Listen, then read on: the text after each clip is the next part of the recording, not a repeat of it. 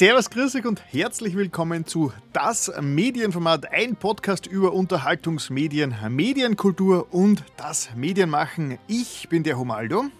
Ich bin der Florian. Ja, und wie immer, schon, schon über 40 Mal machen wir das jetzt. Da reden wir über ganz viele Sachen rein aus den verschiedensten Aspekten. Äh, der medialen Unterhaltung und der, der Medien, wie zum Beispiel, wir diskutieren gleich mal über virtuelle Realitäten, nämlich im, äh, ich nenne das mal VR-Update, weil die MetaQuest 3 ist inzwischen da und hat die, die Apple Vision Pro, obwohl äh, das ist eher ein Fernbericht, da habe ich noch keinen, keine Hand anlegen können.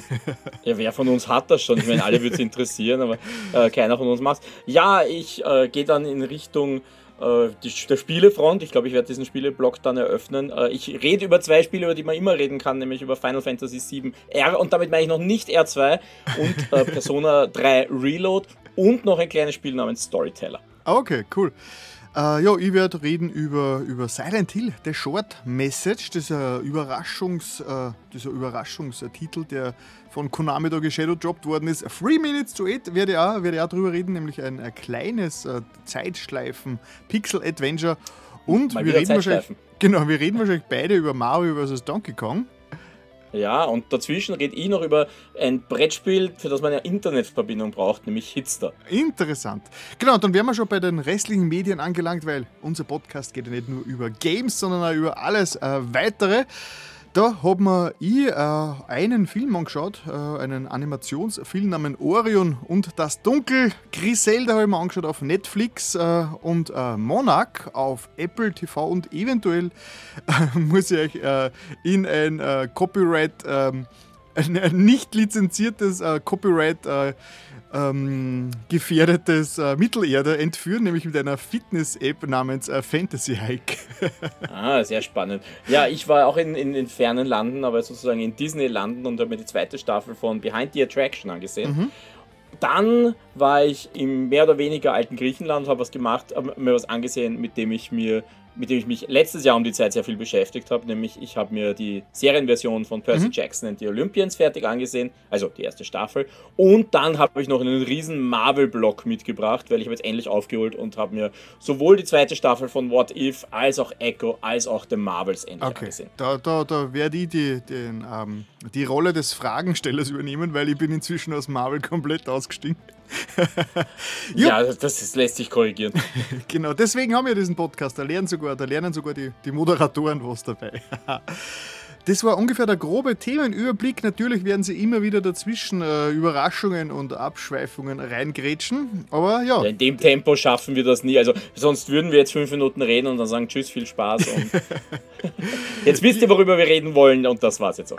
genau. Natürlich. Jo, äh, bevor wir losstarten mit den Themen, nur äh, der Hinweis, dass wir äh, Feedback lieben. Ihr könnt uns oh, Feedback ja. Äh, hinterlassen. Am aller, allerbesten geht es in der Shock 2 Community Uh, ihr kennt dieses, ihr kennt es ganz sicher, wenn ihr da zuhört, uh, diese, uh, dieses österreichische Nerd-Magazin, diese Nerd-Community, Shock 2, da haben wir im Forum einen Unterschlupf, da wird immer fleißig diskutiert, da kann man uns Feedback hinterlassen und da gibt es jetzt neuerdings auch Umfragen, da, ich, da werde ich immer gleich, wenn es diesen Topic dann der neuen Ausgabe gibt, werde ich Thema, passend zum Thema eine kleine Umfrage posten und ja, ich glaube, da mache ich gleich mal den Vorgriff. Ich habe letztens nämlich gefragt, äh, über wie viel, äh, genau, in welcher Form konsumiert ihr das Medienformat? Weil wir haben ja letztens über Audio-Podcatcher und ähm, äh, beschleunigte Medienwiedergabe geredet und 86 äh, Prozent äh, haben geschrieben, sie äh, äh, konsumieren das Medienformat rein nur über Audio-Podcatcher, also 90 Prozent fast. Also die, niemand, also kaum jemand hört äh, auf YouTube oder ähm, äh, direkt auf der Website von unserem Publikum auf der Shock 2 Seite. Und die interessanteste Frage war: Konsumiert ihr Podcasts mit beschleunigter Geschwindigkeit? Und 67 Prozent unserer Shock 2 äh, Community-Zuhörer Uh, niemals. von, und von uh, 20% immer und 13 Prozent mhm. manchmal. Das heißt, äh, man kann eh gut sagen, äh, äh, zwei, Drittel, zwei Drittel unserer Show Zuhörer dort genießen Podcasts in der Originalgeschwindigkeit und lassen sich nicht hetzen. Genau.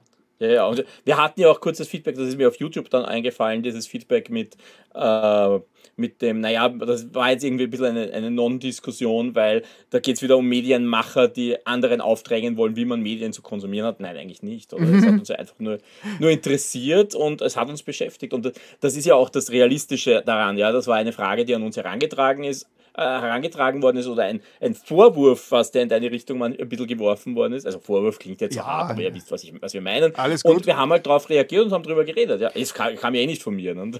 ja.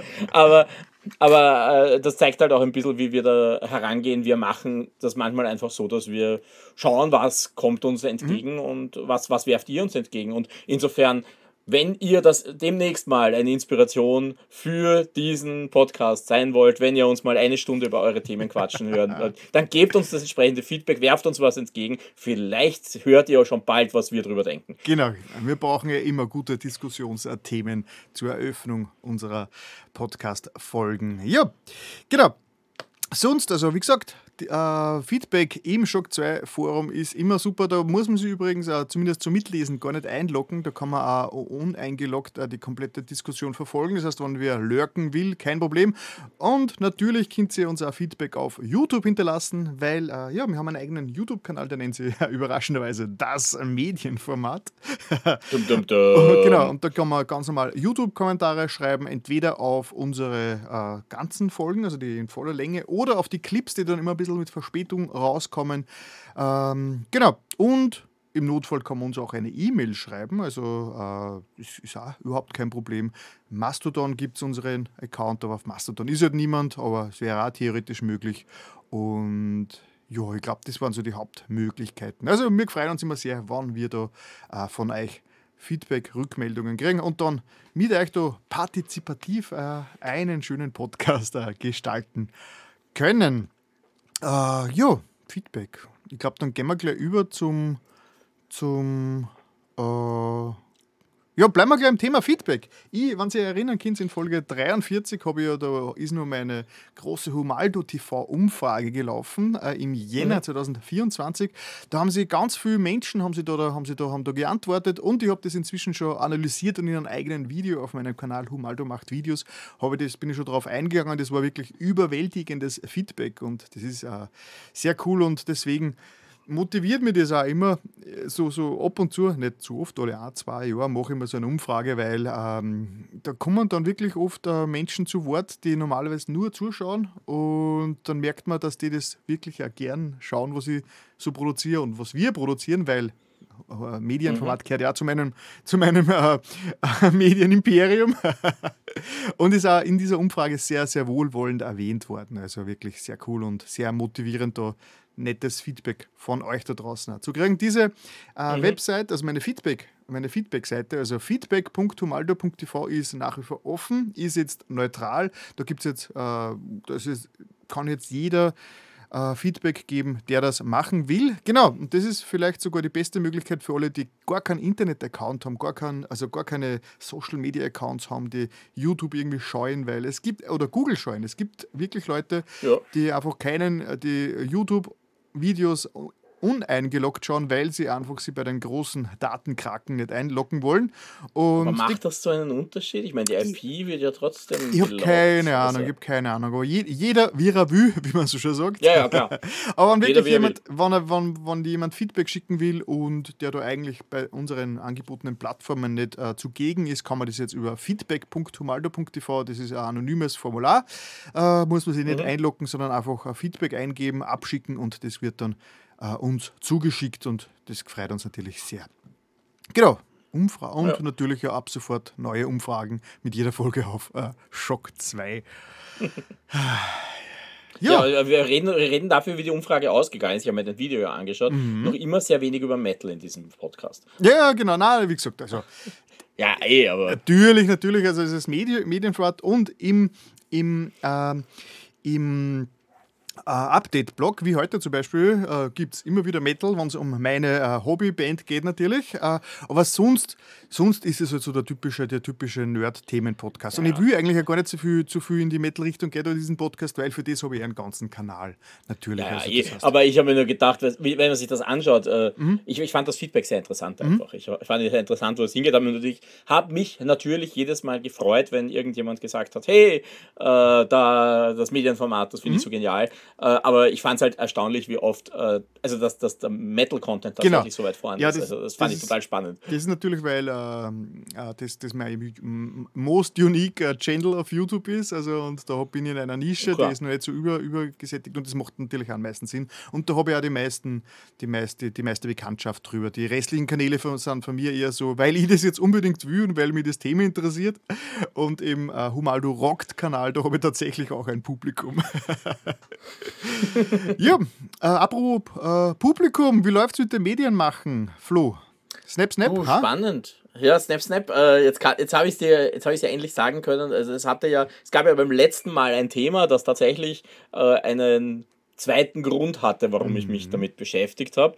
Äh, nämlich, äh, die Rede ist von Wednesday, das habe ich mir nicht ganz grundlos angesehen, denn in Wahrheit habe ich da schon gearbeitet an äh, die Adams Family in der Musical-Version. Oh, also das ist, sehr schön. Das ist gerade das, womit ich mich äh, beschäftige, jetzt auch schon wieder also die Proben laufen jetzt schon wieder seit über einem Monat. Geil. Äh, seit heute, wenn wir das aufnehmen, gibt es Karten. Mhm. Also äh, kommt ab, ab 4. Mai läuft dann die Show. Also momentan ist es noch ein Riesenhaufen an Einzelteilen, die irgendwie alle Aufmerksamkeit wollen und alle irgendwie zusammengesetzt werden sollen. Äh, Nur durch ja, Medienformataufnahmen unterbrochen werden? äh, nein, nicht gar, wobei heute war es, glaube ich, gar nicht so weit daneben. Also heute, war es, heute bin ich so froh, dass ich mich jetzt mit dir hinsetzen kann und Podcast aufnehmen kann, weil heute war irgendwie ein heftiger Tag. Oh, okay. Alles in allem. Aber das lag nicht nur am Theater, aber auch am Theater. Also das ist, und, und ich komme natürlich von einem Probenwochenende, also das war ja nicht ganz so, okay, so ohne. Ne? Der rastlose Florian, ja, ja. ja, aber rastlos. Aber es ist halt, es ist halt wirklich diese Phase, wo du noch so viele kleine Kleinteile hast und alles braucht irgendwie Aufmerksamkeit. Ja? Und, und da musst du dich schon so äh, davon abhalten, oder ich muss mich jetzt echt zwingen, sitzen zu bleiben und nicht irgendwie dazwischen auf E-Mails zu antworten oder so, weil äh, kaum haben wir angefangen zum, ja, eh, aber, aber nur ein Beispiel, kaum haben wir angefangen zum Aufnehmen, kam ein Mail von der Druckerei, auf das ich eine Woche gewartet habe, dass die sich endlich melden, um Plakate zu drucken. Ja. Und ich schreibe denen jetzt nicht zurück. Sehr schön. aber nur so, nur so als Beispiel, ja, also ja. Das, das sind halt diese Dinge, oder ich weiß, ich muss jetzt dann noch jemandem schreiben wegen Make-up und Frisuren, weil das sind natürlich ganz ikonisch ikonische Figuren, da muss der Look hinkommen. Mhm. Und das wird natürlich dementsprechend spannend. Das Adams, das Adams Family ähm, äh, Musical, also äh, Musical, ja, Musical. Ja, das ist das Musical, ja. Das, ist, das ist die Musical-Version, die 2010 in New York lief. Und also stimmt nicht, es ist nicht die Fassung, die 2010 in New York lief, das ist die Fassung, die man nach, dem, nach der Show in New York dann radikal umgeschrieben hat, weil man draufgekommen ist, man könnte die Show besser machen. Und diese Version ist es jetzt, die zu uns kommt. Also wir sind nicht die Ersten, die es kriegen, so ist ja, es nicht. Klar, also die läuft ja auch schon seit 2011, aber äh, ist ein cooles Stück. Cooles Stück. Sehr, sehr cool. Ja, na, ich glaube, da, da sehen wir uns wieder im Theater. Ja, kann sein. Diesmal erkennst du mich, glaube ich, leichter. ich bin schon gespannt. Nicht, nicht spoilen, nicht spoilen. okay. Cool. Das heißt, das ist jetzt ja. eine volle Beschäftigung. Äh, äh, die für das, für das, für das Mus Adams Family ja. Musical vorbereitet. Und der, der Name von dem Musical? Ja. Äh, die Adams Family. Die Adams Family, okay. Ja, ja mhm. ich, ich habe äh, du, du, spielst darauf ab, an, dass im Dokument das Snap Snap steht. genau. ja, das, das war ein Kürzel, weil das ist, darum geht es halt. ah, okay, sehr cool. Ja, nein, das ist wirklich die Adams Family. Mhm. Also. Mhm. Cool. Du hast das Plakat ja eh auch schon gesehen, also wer mir auf Social Media folgt, wer äh, dem Theater auf, auf, Social Media folgt, also Theater im Neukloster, mhm. äh, was auch immer, Facebook, Instagram, wird es schon gesehen haben und wie gesagt, ab genau, jetzt also gibt es die Karten dafür. Im Mai kommt die Adams Family nach Wiener Neustadt. Sehr schön. Ja. Gut. Ja, ja ich das, das, das nimmt eh den gesamten medialen äh, Medienmacherbereich ein. Momentan ja. Also äh, ich muss dazu sagen, es ist, es ist, es ist diesmal total komisch weil ich war natürlich jetzt dazwischen mal eine Woche Skifahren. Da bin ich dann schon ziemlich raus gewesen und habe mal gesagt, aus eine Woche will ich mir jetzt keine Gedanken drüber machen.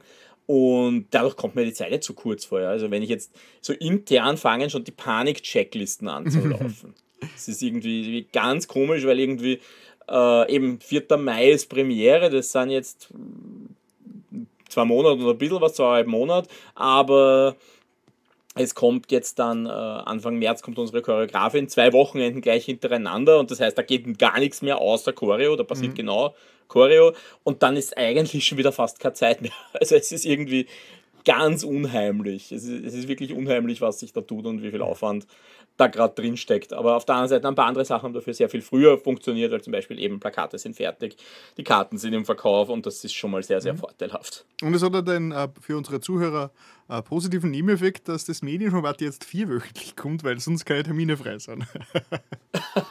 das stimmt, wir haben schon, wir haben schon festgestellt, es, es geht sich nicht aus, weil wenn wir es verschieben würden, wäre ich im Licht programmieren und das muss ich diesmal ein bisschen ja. im größeren Panikmodus tun, also ein bisschen schneller. Und ja, dementsprechend Mal schauen. Mal schauen. Jetzt sind wir endlich wieder mal beim vier Monat, äh, vier, vier monatlich, nein, vier ja, Ah, wir nehmen jetzt alle vier Monate. wir hören uns das nächste Mal im Juni, dafür, macht das gut. Genau, dafür dauert jede Folge nur 16 Stunden. nein, ah. vier, wöchentlich natürlich.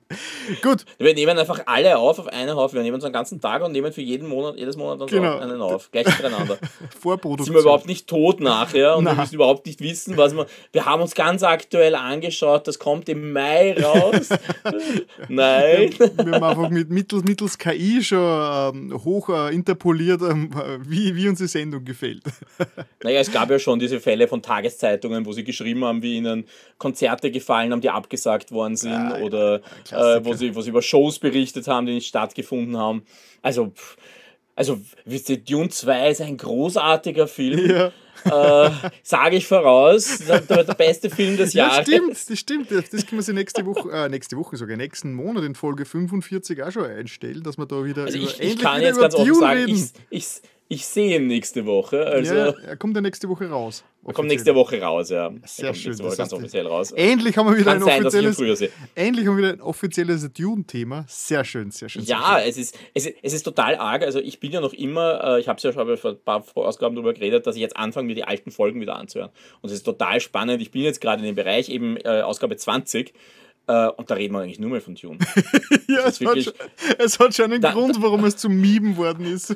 das, das, das sind die Wurzeln von Filmen. Also es geht immer Dune, Persona, Final Fantasy XIV. Ah, es ist immer dasselbe. Gute, gute alte Nostalgie, ja. ja gute alte Zeit, ja. Okay.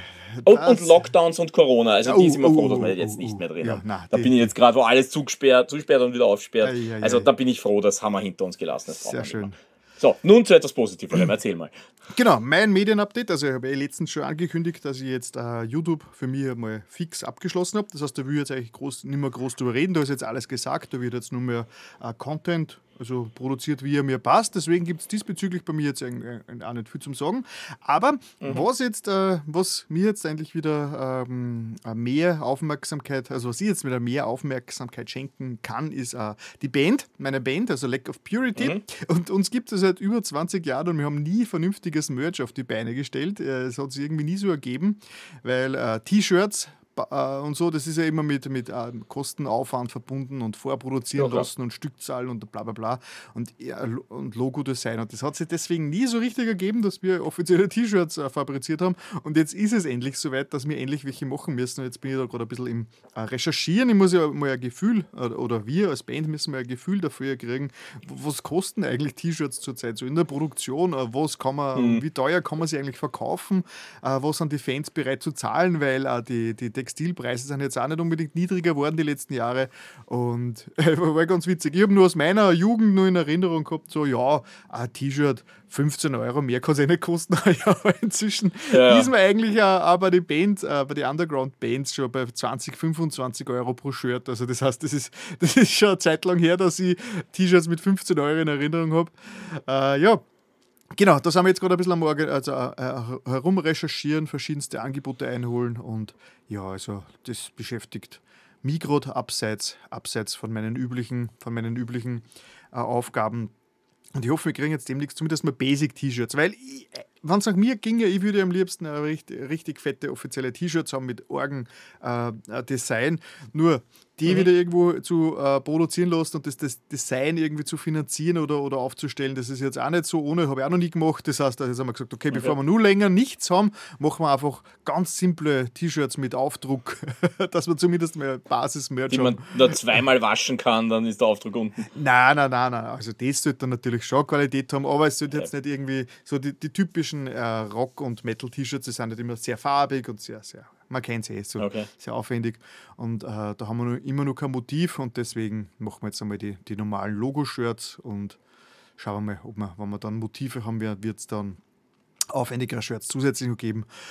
Äh, ja, Bandsachen sind jetzt bei mir eigentlich äh, in der, in der mhm. Priorität ganz oben und puh, mehr kann ich jetzt eigentlich gar nicht sagen. Nächstes Mal kann ich wahrscheinlich schon ähm, äh, was äh, ankündigen mit Auftritten. Da schaut es bei uns jetzt im Frühling auch uh. ganz gut aus. Das heißt, es könnte sich nächste, nächstes Monat ganz gut ausgehen mit der Aufnahme der nächsten Ja, perfekt. Mit der Aufnahme okay, der nächsten Folge, das Medienformat, kann ich dann schon einiges an Auftritten verlautbaren. Ja. Gut, aber da will jetzt, das will ich jetzt nur, äh, ja, klar. nur nicht so propagieren. Jo, genau das war es im Prinzip bei mir und wir können eigentlich schon in die, in die Diskussion starten. Weil. Yeah, auf die freue ich mich schon irrsinnig. Die klingt so, als würde sie mir unglaublich viel Geld kosten. oder auch nicht, oder auch nicht. Ja, wahrscheinlich schon. Wir haben ja schon öfters über VR geredet, also Virtual, Virtual Reality unter anderem. Äh, damals äh, ähm, im Dezember 2021, da habe ich nämlich die, die Quest 2, also damals nur die Oculus Quest, also oder inzwischen Meta Quest 2, habe ich mir damals gebraucht gekauft und habe damals also im Dezember 21 zum ersten Mal davon geredet geredet. Und äh, von der Apple Vision Pro, also diese, diese super tolle, teure äh, VR oder Spatial Computing Brille von Apple, haben wir in Folge 37 geredet, im Juli 2023, nachdem sie angekündigt worden ist. Und dazwischendurch haben wir mhm. immer wieder über die PlayStation VR 2 geredet. Das heißt, äh, VR ist für uns ein bekanntes Thema. Und es ist Zeit für, für ein kleines... Mehr als mich, muss man dazu genau, sagen. Genau. Also weil ich bin ja noch immer stecken geblieben. Ich habe noch immer die VR-Brille von der PlayStation, also von der 4, oh die erste VR-Brille. Und äh, ja, aber ich benutze sie ja auch nicht mehr. Ja, also das ja. ist irgendwie, ich, glaub, äh, ich bin da ein bisschen hängen geblieben. Du bist sehr ja. exemplarisch für den durchschnittlichen äh, Konsumenten, würde ich sagen. es, es fehlt mir halt ein bisschen die Killer-App. Also es ist noch immer so, es fehlt mir ein bisschen die Killer-App. Ganz genau, also das ist, das, das ist nach wie vor das Riesenproblem, würde ich sagen. Okay, ähm, genau, ich habe mir ein bisschen vom Hype mitreißen lassen, weil es ist ja in Amerika die äh, Apple Vision Pro jetzt äh, rausgekommen zum stolzen Preis von dreieinhalbtausend Dollar. In, außerhalb mhm, von Amerika ist es. Genau, außerhalb von Amerika ist, ist sie ja noch gar, äh, noch gar nicht erhältlich. Und mhm. kommt wahrscheinlich auch nicht so schnell. Wahrscheinlich, ich glaube, UK irgendwie im Laufe des Jahres oder so irgendwie. Das heißt, uh, Österreich, Deutschland, das wird sicher nur einige Zeit mhm. dauern und wahrscheinlich wird es bei uns sowieso 4000 Euro kosten, das Ding. Ja, aber wobei äh, es geht also, jetzt genug die Brille gerade wieder zurück, also insofern ja, äh, da dürfte eine relativ hohe Rücklaufquote haben. Genau, auf jeden Fall. Ähm, es gibt ja da die MetaQuest 3, die inzwischen auch schon teurer ist als die 2er. Die 2er war wirklich sehr günstig. Ich habe es damals, glaube ich, knapp 200 sogar gekauft. Äh, äh, die okay. hat inzwischen dann sogar eine, eine kleine Preissteigerung auch erlebt. Aber die, die MetaQuest 3, die kostet knapp 500 Euro. Also, ja, und, mehr sogar äh, knapp. Genau, das ist, genau, das ist halt nur leistbar, sage ich jetzt einmal. Leistbarer als die, als die Vision Im Vergleich zu Apple ist genau.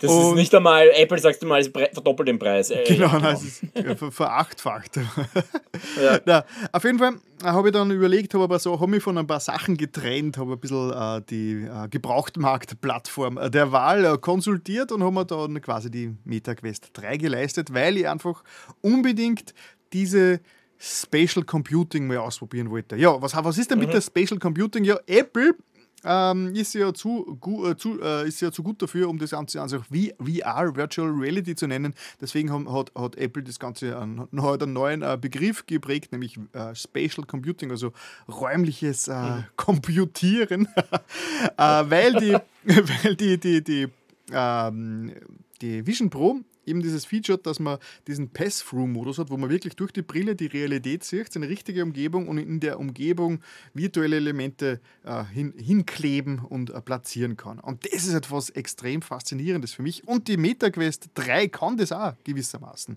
Und deswegen war jetzt. Das die Zweier auch schon können, aber nein, anders, die, oder? Genau, nein, es ist so.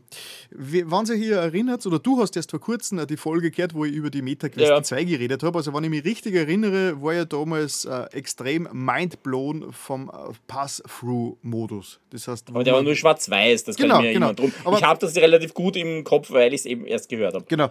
Ähm, ich habe damit nicht gerechnet. Ich habe gar nicht gewusst, dass die Quest das hat, aber das war für mich wirklich ein game-changing Moment, wo ich plötzlich mhm. nicht mehr gefangen war in meiner Brille drin, sondern wo ich plötzlich äh, die, das Kamerabild äh, gesehen habe und mich mit der Brille am Kopf, ohne dass ich es irgendwie aufklappen muss, mich durch den Raum bewegen kann, ohne dass ich äh, abgeschottet bin. Weil ich habe zuvor auch nur die PlayStation VR gekannt. Mhm. Und da, sobald man die am Kopf hat, ist man abgeschlossen. Da ist man einfach weg von der Realität.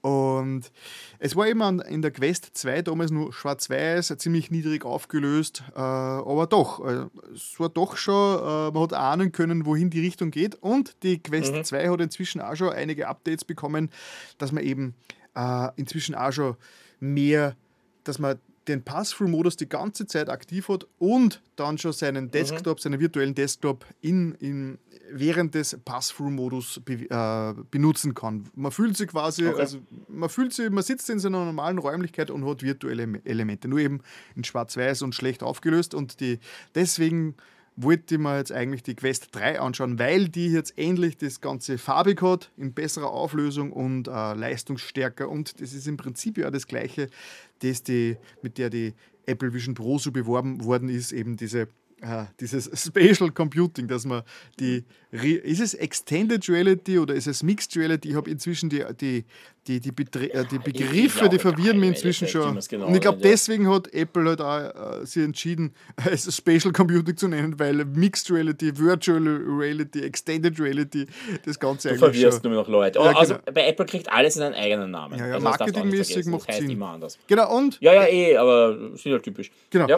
Auf jeden Fall, äh, seit den letzten zwei, drei Wochen, seit das Ding eben in Amerika draußen ist, hat es unendlich viele Videos dazu gegeben, die ich mir alle angeschaut habe. das mhm. heißt, ich habe sehr viel, einen sehr guten Eindruck von der, von der Vision Pro inzwischen.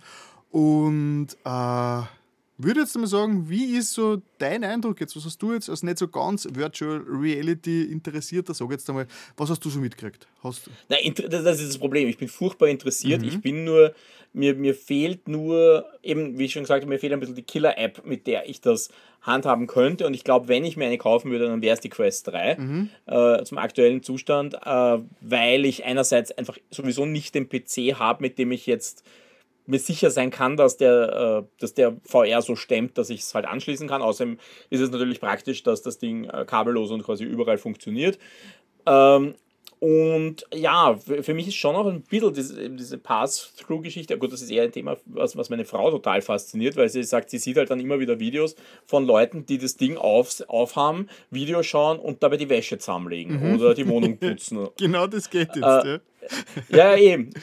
Gut, das ist ja bei der, bei der Apple äh, Vision Pro haben sie das ja auch gemacht. Da gibt es sogar ein Video, habe ich von dem gesehen, der Skifahren war mit der Brille. Ja, gut, das ist zwar nicht erlaubt, aber ja. ja, ja, Autofahren haben sie auch probiert. Das ist auch nicht erlaubt. ist auch nicht erlaubt. Aber ich sage nur, ist, aber dort ist sogar, glaube ich, so, wenn du dich bewegst, dann schaltet er die, die Features ab. Ja, ein Travel-Modus. Kannst du nicht navigieren, genau. schaltet dann so einen Travel-Modus. Ja, aber wie gesagt, also das, das würde mich ansprechen. Auch eben in Hinsicht, naja, es gibt halt dann doch ein paar Spiele, die ich mhm. äh, spielen könnte. Und das ist eben der Punkt. Ich habe die Quest 3 kurz aufgehabt zu Silvester, äh, habe dann ganz kurz hineingespielt und fand das eigentlich schon immer sehr beeindruckend. Und eben für mich ist dieses Killer-Feature dran, äh, eben, ich kann das Ding einfach aufsetzen und es funktioniert. Ja? Ich muss nicht wie bei der Playstation alles aufbauen, ich bin dann ans Wohnzimmer gebunden. Äh, also ich meine, auch da, ich gehe natürlich von der 1 aus, die furchtbar viele Kabel hat. Ich weiß, beim, bei der 2 ist es nur mehr ein Kabel, aber trotzdem es ist es ein Kabel. Äh, du, musst dich, du musst in die Nähe von der PlayStation 5. Es ist halt alles ein bisschen schwieriger. Ja? Und da finde ich halt diesen Schritt äh, hin zum völlig kabellosen und das Ding ist auch noch sein eigener Computer sehr angenehm mhm. und sehr praktisch. Ich habe die, die PlayStation VR 2, die jetzt genau ein Jahr, genau ein Jahr am Markt ist. Ich glaube sogar mit heute, wenn ich mich gerade. Mhm. Also ist jetzt ist genau ein Jahr am Markt und halt eigentlich eine Enttäuschung, weil Sony das Ding komplett äh, fallen gelassen hat. Das heißt, das passiert in PlayStation VR 2 mäßig überhaupt nichts. Es kommen einfach die Multiplattform-Titel, die sowieso auf der Quest da sind, kommen jetzt auch auf die, auf die äh, PlayStation VR 2. Ganz wenige exklusive Sachen kommen ab und zu, aber das ist also kaum Marketing. Also es ist sehr, sehr traurig, dass Sony offensichtlich die PlayStation VR 2 äh, aufgegeben hat. Oder zumindest einfach nur, so, oder? Es wirkt, einfach nur mit, die lässt einfach mitlaufen. So, es ist sehr, sehr, sehr schade, weil ich, ich habe es jetzt äh, direkt wieder mit der Quest 3 verglichen und es ist also das, mhm. äh, die PlayStation VR 2 ist, ist, nach wie vor das äh, angenehmste Headset. Sie ist sehr leicht. Tatsächlich, sie ist, sitzt, ist sie angenehmer. Ja, ja, sie, sie, sie, sie, durch diese Stirnbandkonstruktion, die man sie aufsetzt, ist sie, sitzt sie ähm, angenehm am Kopf, äh, weil die, die, die Quest 3 mit dem Skibrillensystem, die druckt schon sehr auf die Stirn. Also ja, wobei ich habe hab von vielen gehört, du brauchst einen Elite Strap. Mit dem genau. Elite Strap wird sie um vieles angenehmer. Genau, also der Elite Strap ist zwar auch einer, der sie drauf schnallt, aber es gibt ja Dritthersteller zum Beispiel. Ich habe mir da gleich gegönnt, den äh, von Bobo, Bobo VR heißt die Firma, äh, der M3 mhm. Pro Head Strap, der hat die gleiche Aufhängung wie die PlayStation VR. Das heißt, das ist auch so ein Stirnbandsystem und das mhm. ist schon sehr, sehr angenehm. Das heißt, weil da schwebt ja okay. die Brille selbst vor, vor den Augen und wird nicht mehr so gegen die Stirn gepresst. Also ja, das heißt, äh, mit, mit, mit dem Standard äh, Head Strap äh, wirklich nach einer halben Stunde oder was ist wirklich, die Stirn hat zu schmerzen begonnen bei mir.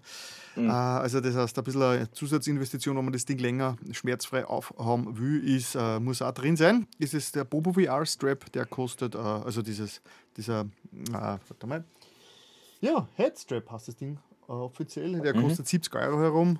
Ja, muss man. Dafür ist ein äh, Dings dabei, ein Zusatzakku. Das ist auch nicht schlecht. Da ja, aber das habe ich schon öfter man, gehört, dass die Akkus nur, oft auf den Straps sind. Genau, das kann man dann nur dreiviertel Stunde, Stunde zusätzlich rausholen. Das ist auch ganz praktisch. Also eigentlich eine große Empfehlung bis jetzt äh, für mich. Ja, auf jeden Fall die PlayStation VR 2 ist, äh, kann sie nach wie vor sehen lassen. Das Teil ist wirklich geil. Äh, hat ein paar Nachteile, wenn man jetzt wie gesagt, das Kabel stört mich persönlich nicht so, weil ich meistens auch mhm. stationär mhm. spiele. Äh, also ich sitze meistens, da ist mir wurscht, dass das Kabel dann neben mir liegt. Aber wenn man so Action spiele, wo man ein bisschen herumhampelt, dann merkt man sicher stärker. Äh, das ist sicher ein großer Nachteil. Dann man gewöhnt sich ja sehr schnell daran an die eingebauten Lautsprecher der Quest 3, dass man einfach mhm. das Ding aufsetzt und automatisch den Sound hört, der sogar relativ gute Bässe hat. Das ist sehr cool. Und bei der PlayStation VR muss man eben äh, die Stöpsel reinstecken. Mhm. Ja, der große Vorteil ist halt natürlich, dass man PlayStation VR-mäßig an keine Akkulaufzeit gebunden ist, weil ja, der, der Strom eben von Motor, der Konsole ja. kommt. Das ist schon, schon sehr praktisch, weil die Quest 3 hat wirklich eine, eine kürzere Laufzeit als die Quest 2. Das heißt, äh, ich glaube, noch zwei Stunden ist schon viel dass es durchhält. Okay. Zwei Stunden äh, reine, reine äh, Akkuleistung, ich glaube, da ist man schon gut dran. Das heißt, das ist Aber andererseits spielt man länger als zwei Stunden? Also ich meine. Ich habe bis jetzt keine so aktiv. Ich meine, kannst du schwer sagen. Kannst schwer sagen. Meine, meine Sessions sind meistens recht kurz, außer wenn ich Video-Sessions habe. Äh, mhm. Äh, aber im Prinzip, ich glaube, dass man sowieso davon ausgeht, dass VR-Sessions nie recht viel länger als äh, zwei Stunden dauern. Deswegen Darum ist das die Frage. Ne? Kann, du kannst es natürlich als totales Limit sehen, aber auf der anderen Seite kannst du auch sagen, ja, aber ich spiele eh mhm. maximal eine Stunde. Mhm. Dann ist man vielleicht nicht schlecht, aber ich bin äh, drüber für ja. mich und sage, genau. interessiert mich jetzt nicht mehr. Ja. Ja, es ist also, die, die, die Quest 3 hat bis jetzt, also die Auflösung der Quest 3 ist sogar nur eine Spur höher als die von der PlayStation VR 2. Also die Quest 3 ist jetzt mhm. bei 2064 mal 2208 Pixel pro Auge. Verglichen, die PlayStation VR 1 hat gehabt 960 mal 1080 pro Auge. Also das ist wirklich. wenn, ich jetzt, wenn ich es nicht verrechnet habe beim Zuhören, hat, das, hat jedes Auge dann mehr Auflösung als mein Fernseher. ja, ja. Das Nachdem ich mein Fernseher noch immer nur Full HD ist. Äh, genau. ja. ja. Die PlayStation VR 2 ist ein bisschen drunter mit 2000 mit 2040 und die Quest 2 hat gehabt 1032 mal 1029 und die Apple Vision Pro, mhm. die ist natürlich da jetzt da ganz weit vorne mit 3066 mal 3142 pro Auge. Also zweimal. Ja, ist das schon 4K oder ist das dann schon 6K oder 8K sogar? Ich weiß es äh, Warte mal, 4K ist 3680 mal, mal 2000 irgendwas. Ah, okay, ja, dann ist das zweimal 4K.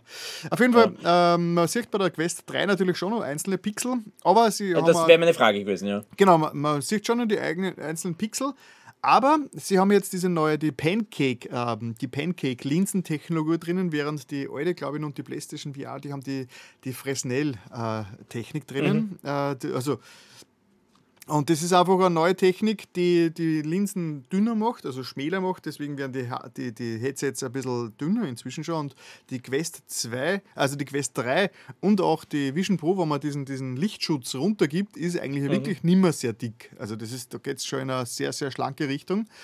Ähm, ja. äh, und das Bild, das Bild ist ja schärfer. Ich habe bei der, bei der Quest 2 immer wieder kleine Verschmierungen festgestellt und die sind bei der Quest 3 wirklich nur im Randbereich zu sehen. Also der Sweet Spot ist extrem gut. Das heißt also, man braucht eigentlich, man setzt das Ding auf und ist, man kann die Brille hin und her schieben und es bleibt relativ scharf, während die PlayStation VR 2 da wirklich ganz einen schlimmen Sweet Spot hat. Also, dass man, dass bei der PlayStation VR 2 mal die ganzen äh, Vignetten-Effekte und unschärfe Geschichten mhm. äh, verschwinden, da muss man schon sehr genau ausrichten. Was in den okay. Spielen selbst meistens dann eh egal ist, aber bei Schriften und äh, Texten ist die PlayStation VR 2 diesbezüglich wirklich nicht so optimal.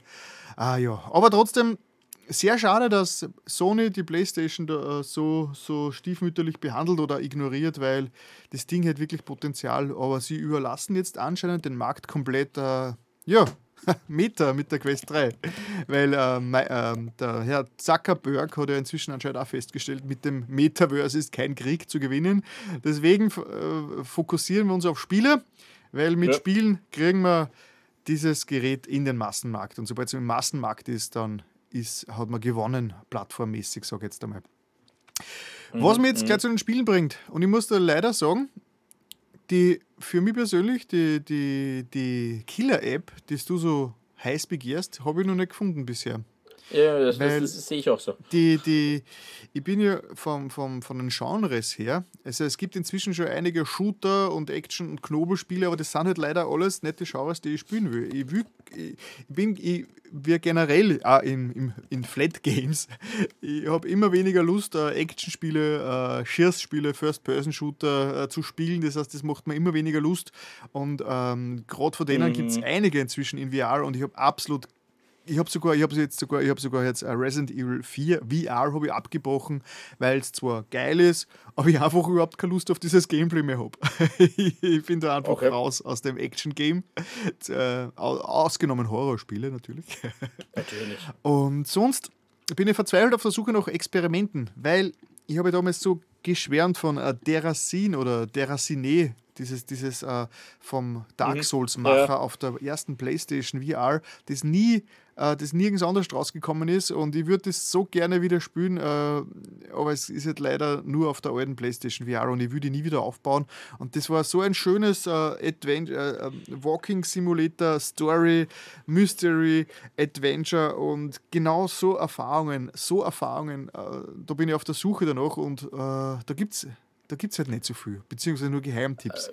Äh, Aber gibt es das nicht? Also, ich meine, ist das jetzt ein reiner PlayStation-Exklusivtitel mhm. gewesen? Das war, das, war, das, das war Sony. Ähm, Sony Computer Entertainment okay. finanziert. Ja, dann. Ja, Wobei, ich meine, ist auch nichts gesagt, ja, Sony bringt genug Sachen am PC raus. Aber ja, das, da das war natürlich damals, noch weniger Interesse. Damals bei der PlayStation VR 1 war Sony äh, Marktführer mit, mit, mit VR-Headsets und hat richtig Geld in die Prestige reingepumpt. Das heißt, man hat mm, ganz, naja. ganz viele geniale äh, Produktionen, die nur auf der PlayStation VR rausgekommen sind, weil da Sony nur richtig äh, was beweisen wollte mit der Technologie. Aber bei der PlayStation VR 2 haben sie, glaube ich, die, den Markt äh, beobachtet und haben gesagt, so, wir haben da keine Chance. Und dieses Budget, das wir reinstecken müssten, um die VR 2 mm. so zu vermarkten, dass es äh, Sinn macht, das stecken wir lieber in andere Projekte. Vor allem, das ja. Erste, was die PlayStation VR 2 brauchen würde, wäre ein Price Cut auf, ich sage mal, 350 oder so. Ja, das ist halt jetzt der Nachteil. Ne? Die, die, PlayStation VR 2 kostet dasselbe wie die Meta Quest 3, mhm. hat aber Limitationen im Vergleich dazu, weil dort brauche ich die PlayStation genau. noch zusätzlich äh, und habe Kabel. Mh, genau, schwierig. also so gesehen kostet PlayStation VR 2 das Doppelte von der, von der Meta Quest, weil, wie gesagt, die braucht die PlayStation ja. 5 auch dazu. Ja, ich verstehe es nicht ganz. Ich meine, auf, auf, auf der gebrauchter Plattform äh, der Wahl gibt es die PlayStation VR 2 jetzt äh, quasi unbenutzt um 400 mindestens. Also, mhm. das heißt, man kriegt es gebraucht auf, um locker 400 zurzeit. Ja, und es, es okay. wird wahrscheinlich nur sinken, weil es wird immer unattraktiver, das Ding übrigens. Übrigens, wer sich eine Quest ja. 2 gebraucht dazulegen will, der kriegt es jetzt auch schon deutlich unter 200. Das heißt also, es gibt, ja. also, das heißt, Richtung Kriegt 150. neu, ich habe jetzt gerade geschaut, 170. neu kostet sie schon 300. Also ja, ja, also, zwei, also 200, um 200 kriegt man die, die Quest 2 locker jetzt schon. Ja, das ja. heißt, äh, was natürlich für den, für, den, für den Massenmarkt auch nicht schlecht ist, weil je mehr, je mehr Geräte im Umsatz sind, auch wenn sie ein bisschen älter, also im Umlauf sind, auch wenn es ältere sind, desto besser ist es für die Massen ähm, ja, Adaptierung. Ja. ja, wie gesagt, aber die Killer-App, die Killer-App fehlt mir, weil so super dieses, äh, dieses ähm, Spatial Computing ist, eben in der, äh, die Sachen in die Realität zu kleben. Äh, es ist halt ein Gimmick, das sich dann mit der Zeit recht schnell abnutzt. Das, äh, ich merke es mhm. ja, was für mich persönlich jetzt, ich habe mich, noch nicht, hab mich noch nicht in die Spielewelt gewagt auf der, auf der äh, Quest 3, aber was ich sehr oft gemacht habe, ist im Bett liegen mit, äh, mhm, mhm, und einfach äh, YouTube schauen, Filme schauen, äh, Twitch schauen auf der Quest 3 und das Bild schwebt über dir im Pass-Through-Modus, weil da fühle ich mich nicht so abgekapselt in irgendeinen äh, dunklen virtuellen mhm. Raum wie vorher, sondern da bin ich in meinem Bett und vor mir schwebt einfach ein riesiger Fernseher und äh, ja, das gefällt mir echt gut. Obwohl ist, ist, das, ist das angenehm? Weil ich meine, ich habe zum Beispiel unter der PSVR, wie gesagt, mhm. eins, habe ich immer furchtbar zum Schwitzen angefangen. Mm, gar nicht. Wie, wie es dir damit? Ah, gar nicht, okay. Nein, nein, vor allem das, der Unterschied ist, äh, wenn du stationär arbeitest, so eben Spatial Computing mäßig, dann mhm. sind es ja deine Bewegungen, die die, die die Brille wiedergibt. Das heißt, du bewegst ja, ja wie im normalen Raum. Da gibt es diese, diese äh, die, äh, da gibt's diese Verwirrung des Körpers nicht, dass äh, die, die Mir Augen was um die anderes Verwirrung mir ging es ums Schwitzen. Schwitzen. Ja, mir war es halt immer unglaublich heiß geworden. Ja, ja, das hat, das hat aber mit der, mit, das hat mit der Seekrankheit zu tun gehabt. Das merke, also, Na, mir, bei mir lag es daran, dass die Brille einfach heiß geworden ist. Ah, okay, okay. Dann war es eine Mischung. Ähm, ja, die mit dem normalen Vielleicht Strap, auch, ja, hast du recht. Der normale, ja. der normale Strap äh, wird schon mit der Zeit warm, vor allem weil er ziemlich fest sitzt, aber mit, der, mit, der, mit dem freischwebenden äh, Strap ist, ist es schon besser. Das heißt, äh, okay. äh, also und also ich habe da bis jetzt eben keine Probleme gehabt, dass ich mir, dass ich mir gedacht habe, das ist jetzt zu heiß. Aber wir haben jetzt auch noch, wir haben jetzt halt auch noch Winter mehr oder weniger, wenn es dann einmal ja, 25 klar. Grad plus oder im Raum ist, wie auch wahrscheinlich wieder ein anderes Thema, aber das wird dann in einer späteren Folge berichten. Genau. Ich hatte jetzt gerade die Vision, wie du das mit dem Fernsehen beschrieben hast. Stell dir mal vor, du produzierst so ein Kindle rein. ich habe immer, hätte ich schon gern gehabt, weil ich bin im Bett gelegen und habe mir gedacht, so, da ist ein Hintergrund, da liegt da, da liegen meine drei Apps, da ist auch mein, mein, ja. äh, da ist das Shock 2 Forum, da drüben ist Twitch, ja. da drüben habe ich dann noch YouTube offen äh, und dann habe ich mir mein Kindle rausgenommen aber, und habe versucht, da drauf zu lesen, aber da war dann äh, die, die Qualität der, der, des Passthroughs doch nicht gut genug. aber ein virtueller Kindle, ja. den ich einfach in der Hand halte, das wäre was und ich hoffe, sowas kommt. Ja, wobei du kannst den Kindle eh auch über die Webseite ansteuern. Also damit, genau. dass du die Webseite kommst, könntest du es dort aufmachen. Da ist leider äh, Quest 3 noch sehr eingeschränkt jetzt, weil während die Vision Pro von Apple relativ äh, frei dir die Elemente im Raum platzieren lässt, also du kannst wirklich alles mhm. überall hinkleben. Das ist komplett wurscht. Okay. Ist es auf der Quest 3 leider noch sehr, sehr statisch. Du hast ja wenn Sie dieses, also das Quest-Menü ist ja quasi eine, eine, eine, eine Menüleiste unten und okay. über dieser Menüleiste drüber schwebt ein Desktop-Fenster quasi. Das war früher die ganze Art, wie man, wie man damit interagiert hat. Also quasi ein Monitor über einer Steuerleiste. Okay. Es ist inzwischen, also eh schon seit längerem, äh, die, die, äh, äh, die Möglichkeit dazugekommen, zwei weitere Fenster links und rechts zu montieren. Das heißt, ich habe insgesamt drei Monitore vor mir. Mhm. Aber die kann ich leider nur äh, horizontal platzieren. Also eins, zwei, drei. Und die, die drei ah, ah gesamt ah, okay. kann ich ein bisschen herumschirmen im Raum oder vor mir hintragen, so mehr oder weniger. Aber ich kann die Sachen nicht rausnehmen und irgendwo hinbiegen. Das geht leider noch nicht. Das heißt, da. Ah, okay. Äh, da, da, warten wir auf ein Update. Genau. Und es gibt inzwischen eh schon, ähm, es gibt einige Leaks. Also Leaks, eigentlich ist es offiziell im aktuellsten Betriebssystem-Update äh, der, der Quest, also der Version äh, 62, die zurzeit aktuell ist, äh, ist ein neues Feature drinnen. Das ist, das ist sogar schon eben ähm, offiziell vorgestellt worden, ist aber zurzeit nur im Developer-Modus, ist nur äh, für den Kunden äh, verfügbar. Nämlich äh, MetaSpark nennt sie dieses Tool. Das ist ein Tool von Meta. Stark. Also Spark, Spark, wieder Funken. Ja. Und Spark, okay. genau, dieses, das ist quasi ähm, äh, das, das, Tool, mit dem Entwickler sogenannte Augments basteln können. Und Augments sind dann wirkliche augmentierte Gegenstände quasi, die im Raum existieren. Da gibt es schon, äh, schon äh, Developer-Videos, dass man sich halt wirklich Tamagotchis, was, oder nicht Tamagotchis, kleine Viecher, kleine Wesen, Bilderrahmen, ja, okay. Sachen, da kann man sich einfach, stell dir vor, du hast einfach, was, was, das, was das für Möglichkeiten offen äh, macht, wenn du quasi ein, irgendein ein, ein, virtuelles Haustier, das in dem Raum wohnt. Das ist einfach, das ist, mhm, mhm, weil die, die Brille kennt die Umgebung, ja, das heißt, äh, das Tier, also das virtuelle Tier äh, ist einfach in dem Raum drin und so Möglichkeiten öffnet es dann plötzlich. Und da, Zeig das nicht meiner Tochter. Wie gesagt, es gibt zurzeit nur in, äh, in Konzeptstudien, ja, aber das ist mit der aktuellen Version äh, für die Developer verfügbar worden und ich erwarte, dass vor allem jetzt angeheizt durch die Vision Pro äh, da ganz viele Innovationen jetzt entwickelt werden. Weil auch wenn die Vision Pro niemanden interessiert und wie du schon sagst, die ganzen Influencer sich alle wieder retournieren, weil was soll man damit machen, nachdem er sein Video rekordet hat und auf YouTube gestellt hat, äh, weil es keine Killer-Apps gibt. Äh, zumindest hat Apple da jetzt so einen technologischen Standard vorgelegt jetzt, äh, dass da jetzt alle anderen äh, sehr motiviert sind, da nachzuziehen und vor allem natürlich äh, Facebook, weißt du, Konkurrenz belebt mhm. Äh, das mhm. Geschäft und die Innovation. Ja. Und da, da werden sicher einige nette Sachen kommen und ich bin mir sicher, sicher, dass spätestens im Sommer also auf der Quest möglich ist, dass ich Fenster abdocke und frei platziere. Das ist nämlich auch ein Problem. Mhm. Das geht zurzeit wirklich nur mit dem internen Quest-Browser. Also der Quest-Browser, okay. der, mit dem ist es möglich, einzelne Tabs in diese drei äh, Fensterpositionen da äh, anzusnappen. Alle anderen mhm. Apps nämlich, äh, wenn man die startet, die erscheinen in einem eigenen Modus. Das heißt, man verlässt man dieses Dashboard und ist dann in der, in der App-Umgebung. Und das ist zum Beispiel, es gibt da einen coolen Browser, der basiert auf Firefox, der Wolfig heißt der. Da kann man sich ja sogar mhm. mit seinem Firefox-Account einloggen und hätte dann alle seine Lesezeichen, alles gesynkt. Aber wenn ich den verwenden will, muss ich, in die, muss ich Wolfig starten, dann verschwindet das normale Dashboard. Ich bin dann in der Wolfig-App-Umgebung, kann dort natürlich auch den Passfuhr okay, einschalten, aber lebe dann quasi in der App und hab, kann dann nur die Möglichkeiten der App verwenden.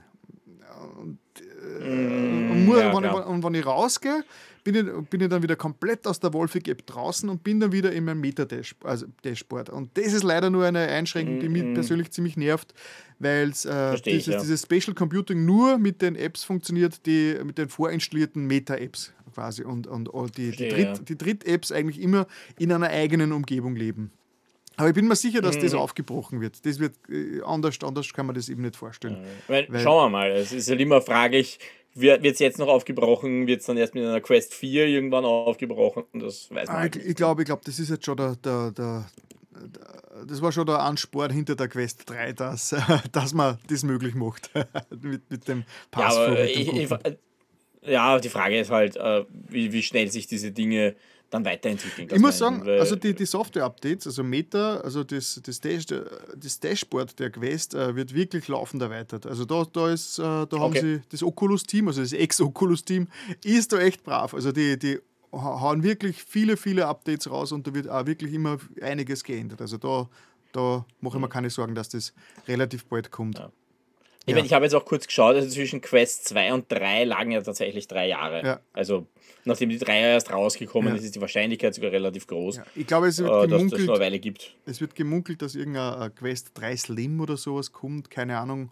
Äh, aber, ja, oder vielleicht dann wieder ein neues Pro-Modell. Ne? Das, ist, ja. das, Nein, das, ja, Pro, das Pro-Modell ist ja ziemlich äh, getankt, wie man so schön sagt. Ja, eh, aber das, aber das ist ja eigentlich das, ich meine, da merkst du halt den Unterschied. Und ne? die Quest 3 ist ja technisch gesehen eher Spielzeug, unter ja. Anführungszeichen, äh, High-End-Spielzeug, aber trotzdem Spielzeug. Und die Pro ging ja in die Richtung, wo Apple jetzt eigentlich ja. hin will gerade. Ja, aber ich glaube, alle, die die Pro verwendet haben, waren eher enttäuscht und meinen, dass die Quest 3 außer das Augentracking, weil die, die Pro hat das Augentracking auch gekannt, also was auch die PlayStation mhm. VR hat und äh, die Apple-Brille, äh, das hat die, die, die Quest Pro gekannt, aber die Quest 3 nicht. Äh, und bis jetzt mhm. alle das direkt verglichen haben, haben wir trotzdem gesagt, äh, ja, die Quest 3 ist eigentlich besser als die Quest Pro.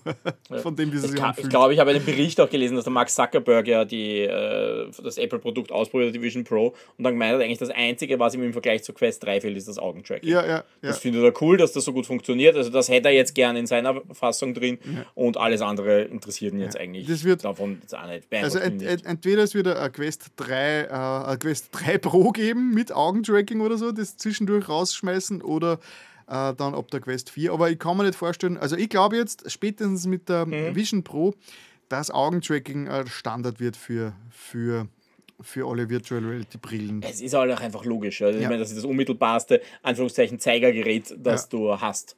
Genau, also da bin ich, da mache ich mir wenig, wenig Sorgen, dass das kommt. Aber ja, zurzeit müssen wir eben nur mit Controller umgehen und da bin ich bin gar nicht so traurig drüber, weil die Controller sind nur am präzisesten zurzeit. Also ich mag die Controller. Und sie erlauben natürlich auch das Ganze für Spiele zu verwenden, wo ja Apple zurzeit Ja, okay. eher nicht so gute Karten hat. Ja, gut, Apple aber das, und das Spiele. liegt am Preis. Erstens, es liegt, äh, äh, wobei, du darfst nicht, man, darf, man darf, muss halt schon dran denken, äh, also es gibt ja schon sehr wohl die, die ganze Game-Schiene auf, nicht, vielleicht nicht am Mac, aber auf den ganzen, äh, ganzen Telefonen, am iPad gibt es das ja sehr wohl. Ja. Also ich kann mir schon vorstellen, dass sie dorthin gehen, aber halt nicht gleich. Ja. Und ich meine, wir sehen ja eh dasselbe, was wir bei jedem Apple-Produkt in der ersten Generation sehen. Die erste Generation ist nicht das, wa- wodurch das Ding abhebt. Ja. Also Ja. Das war beim iPhone nicht so, weil ich meine, die kannte keinen App Store, die erste Version vom iPhone. Äh, Apple Watch, Multitasking die- das hat Jahre gedauert.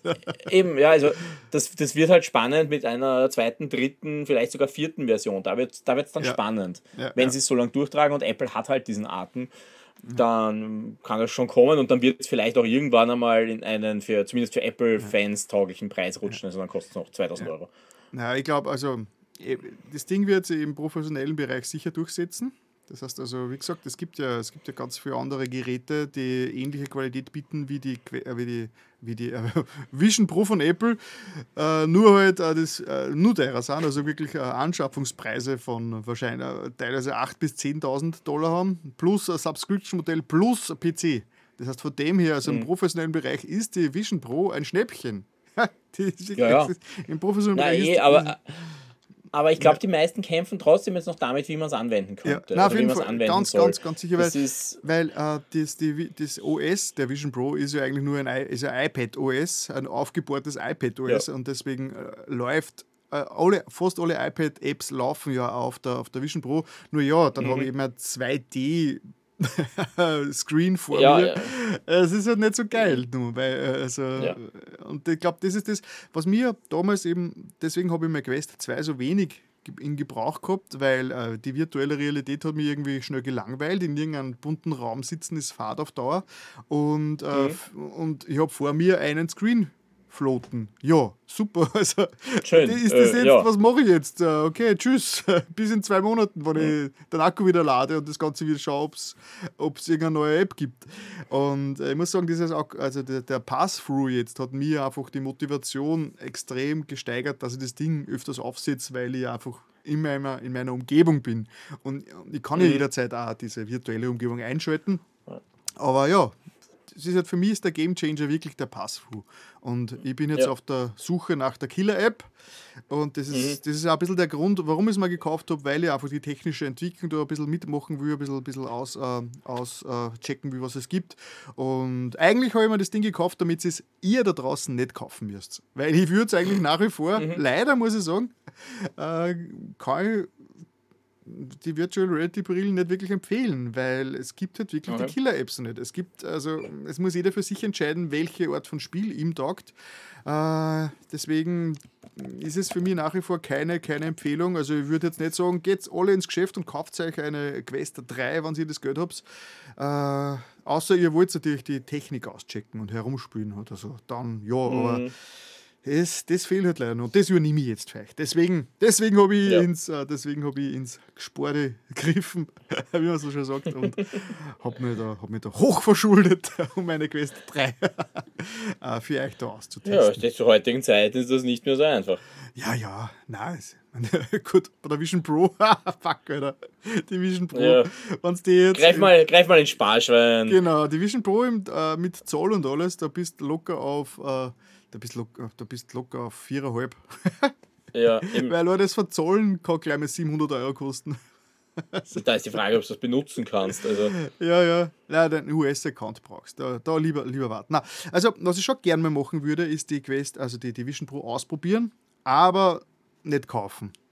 Das heißt also, ich würde es mal ausborgen, wenn es irgendwie die Möglichkeit gibt, vielleicht über, über so, es gibt ja Renting-Plattformen, wo man, Ja. gegen, wo man, keine Ahnung, ich würd, mir, wür- mir wäre es wahrscheinlich sogar wert, äh, 150 Euro oder was äh, zu investieren, um es ein oder zwei Monate mal einfach nur äh, zu testen und dann wieder zu retournieren. Oder sagen wir so, ein 100, ein 100, 100 Euro war es mir wert, dass man das Ding einmal für einen Monat ausborgt.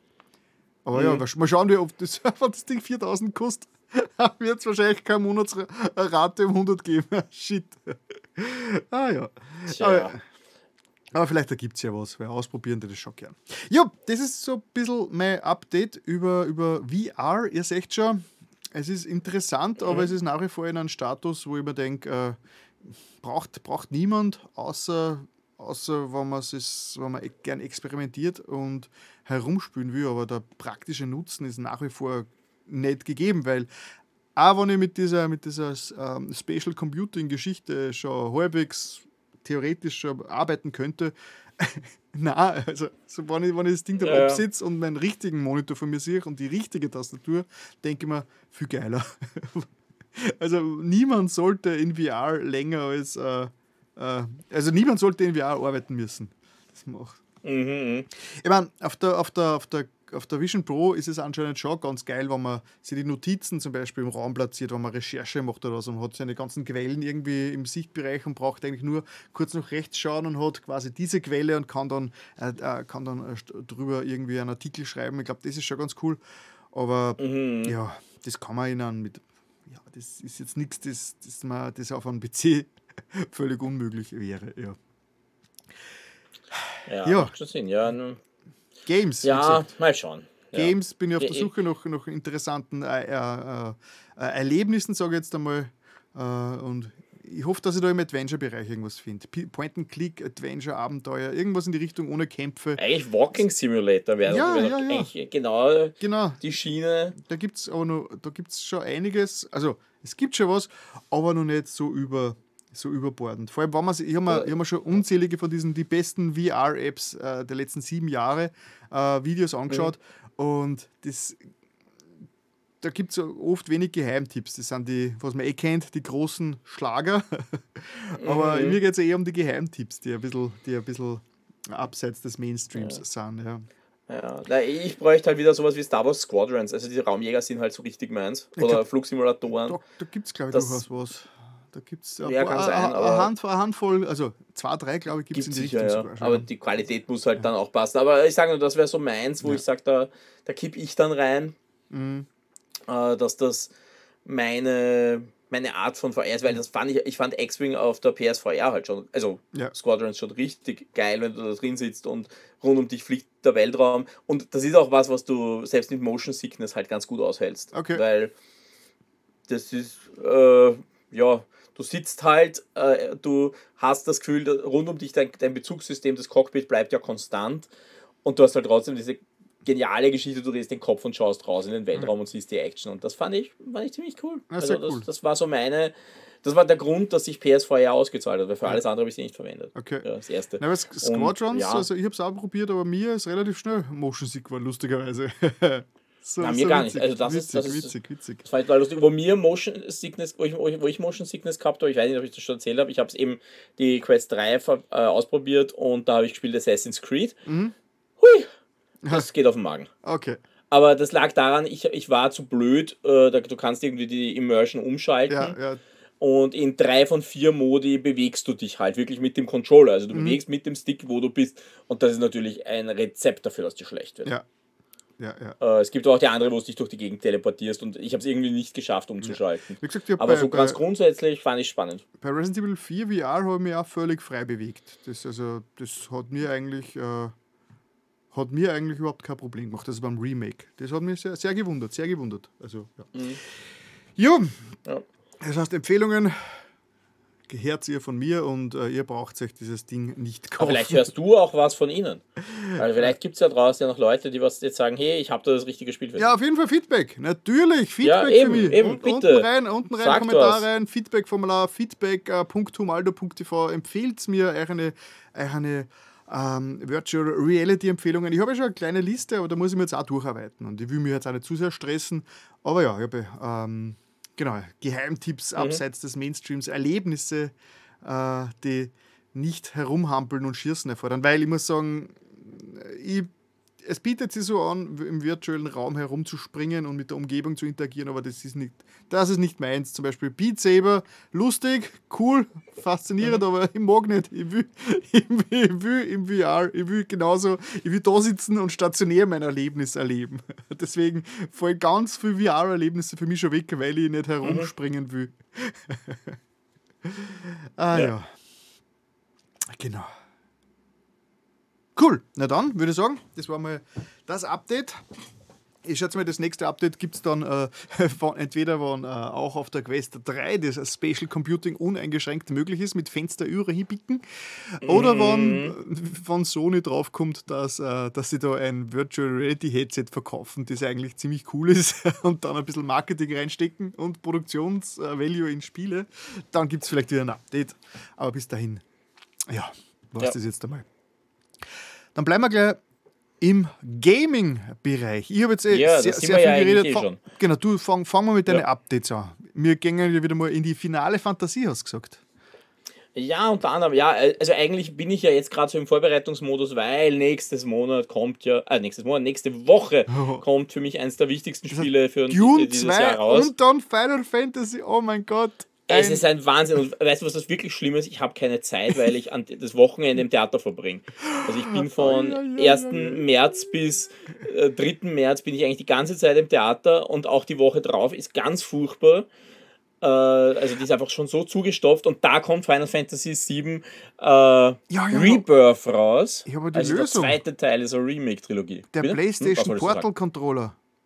Nimmst du aber die ja. PlayStation 5 mit, stößt es im, im Theater auf und spürst es auf der PlayStation äh, Portal? Ja, ich sollte halt dort was anderes auch tun. Aber du wirst lachen, ich habe ich hab, ich hab echt überlegt, mir jetzt eine Portal zu holen, aber ich kann es halt auch am Steam Deck spielen, weil da kann ich ja genauso hinstreamen, das ist ja wurscht. ähm, ob ich jetzt auf, Steam Deck streame oder auf die Portal, ist ja echt schon egal. Wehe, die ähm, Adams Family hat ein schlechtes Licht, hat ein schlechtes Licht, wenn ich dann dabei bin. Nein, ich bin noch nicht beim, da, da geht es nicht ums Lichtprogrammieren, so. da geht es darum, dass unsere Choreografin da ist. Wehe, äh, das Musical hat ein, eine schlechte Choreografie. Ja, ich, Weil, wegen ich sag jetzt, Final Fantasy. Gesagt, ich darf nichts sagen, aber ich bin nicht so viel auf der Bühne. Aber so, egal. So. Ähm, aber ja, das wird halt für mich sehr spannend. Der, der zweite Teil dieser Remake-Trilogie kommt jetzt endlich raus. Mhm. Also wir kommen jetzt endlich raus aus, äh, aus Midgard. Äh, Kannst du vielleicht kurz der, zusammenfassen, ja? wie dir der erste Teil, also vom Final Fantasy Remake gefallen hat? Ja, ich, ich habe ja schon festgestellt, das, das war tatsächlich vorher, weil äh, Final Fantasy VII Remake kam mhm. ja raus, äh, genau wie die Lockdowns waren. Mhm. Das, das, das hat gerade angefangen, also es war gerade so, dass alles abgedreht worden ist und da kam Remake. Und das, ich habe, ich glaube, das war das letzte Mal, dass ich mich wirklich eine Woche hingesetzt habe und ein Spiel quasi am Stück durchgespielt habe. Mhm. Also, soweit das halt ging mit einem damals dreijährigen Kind, aber drei, ja, zweieinhalbjährigen Kind. Ähm, aber ich habe wirklich sehr viel gespielt damals. Und äh, ich fand das Spiel richtig gut. Ich fand es richtig gut. Ich habe es mir nicht vorstellen können, wie sie es schaffen werden, äh, aus den ersten vier Stunden von Final Fantasy VII, und mehr ist es ja nicht, es sind drei bis vier Stunden, ein 40-stündiges Spiel zu bauen. Aber es funktioniert erstaunlich gut, weil sie halt auf der Geschichte aufbauen, die existiert und den Charakteren Tiefgang geben und mhm. Zeit geben, die Geschichte zu entwickeln. Und, und ich meine, ich spoiler da jetzt ein ganz kleines bisschen rein, ja, weil ich meine, ganz ehrlich, Final Fantasy VII Remake ist jetzt auch schon wieder, äh, ja. ist, war, war, war 2020, dass es rauskommt, früher 2020. Wir haben jetzt fast vier Jahre später, ganz ehrlich, Leute, wer es noch nicht gespielt hat, ja selber schuld. Ich, und ich weiß, es gibt da draußen Leute, die warten darauf, dass alle drei Teile draußen sind, ist mir klar. Aber äh, was Sieben Remake ja gemacht hat, war, dass sie von vornherein damit gespielt haben, dass sie wissen, da draußen sind Fans, die wissen, wo die Story hingeht. Mhm. Äh, das hat sich so durchgezogen, dass du, ich glaube, eh schon im zweiten Kapitel tauchen dann Dinge auf, äh, so komische Gestalten auf, die die irgendwas mit der Kontinuität zu tun haben, sagen wir es mal vorsichtig. Und es gibt auch einfach Stellen, wo du merkst, hoppla, dieses Spiel weicht davon ab, was im Original Final mhm. Fantasy VII von 1997 passiert ist. Da, da, da stimmen Entwicklungen nicht, äh, da heißt es plötzlich, nein, du kommst nicht mit, obwohl jeder weiß, du kommst, solltest mitgehen. Und irgendwas passiert dann meistens, damit das halt doch passiert. Und äh, der Schluss des Spiels, da spoilere ich jetzt nicht hundertprozentig hin, äh, war ja dann umso kontroverser, weil da wurde es dann wirklich offensichtlich, hoppla, dieses Ding erzählt nicht hundertprozentig dieselbe Geschichte wie das Original. Ist es einfach anders oder ist es irgendwie erklärt mit äh, einer Art Parallel? ist es Parallel-Dimensions-Marvel-Style? Das, äh, das, ist das Spannende, dass es halt nicht wirklich erklärt ist. Also, okay. Also du merkst, dass gewisse Figuren wissen, was mit ihnen passieren wird. Mhm, also, also klingt schon ein bisschen nach Multiverse eigentlich. Es klingt, äh, mich erinnert es total, äh, ich weiß nicht, hast du jemals den Dark Tower von Stephen King gelesen? Oh, ewig her, ewig her, aber. Hast, ja, kann, ja, kannst, du dich an das, kannst du dich an das letzte Kapitel erinnern? Das ist das Kapitel, wo vorher eine Warnung steht, lest es nicht, wenn ihr nicht wissen wollt, wie die Geschichte ausgeht. Ja, dunkel, dunkel, dunkel. Ich weiß nur, der, Letz, der, der, letzte Satz ist natürlich ganz, ganz, ganz der, der, der, letzte, der letzte Satz, Satz der der erste in Erinnerung Satz geblieben. Ja. Ah, jetzt hast du sehr, sehr gespoilt. Hast. ja, naja, aber darauf will ich hinaus. Äh, und auch da, ah, dieses Buch ist, ist ewig her. Die Idee ist von diesem Buch, der Weg ist das Ziel. Aha. Und im Endeffekt endet das Buch damit, dass der Roland zwar diesen Turm erreicht, aber dann zurückgesetzt wird an den Anfang der Geschichte, aber ein Parameter ist anders. Mhm. Nämlich er hat das Horn von Eld, das er sonst immer im ganzen, über alle acht Teile gejammert hat, dass er es nicht mehr hat. Aha. Und okay. ein bisschen erinnert es mich daran, weil äh, ich meine, eine der ikonischsten Szenen, und ja, ich spoilere jetzt ein Spiel von 1997. Final und, Fantasy und ein Buch 7. aus, äh, wann, wann ist, nein, nein, wann ist das Dark, nein, ich, Dark ich Tower? Hast du ja. gerade gespoilert. Wann war der letzte? Ja, der Dark Tower war, war ach, schon wieder fast 20 Jahre her, glaube ich. Also, ganz ehrlich, sorry. Äh, äh, aber ich meine, eine der ikonischsten, eine der ikonischsten Szenen aus Final Fantasy 7, und ich sage das jetzt bewusst, weil es nicht klar ist, ob das so in der Remake-Trilogie passiert, ist, dass Ares stirbt. Mhm. Das ist eine der berühmtesten Stellen, ja, Disc 1 Ende. Ja? ja? Haben viele von uns schon mal gesehen.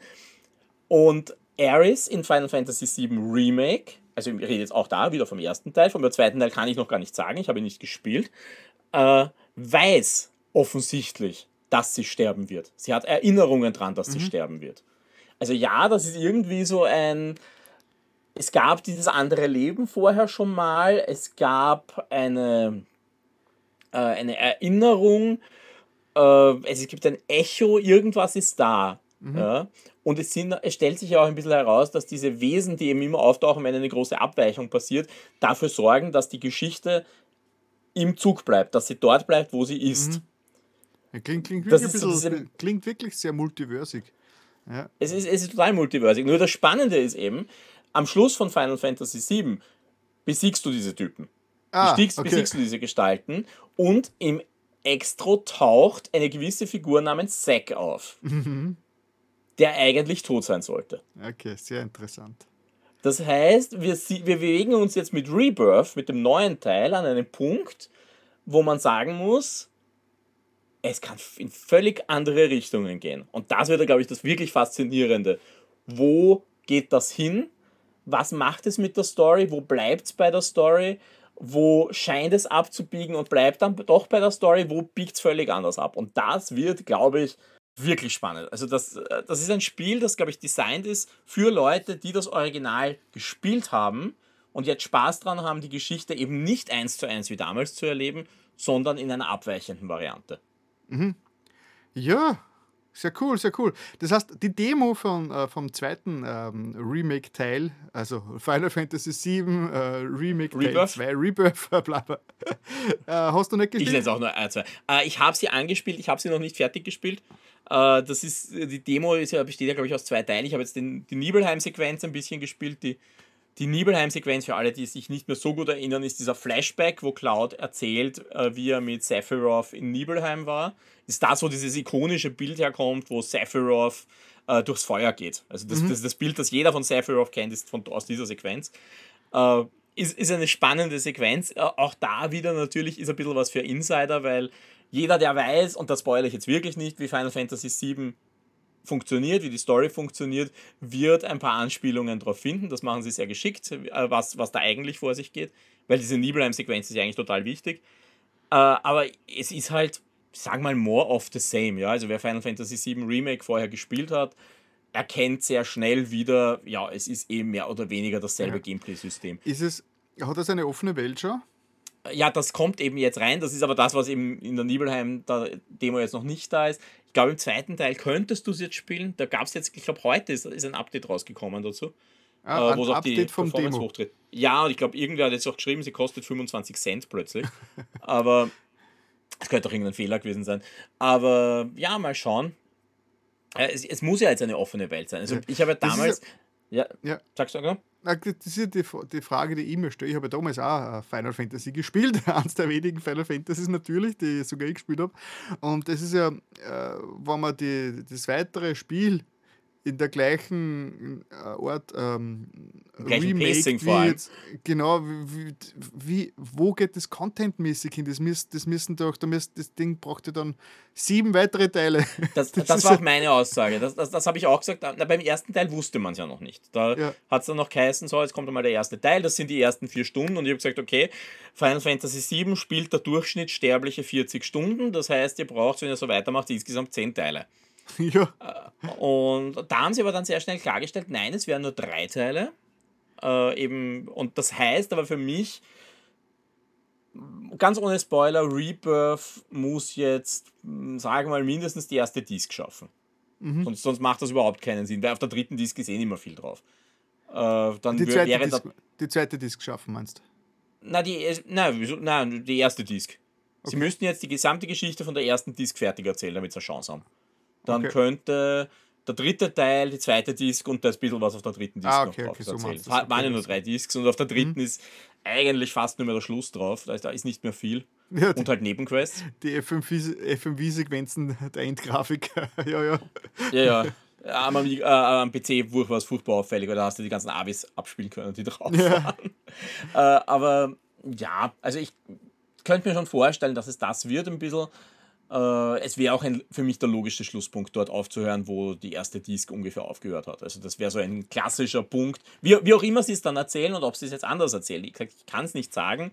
Äh, ich, ich schare schon ein bisschen mit den Hufen, dass endlich das Testmuster daherkommt, aber es ist noch nicht da. Also ja. das, da, da das kommt ganz genau, wo die Choreografin antanzt bei euch. äh, also das würde dazu passen. Ich hatte damals, ich habe damals auch eine Review-Version gekriegt vom ersten Teil und die habe ich gekriegt vier Stunden vor dem offiziellen Release. Also, und das Problem war natürlich, ich konnte es ja dann erst runterladen. Das heißt, ich habe es dann runtergeladen, habe ungefähr drei Stunden gebraucht, um das Spiel runterzuladen. Und dann habe ich eine Stunde vor allen anderen angefangen zum Spielen. Sehr schön. Äh, Aber ja.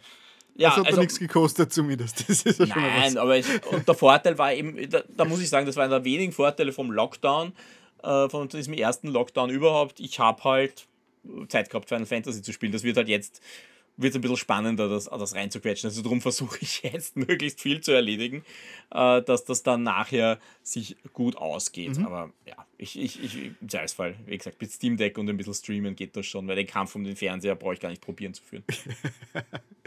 Na, sehr cool, das war dann ein schöner Exkurs über, über Final Fantasy VII Remake. Teil ja, da werden wir wahrscheinlich in der nächsten Ausgabe schon ein bisschen was mehr darüber mhm. reden. Spätestens in der übernächsten ja. haben wir dann ein finales Fazit. Genau, vielleicht eher in der übernächsten, damit du dann auch schon mehr darüber ja, kannst. genau. Also ich werde jetzt nicht, da müsste ich schon sehr weit sein, sagen wir mal so. Wenn ich, ja. wenn ich durch bin, reden wir nächste drüber. Aber schauen wir mal, ob sich das ausgeht, so in der Form. Na, sehr cool. Ja, gut. Äh, und das, das Problem ist, es ist ja nicht nur Final Fantasy VII rausgekommen. Ja, ich bleibe jetzt bei den, das sind ja jetzt mhm. meine, meine kurzen Ausflüge, die ich mache, meine kurzen Updates. Äh, es ist ja nicht nur Final Fantasy VII raus, kommt ja nicht nur Final Fantasy VII raus, sondern das Anfang des Monats kam da noch ein anderes ganz kleines Rollenspiel. Und somit raus. hätten wir unsere unheilige äh, Trilogie, unsere Allianz beisammen, wo wir heute drüber geredet haben, Dune, ja. Final Fantasy und Persona. Das ist richtig, weil was ist rausgekommen? ist Persona 3 Reload rausgekommen. Ja. Äh, das ist eine, ein Remake von Persona 3. Äh, also dem Spiel, das ich bis jetzt nicht fertig gespielt habe. Das mhm. war, ich, das, das ist angekündigt worden, da war ich gerade mit Persona 4 fertig, habe Persona 3 angefangen auf der Vita und dann hieß es, ja, es kommt, äh, es kommt das, das Remake und dann habe ich mir gedacht, gut, dann spiele ich das jetzt gerade nicht weiter, dann spiele ich es nachher nochmal. Äh, mhm. Also muss ich es nachher nochmal spielen, sondern dann spiele ich es gleich in der neuen Version. Mhm. Und ja, da bin ich jetzt, sagen wir mal, gute, ich bin jetzt 15 Stunden drin oder so. Also ich habe gerade mal den Anfang gespielt, äh, Persona halt. Ich glaube 70 Stunden oder so braucht man für das Spiel. äh, ja, es ist, es, ist, es ist spannend, weil sie, ähm, weil was sie schaffen, ist, ist, Persona 3 war ja die Wurzel des aktuellen Persona-Systems. Also die ersten zwei Persona-Spiele, also eigentlich drei, aber die, die halt 1 und 2 und Teil 2 von 2 sind, äh, waren, waren ganz andere Spiele. Die haben noch anders funktioniert. Persona 3 ist das Spiel, wo das erste Mal dieser Gameplay-Loop entsteht mit den Social Links, also dass man mit anderen Leuten sich anfreunden muss, dass man sein, sein Schülerleben mit der Schule lebt und irgendwie dazwischen gegen Dämonen kämpft. Das, dieses moderne Gameplay-System, das man jetzt in Persona 5 zum Beispiel gesehen hat, entsteht hier. Und da war halt die Frage, wie funktioniert das jetzt, wenn die einen Remaster machen? Gehen die ganz weit in Richtung Persona 5? Wird sich das ganz anders anfühlen? Oder bleiben sie bei den doch vorhandenen Eigenheiten? Weil es gibt dann schon so ein paar Dinge, die halt noch ein bisschen unrund funktioniert haben und die man halt dann erst mit Persona 4 und äh, Persona 5 ausgemerzt hat. Mhm. Äh, die sind da noch drin. Und ich finde es ganz spannend, weil äh, Persona 3 Reload äh, spielt sich in vielen Eigenheiten wie ein altes Spiel. Also auch in der Art, wie die Geschichte erzählt wird, wie äh, das Spiel funktioniert. Aber gleichzeitig wissen sie, das sind zwei Spiele danach gekommen, die haben schon ganz gute Komfortfunktionen eingebaut und das bauen sie mit rein und dadurch ist das Ganze eigentlich ein sehr rundes Paket und okay. holt ein PS2-Spiel, es war ein PS2-Spiel, ganz gut in die Moderne. Also es, es, ist, es spielt sich trotzdem ein bisschen retro, ja. Ist, wenn man jetzt mit Persona 5 vergleicht, wo die Dungeons halt hundertprozentig ausgefeilt sind, das sind wir nicht, ja. Das, mhm. das soll es nicht sein, das will es nicht sein. Aber es holt die Persona 3 Experience eigentlich sehr gut zurück und gleichzeitig macht sie es aber, äh, hübscht sie es mit so viel Komfort auf, dass man sich nicht die ganze Zeit denkt, ah, warum, warum kann ich jetzt nicht mehr irgendeinen Shortcut drücken, sondern diese Shortcuts und Hilfesysteme zum Teil, die einfach mhm. nur die Arbeit abnehmen, nicht, nicht das Spiel einfacher machen. Die sind einfach da und das mhm. funktioniert richtig ah, gut. Sehr gut. Also, es ist Spaß. ein Re Remaster oder ein Remake? Es ist, äh, es ist ein Remake, ja. Es ist ein Remake. Also das heißt, also, es ist von Grund auf neu gebaut. Soweit ich weiß, ist es von Grund auf neu gebaut worden, wobei es in den Animationen zum Beispiel, wo sie sich wirklich noch drehen oder du merkst, die Schrittlänge stimmt nicht mit der Distanz, da habe ich mir schon gedacht, ah, okay, das fühlt sich jetzt ein bisschen wie ein Remaster an, aber sie haben ein bisschen zu viel dran geändert, würde ich sagen, als dass okay. es ein reines äh, Remaster werden könnte. Also da sind wirklich, wirklich ganze Gameplay-Systeme hineingekommen, äh, die es vorher nicht gab, äh, die, die Storylines sind sind, sind angepasst worden, die Social Links sind angepasst worden. Also zum Beispiel, es ist jetzt möglich, alle Social Links auf 10 zu bringen, was vorher nicht ging, weil jedes Mädel, mit dem du dich angefreundet hast, ging entweder nur, du hast eine Beziehung mit ihr, dann erreichst du 10 oder eben nicht, dann bleibst du irgendwann stecken. Ja, das, das ging nicht anders. Und ja, das haben sie jetzt rausgenommen. Jetzt gibt es einen Pfad, wo du 10 erreichst mit den Mädels, ohne dass du unbedingt mit ihnen in eine Beziehung gehen musst. Nur so als mhm. Beispiel, wo man halt ein bisschen gedreht hat. Ja, äh, trotzdem stellt sich ein bisschen die Frage, und das ist bei Persona 3 nicht unwichtig, äh, ist es jetzt die ultimative Fassung von dem Spiel? Weil da gibt es ja, bei Persona 3 gibt es ja den Glaubenskrieg drum. Da gibt, äh, es gibt diese Urfassung von Persona 3, dann gibt es Persona 3 Fest, das äh, einen Epilog reingehängt hat, der, glaube ich, so um die 20 Stunden gedauert hat. Und es gibt Persona 3 Portable, das war die Fassung, die es auf der Vita gab, äh, gab ursprünglich auf der, äh, auf der PSP und die, die man zuletzt am PC und auf Konsolen veröffentlicht hat, wo sie ja alle äh, 5, 4 und 3 dann auf alle Konsolen geschafft haben. Und die war ja berühmt, weil du das erste Mal nicht nur einen männlichen Protagonisten spielen konntest, sondern auch einen weiblichen Protagonisten. Dafür wurde das Leben, dieses, diese 3D-Welt, wo du halt das Leben als Schüler gelebt hast, war so eher so ein bisschen Visual Novel-Style, also mit, mit Übersichtskarten und, und Dialogen und Icons. Und darum gab es da irgendwie nie so eine hundertprozentig definitive Fassung, weil in jeder Fassung ist irgendwas drinsteckt, wo man sagen hat müssen, das fehlt mir bei der anderen. Und das äh, schafft jetzt Reload lustigerweise auch nicht, weil was sie gemacht haben, sie haben wirklich nur das Originalspiel geportet. Es ist nur das Originalspiel ohne den weiblichen Protagonisten ohne den Epilog. Mal schauen, ob das noch nachkommt. Gibt naja, vielleicht, sie brauchen ja, sie brauchen ja Potenzial für den äh, Complete DLC. Ja, es kann schon sein, dass da DLCs kommen. Aber mal schauen. Also, das ist so irgendwie. Äh, aber bis ansonsten würde ich sagen, es ist definitiv die ultimative Fassung. Ich spiele es eigentlich am Steam Deck. Äh, da läuft es sehr, sehr gut. Äh, mhm. und, und das ist für mich auch ein optimales, also für mich ist Persona generell so ein bisschen mehr Handheld-Game mittlerweile, weil du spielst kurz und dann schaltest du wieder aus und mhm. äh, machst den nächsten Tag und weil, wenn du jetzt nicht in den Dungeons bist, sind das so, so kurze Story-Bursts, wo du dein Leben als Teenager lebst. Das ist so einfach. Also, und das ist so leicht ab unterbrechbar, sage ich mal. Ja. Und das ist schon nett. Na cool. Sehr schön. Also das ja. heißt, ich habe ja schon irgendwas gelesen, dass Persona 3 irgendwie sämtliche Wertungen sprengt gerade. Also ganz, ganz hohe ja, Wertungen hat, überall. hat sehr, sehr gute Wertungen. Ich meine, ich würde es jetzt auch nicht auf das Niveau von äh, Persona 5 eben jetzt rein technischer Natur. Aber ich weiß, dass viele die Story total lieben. Äh, ich finde die Story interessant, aber ich würde sie jetzt auch noch nicht äh, auf das Niveau von 3 heben. Aber vielleicht bin ich auch dafür wirklich noch mit 15 Stunden zu sehr am Anfang. Also das mhm. kann schon noch kommen. Da, da kommt, da muss einfach noch so viel passieren. Äh, ja, bei Persona mache ich mir da keine Sorgen, dass die Story irgendwann nach hinten nachlässt. Das funktioniert ah, eigentlich im Normalfall. So, hast du noch was zu erzählen oder? Ja, stimmt. Ein, ein, ein kurzes Ding habe ich noch. Ein, ein okay. letztes kurzes Ding und das mache ich wirklich kurz. Äh, ich habe mich inspirieren lassen von unser, vom Weihnachtspodcast von Shock 2. Äh, da ging es um ein kleines äh, Mobile Game namens Storyteller. Mhm. Äh, das gibt es bei Netflix. Also wenn man, die Netflix, wenn Netflix-Abo hat, dann gibt es ja auch diese Gratis-Spiele. Und da habe ich mal reingeschaut und habe mir dann Storyteller runtergeladen. Und das ist ein witziges kleines Puzzlespiel. Äh, da geht es darum, dass man Vorgaben kriegt, welche Geschichten man erzählen muss. Und das ist eine Bildgeschichte. Also du hast zum Beispiel vier Panels wie in einem Comic. Und da in diesen vier Panels musst du schaffen, dass eine Story erzählt wird, wie sie dir vorgegeben wird. Also zum Beispiel, äh, du musst äh, dafür sorgen, dass der Zwerg von der Prinzessin geküsst wird. Leider findet du, wenn du einfach reingibst, äh, das Kussszenario und du gibst den Zwerg und die Prinzessin rein, dann findet sie den total abstoßend. Dann findet sie den nicht hübsch. Äh, und dann, dann küssen sie sich nicht. Und das heißt, du musst mit anderen Szenarien, mit anderen Charakteren es so umbauen, dass sie im Laufe dieser Geschichte dem, äh, den Zwerg dann küsst, weil sie ihm dankbar ist, weil sie sich in ihn verliebt hat, was auch immer. Und du hast halt immer so ein paar Elemente und die musst du halt richtig aneinander fügen, damit du eine, eine Geschichte erzählst. Und ja, wie gesagt, die ist vorgegeben. Manchmal gibt es dann auch noch Modifier, wo es dann heißt, so, und das ist die Geschichte, die du erzählen musst, damit du weiterkommst. Aber es gibt dann noch äh, zum Beispiel das Dienstmädchen muss den Hausherrn vergiften ist die, ist die Basisgeschichte und dann gibt es äh, aber die Zusatzgeschichte und stirbt dabei selbst. Und dann musst du überlegen, wie kann ich das noch zusammenbauen.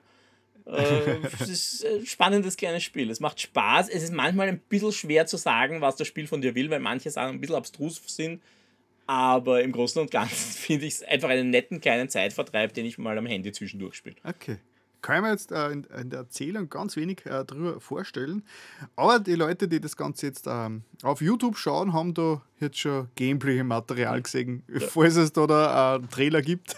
ich, es gibt es auch auf Steam, soweit ich weiß. Also ich glaube, okay, es gibt auch auf mehr Plattformen. Also es gibt sicher ja. was. Aber es ist einfach ein nettes kleines, ich baue mir mhm. meinen eigenen Comic mit einer vorgegebenen Story-Spiel. Okay. Und ein Puzzler, ein kleiner Puzzler, aber ganz nett für zwischendurch. So, jetzt habe ich genug geredet, jetzt So, ich habe ein Spiel gespielt, das in eine ganz andere Richtung geht, wie deine netten, ähm, bunten äh, Story-Puzzler oder Storyteller-Spiele, sondern ich habe gespielt Silent Hill, The Short Message. Das war eine ah. große, große, große Überraschung. Äh, es hat neulich, also Ende Jänner 24, hat es ja diese Sony, äh, ähm, diese Sony äh, Direct gegeben. Und mhm. da ist äh, komplett, ja, aus heiterem Himmel eben ein äh, Shadow Drop, ein gratis Silent Hill äh, angekündigt worden, das dann kurz nach, der, nach, diesem, nach dieser äh, Sendung schon äh, zum Downloaden war, auf der PlayStation 5 äh, zumindest. Hm, ich glaube in Deutschland. Das ist ein Free-to-Play-Spiel, oder? Habe ich das richtig äh, Free-to-Play ist, ja, ist, aber, ist aber inzwischen ganz verwirrend. Es ist einfach kostenlos. Ja.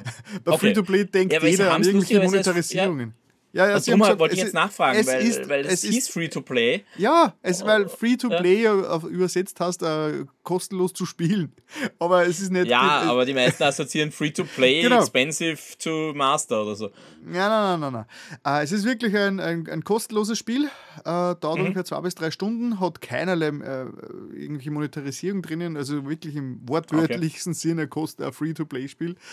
Wer weiß, wie verzweifelt Konami momentan ist. Also angeblich angeblich, ist es äh, entstanden aus einer internen Deck-Demo, die sie neuen mhm. Mitarbeitern mhm. immer vorstellen, sogar also um, um äh, den Mut der Silent Hill Serie zu vermitteln. Also das dürften es mhm. quasi, wenn wir frisch anfangen im Team, dann ist es so ein internes äh, äh, äh, Spiel gewesen. Und sie haben sich gedacht, ja, wäre cool, wenn wir das eigentlich jetzt äh, komplett rausbringen. Und es ist eigentlich ist eine, eine Werbemaßnahme so ein bisschen. Natürlich, es ist, äh, mhm. Äh, wenn man was kostenlos rausbringt, kann es nur Werbe, ähm, eine Werbemaßnahme sein, um, um, um Silent Hill die Marke wieder ein bisschen zu beleben. Weil Konami hat, mhm. hat ja ziemlich mhm. viel, hat ja ziemlich viel Schindluder getrieben in den letzten Jahren und ich glaube, da wollen sie sich ein bisschen Credibility wieder wieder unter den Fans aufbauen und deswegen war eben dieses eigentlich experimentelle Spiel da jetzt ähm, äh, im, ähm, im Shop, also ich glaube, es ist dauerhaft äh, jetzt downloadbar. Äh, wie gesagt, in Deutschland, glaube ich, braucht man PS Plus dazu, weil es an irgendeiner, ähm, ich glaube, einer Altersvorgabe oder was gebunden ist, aber im österreichischen PlayStation Store kann man es einfach runterladen und es ist kostenlos. Mhm. Ah, okay, irgendwie hat die erst Weil mein Siri fängt gerade zum Reden an mit mir. Wieso redest du mit Siri? Also, ich, ich muss vorsichtig sein, dass ich meins nicht rufe. Ah, na gut. Das habt ihr jetzt, glaube ich, nicht gehört, aber plötzlich hat Siri mir was dazu. Egal. Ja, das war gut genau. gefiltert. Uh, Silent Hill, The Short Message, ist ein experimentelles Silent Hill-Spiel, spielt in der fiktiven deutschen Stadt Kettenstadt. das heißt, die genau, die, die Japaner und uh, haben ja ein großes Fable für Deutschland, uh, haben aber leider darauf vergessen zu recherchieren, wie deutsche Schu Schulen ausschauen. Deswegen schauen mhm. eigentlich die Schule in dieser deutschen Berlin-artigen Stadt schaut eher aus wie ein amerikanisches College, aber das ist jetzt einmal egal. und Verstehe. es ist wahrscheinlich eines der der äh, deprimierendsten und depressivsten Spiele, die ich jemals gespielt habe, weil es geht um Selbstmord, Cyberbullying, Social Media und äh, mentale Gesundheit. Mhm. Das ist richtig, richtig heavy Stuff, wie man schon sagt. Und äh, ich glaube, das war so ein bisschen der Grund, warum das Ganze nur als zwei- bis dreistündiges äh, Experiment rausgekommen ist, weil ich, ich glaube, es ist schwierig zu vermarkten eigentlich.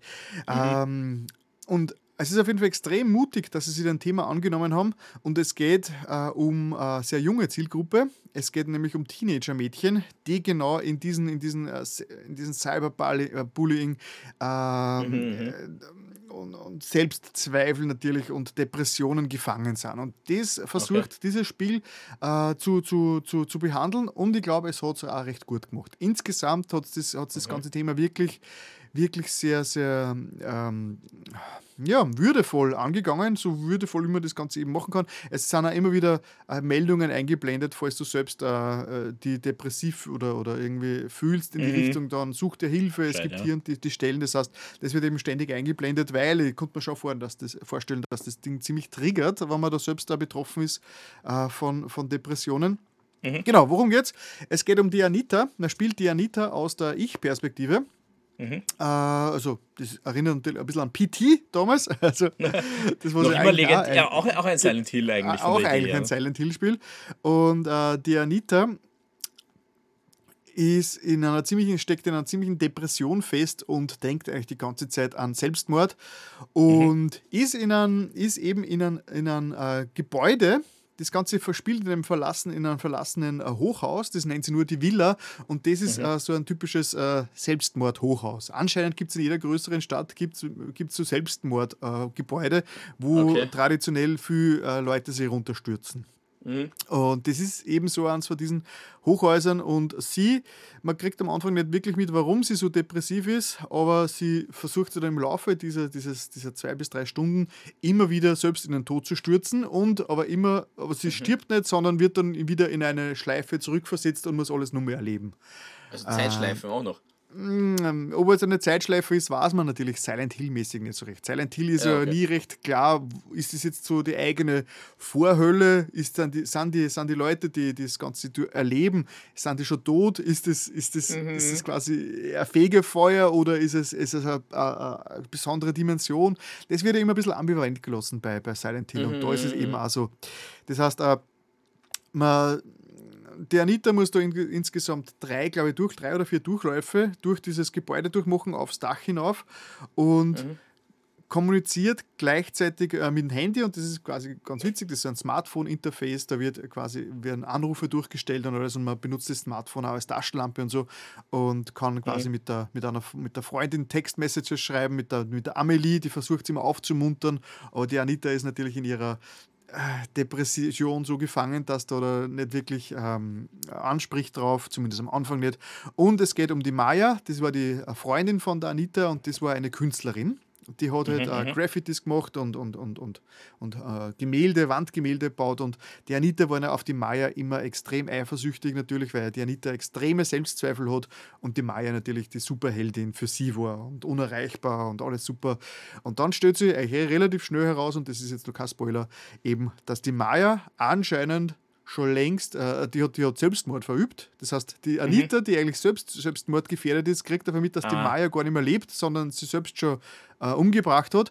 Aber gleichzeitig mhm. kriegt die Anita von der Maya auch Text-Messages. Die Maya will ihr was zeigen in diesem Gebäude und lotst sie mit Text-Messages durch ja, dieses Gebäude schon, ja. durch. Also es ist ganz, ganz schwierige Themen und man ist ja immer in der Anita ihren Gedanken drinnen und man kriegt ihre Selbstzweifel mit und alles. Und ähm, es ist eine sehr spannende und eine sehr, sehr, sehr selten benutzte ähm, ähm, äh, Geschichte, würde ich jetzt einmal sagen. Vor allem, mhm. Es ist halt auch ganz schwierig, ich sage jetzt mal als 40-jähriger Mann in, in, in die Lage von wahrscheinlich 15-jährigen äh, Teenager rein zu versetzen. Also, es ist, mhm. also ich kann mir schon vorstellen, dass das Spiel bei ganz vielen nicht resoniert, weil, weil einfach äh, sehr, sehr. Also man muss schon ein bisschen emotional stretchen, damit man da reinkommt. Ja, genau. Ja, klar. Mehr will ich jetzt gar nicht so richtig äh, sagen. Es ist ein Walk-Simulator. Es ist die meiste Zeit über, geht man durch dieses Gebäude durch, hat ganz wenig kleine Rätsel zu äh, bestehen, muss sich durchorientieren, ähm, ganz viele Texte lesen. Äh, es gibt real gefilmte Zwischensequenzen, die immer wieder diese ganze Beziehung, die dies, diese drei Mädels miteinander haben, äh, wieder äh, wieder, wiedergeben versuchen und so. Und es ist wirklich sehr depressiv. Und äh, es gibt aber, leider muss ich jetzt sagen, Actionsequenzen. Und das mhm, ist, mhm. warum das Spiel meiner Meinung nach komplett auseinanderbricht. Es gibt okay. drei oder vier Sequenzen, wo man plötzlich vor, vor einer, einem Monster gejagt wird. Und äh, das ist das Cherry Blossom Monster, mehr oder weniger, weil die, die Künstlerin, die Maya, die hat ja, ihr, ihr, Künstlername war ja Cherry Blossom oder so irgendwie, also, so, okay. also ähm, Kirschblüten. Kir Kirschblüte war ihr, ihr, ihr Künstlername. Und das Cherry Blossom Monster ist jetzt so eine ganz schräge Silent Hill-typische äh, Figur, die aus, aus Kirschblüten, halb Kirschblüten besteht, dann zusammengeschnürten Müllsäcken und so. Also ganz, ganz schräg. Und vom Original äh, Silent Hill-Designer vom Mash, äh, Masahiro Ito äh, designt. Mhm. das heißt, der, der den berühmten äh, Pyramid Head in Silent Hill 2 designt hat, der war da auch dabei und hat dieses, dieses Monster quasi designt. Und man muss in drei oder vier Sequenzen davonlaufen. Und mit diesen Chasing-Sequenzen, da ist leider das Spiel für ja. mich auseinandergebrochen. Weil erstens okay. einmal durch, durch die First Person mhm. Äh, war ich relativ orientierungslos, weil man eben so wenig von der Umgebung sieht. Es gibt so eine Rückspiegelfunktion, das heißt, man kann, man kann kurz nach hinten schauen und zu sehen, äh, ob, ob das Monster einen nur verfolgt. Aber das hat bei mir einfach nicht funktioniert, weil durch die Rückspiegelfunktion war ich dann in, in der Orientierung wieder so verwirrt und bin dann immer erwischt worden. Äh, okay, okay, okay. Dann leider ändern sie die Räume und Flure teilweise willkürlich. Es gibt zum Beispiel eine Szene, da ist dieses äh, Cherry Blossom Monster, ist, verschwindet kurz und verfolgt dann nimmer. Und dann habe ich mir gedacht, okay, ich nehme diese, ich nehme jetzt diese, diese Ruhepause, äh, quasi zu, nehme jetzt und schaue mir die Umgebung an. Habe die Umgebung mhm. erkundet und habe Fluchtrouten auskundschaftet ah, so, und, und bin draufgekommen, genau, natürlich nicht. bin draufgekommen, okay, irgendwie, ich komme da nirgends mehr raus. Und dann triggert man wieder den, den, die weitere Verfolgung und plötzlich gehen irgendwo Öffnungen auf, die vorher nicht da waren. Und das habe ich mhm. wahnsinnig gemacht, weil ich habe dann, ich hab dann auf, auf YouTube nachschauen müssen, wie das geht und bin drauf, die Tür war vorher nicht da, die ist dann aber willkürlich getriggert worden, wie die äh, Verfolgungsjagd wieder weitergeht. Und ah, das ist extrem äh. Trial and Error mäßig gewesen für mich. Ja, okay. Also sehr viel auswendig lernen, sehr frustrierend. Und was vielleicht bei mir das Problem war, ich habe es mit Kopfhörer gespielt, aber äh, es gibt ziemlich viel Audio über den DualShock Controller auf der PlayStation 5. Ja, okay, das heißt, da ja. gibt es dann gibt's einen Indikator, wie weit man, wie gefährlich die Situation gerade ist. Und ich glaube, das habe ich erst relativ spät mitgekriegt und vielleicht habe ich deswegen mir so schwer getan, abzuschätzen, wie, wo ich gerade bin, weil ich äh, den Controller-Sound nicht gehört habe.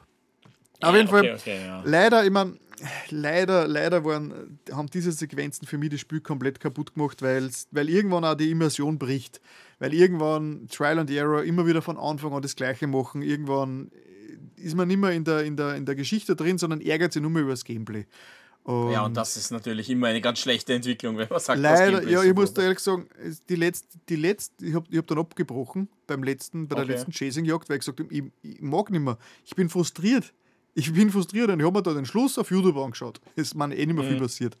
Weil es so wäre sehr interessant. Es gibt ja dann mit der Zeit gibt's, äh, es gibt da nur eine Sequenz drin und die, die kommt vor der letzten Chasing-Sequenz, die habe ich zum Glück noch gespielt. Da ist man plötzlich im ah, okay, das spoilere ich jetzt nicht, aber da, da wird, da kann man nachspielen äh, Erlebnisse aus der Kindheit von der Anita und das ist wirklich sehr, sehr hardcore. Wie viel hat es jetzt wirklich mit, mit dem klassischen Silent Hill zu tun? Das Silent, Hill ist ja immer, Silent Hill ist ja immer, äh, es hängt ja nie richtig zusammen. Also ich meine, ich bin jetzt auch nicht der größte Silent Hill-Experte, aber Silent Hill war immer relativ eigenständig. Es hat mhm. immer, das, was Silent Hill immer zusammengehalten hat, war, dass die Hauptdarsteller eigentlich immer einen Knacks gehabt haben, eigentlich immer Anti-Helden waren ja. und man mehr oder weniger, dass die, diese Horror, das Horrorszenario eines Silent Hills eigentlich eine komplett introvertierte, die, die Hölle, die die, die meist selbst verursacht, die Protagonisten durchlebt haben, darstellt. Und es ist immer, es ist immer sehr ambivalent. Das heißt, Silent Hill war nie richtig, also es ist nie richtig aufgeklärt worden, worum es eigentlich jetzt geht. Und, mhm. äh, und, und, und, von, dem her, von dem her passt schon ganz gut in die Serie rein und es probiert wieder was Neues. Das ja, wobei du warst cool. ja immer ins, oder warst du zumindest in den ersten Spielen nicht immer, Silent nicht Hill? immer. In den ersten, okay. in den ersten beiden auf jeden Fall, im dritten bin ich mir nicht ganz sicher und spätestens bei Silent Hill 4, The Room, äh, glaube ich auch nicht mehr. Aber dieses, dieses Mysterium, das Silent Hill als Stadt umgibt, glaube ich, kann man ja metaphorisch auf mehr, mehr aufweiten. Ja. Das, heißt also, das heißt, das, was in Silent Hill passiert ist, kann auch an, andersorts der Welt passieren. So, glaube ich, kann man das ja. ungefähr schon sehen. Ja, wie gesagt, ähm, ich würde es mir, wenn ich Silent Hill-Fan bin oder ich die Serie interessant finde, unbedingt anschauen.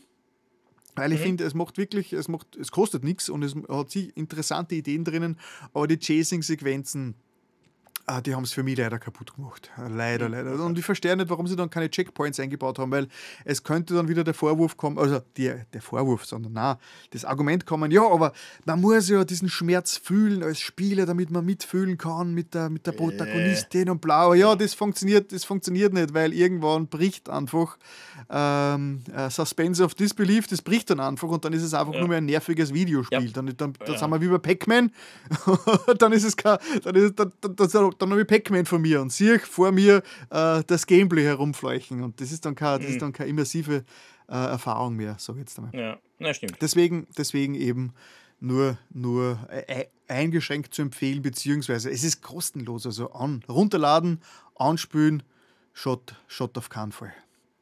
Ja, mhm. Silent Hill Uh, der Short Message. Kann man auch doppelt, äh, doppeldeutig sehen. Also es geht sehr viel um SMS, um Short Messages im Spiel, aber es könnte natürlich auch eine Short Message aus äh, dem Silent Hill Franchise sein, äh, für zwischendurch. mein Problem ist immer Short Message, ich denke sofort an SMS. Ne? Ja, nein, es, ist, es, ist, es ist beides vermutlich. Ja. ja. Genau. Das war's okay. von mir. Ja, gut. Was war denn, äh, äh, du, hast, du, du hast, genau, du hast ja noch was noch, Schönes ja. und das sagt mir, das sagt mir jetzt gar nichts, gar aber ist, ist irgendwas äh, Analoges, oder? Oder doch? Es ist was Analoges. Es ist mehr oder weniger ein Brettspiel. Die Rede ist von Hitster. Aha. Äh, Hitster ist ein Spiel für, sagen wir mal, Fans der Musik, also Musikfans, mhm. äh, mit einem, sagen wir mal, relativ breiten Musikgeschmack optimalerweise. Also, äh, der so ungefähr ein Jahrhundert umfassen kann, was wir bis jetzt festgestellt haben. Äh, worum geht es? In dem Spiel geht es darum, man äh, muss Karten, die man, also jede Runde, jedes Mal, wenn man dran ist, kriegt man eine Karte und man muss die historisch korrekt einsortieren. Also man muss eine, äh, eine Zeitlinie bilden, wo man sagt, links ist das früheste und rechts ist das älteste. Äh, ich habe schon mal vor ewigen Ausgaben über Anno Domini erzählt. Das erinnert mich mhm. total daran. Nur, dass man das, äh, dass jeder für sich seinen eigenen Zeitstrahl hat und dass es nicht darum geht, dass man falsch, also dass, dass, dass man irgendwann einmal dann wer sagt, nein, deine Zeitlinie ist falsch, sondern wenn du es richtig einordnest, darfst du die Karte behalten. Der Clou daran ist, auf dieser Karte steht einmal grundsätzlich gar nichts, sondern da ist einfach nur ein QR-Code drauf. Und diesen QR-Code, den kann man mit einem Handy, äh, wo die entsprechende App, die Spiel-App installiert ist, einscannen. Mhm. Und dann passiert nämlich folgendes: Man hört das Lied, man hört ein Lied, man hört einen mhm. Song. Und anhand dessen, dass man diesen Song hört, muss man ihn einordnen. Da muss man sagen, wann ist dieses Lied rausgekommen. ah, witzig, ja. Also, äh, und dann platziert man diese Karte einfach dort, wo man glaubt, sie ist es, sagt, okay, das passt, und dann dreht man es um und dann steht, von wem ist das Lied, wie heißt das Lied und, äh, und wann ist es rausgekommen. Und wenn man recht hat, dann darf man die Karte dort hinlegen und wenn man seine zehnte Karte so hinlegt, hat man gewonnen. Das ist das grundlegende Prinzip. Äh, es gibt dann noch so ein paar Interaktionsmöglichkeiten, wo man dann äh, mit anderen Spielern also wo man, wo man dann zum Beispiel einem anderen Spieler sagen kann, nein, du liegst falsch, äh, das gehört in Wahrheit dorthin. Und dann klaut man dem die Karte, wenn man selber recht, recht hat. Und äh, ein wichtiges Prinzip ist noch, wenn man eben nicht nur das Jahr richtig einordnet, sondern auch sagen kann, wie das Lied heißt und von wem es gesungen wird, dann kriegt man eben auch wieder so ein Token, mit dem man bei anderen klauen kann. Mhm. Ja, und das mhm. ist eigentlich schon das gesamte Spiel. Und das Schräge ist halt jetzt, das geht halt so querbeet durch den Musikgeschmack. Ja? Also das, äh, man hat da Songs drin wie, äh, also das älteste, was wir gefunden haben, war In the Mood aus 1939. Okay. Äh, geht aber rauf bis Billie Eilish, bis äh, wir haben drin gehabt äh, einen, einen äh, Coolio, wir haben drin äh, Jürgen Drews mit einem Bett im Kornfeld. Ja? Also so richtig querbeet und das macht es halt urschwer. Und das war sehr lustig, wir haben das im Skiurlaub gespielt äh, waren so ein bisschen eine. Also der Freund, von dem wir gesagt haben, mit dem dürfen wir das nicht spielen, der war nicht dabei weil man gesagt hat, der hat einen wirklich breiten Musikgeschmack, der war nicht da. Und es war total lustig, weil äh, unsere Freunde, die halt einen sehr modernen Musikgeschmack haben, die haben ständig die Songs gekriegt aus den 70ern, 60er, 70er. Und wir haben dafür immer die ganz modernen Songs gekriegt, wo man gesagt hat, äh, wer ist denn das überhaupt? Keine ja. Ahnung, kenne ich nicht. Ja. Ähm, und das war schon ganz lustig dadurch, weil wir uns halt dann gegenseitig auf die Karten geklaut haben. Äh, ja, und es, es, es ist halt, es sind halt nur eine gewisse Anzahl an Karten drin. Irgendwann kennt man natürlich alle Songs, aber es ist trotzdem eine nette Gelegenheit, wenn man sich mal hinsetzen will äh, und Musik hören. Wir, wir machen das zum Beispiel relativ oft. Wir setzen uns mit Freunden zusammen, wir plaudern und drehen ein bisschen Musik auf. Und in dem Fall kannst du halt die Karten auch nehmen und kannst nebenbei spielen, weil du hast halt dann die Hintergrundmusik. Klar, es wird dir nicht alles gefallen. Ja, also ich meine, da musst schon. Also mir ist zum Beispiel bis jetzt noch kein Metal-Song untergekommen, ja. sage ich ganz offen. Äh, aber ich meine, du hast halt dann da, als Gegenstück hast halt dann wirklich schon ein bisschen schlagermäßige Songs ja, das, raus. Das, das muss man aushalten. Äh, es, gibt auch, es gibt auch eine zweite Edition von dem Spiel. Also es gibt nicht nur Hitster, sondern es gibt auch Hitster Schlagerparade. Das geht dann schon ein bisschen mehr in Richtung Neue Deutsche Welle bis Schlager. Mhm. Die haben wir uns noch nicht gekauft. äh, einige Leute haben mir schon die schlimmsten Qualen angedroht, falls ich sie mir kaufe. äh, aber es, ich meine, es ist da auch schon, ja. Es, es ist Nena drin, eben Jürgen Drews habe ich schon erwähnt. Äh, es ist Tokyo Hotel drin. Also es ist schon. Aber, aber, es ist halt gar nicht so einfach. Ja? Du hörst diese kurzen Ausschnitte, also du hörst das Lied und am Anfang denkst du, was bist denn du für ein Lied? Und dann irgendwann kommt der Refrain und dann hast du eine Chance. Äh, und das ist vielleicht das Spannende, man kann also dieses, das ist ein Spiel, für das man eigentlich, damit man es vollwertig spielen kann, muss derjenige, der die App installiert hat, auch einen Premium Spotify-Account haben. Ah, okay. Weil es geht zwar auch ohne, das geht, es hat aber zwei Nachteile. Erstens hat derjenige, der die Karte scannt, der das Handy in der Hand hält, darf dann nicht mitspielen, weil da öffnet sich dann der Webplayer von, äh, von Spotify in der, in der nicht bezahlten Version und da steht natürlich dann, wie das Lied heißt. Mhm. Und zweitens äh, du hörst halt immer nur 30 Sekunden Ausschnitte. Und das mhm. macht es viel schwerer, meiner Meinung nach, weil du, wenn du Pech hast, spielen die dir nicht den Refrain vor. Okay, das heißt, es ist wirklich Spotify gebunden. Keine andere, irgendwie Apple Music, sondern nur Spotify. Grundsätzlich funktioniert es mit Spotify. Es gibt natürlich dann eben, wenn du es, du kannst es auch zum Beispiel ohne die App spielen, indem derjenige die Karte nimmt, der, der, der dich raten lässt wie ein Quizmaster, dreht es um, tippt es in Apple Music ein und spielt es von dort. Geht natürlich okay. genauso. Aber ganz grundsätzlich ist es gedacht, dass du es mit, mit der App und einem Spotify Premium Account spielst, weil dann okay. funktioniert es natürlich am besten. Wir raten jetzt schon alle, ob das jetzt irgendwem den Spotify Account zusammengeschossen hat. Ja, also weil Ist die Frage, Du kann kannst, bei das Spot, Spotify? du kannst bei Spotify übrigens äh, anklicken und äh, vor den Vorschlägen ausschließen, äh, wählen. Ja, eh, aber ich meine, wir haben das dann eh auch mit, mit dem Freund gespielt, von dem er gesagt hat, er hat den größten Musikgeschmack. Äh, da frage ich mich halt, auch- der, und der hatte dann wirklich Spotify Premium, da haben wir es dann wirklich so ausprobiert.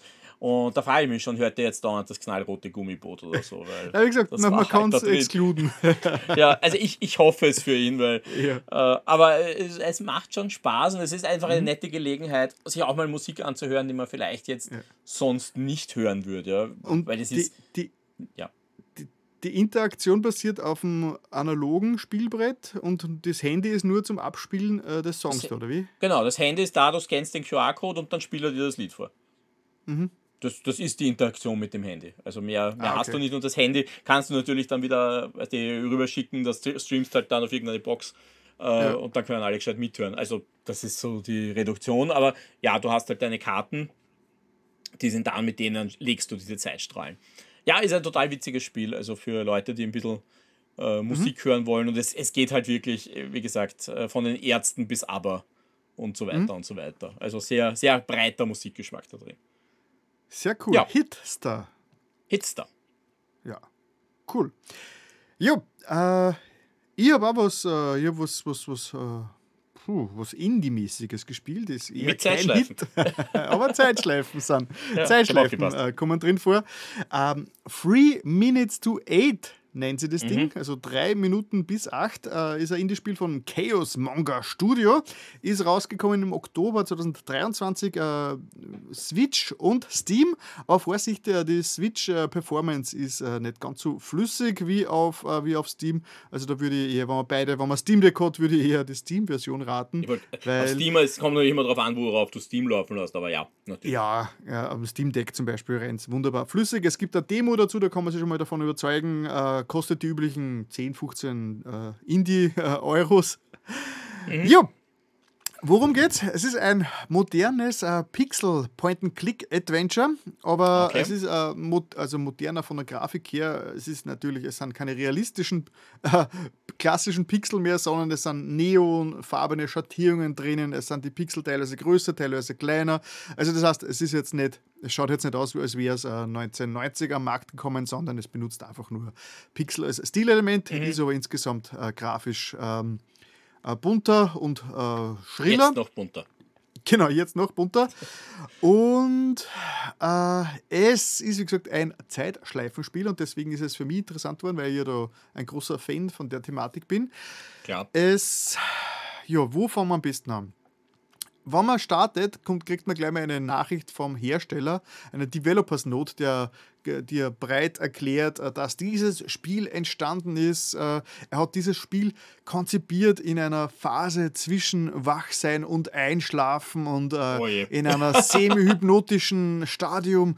Kurz bevor er eingeschlafen ist, hat er die Vision ersponnen äh, dieses Spiels und es ist schon die, die Sinne äh, bis aufs Äußerste strapazieren. Ja, das übliche Blablabla halt.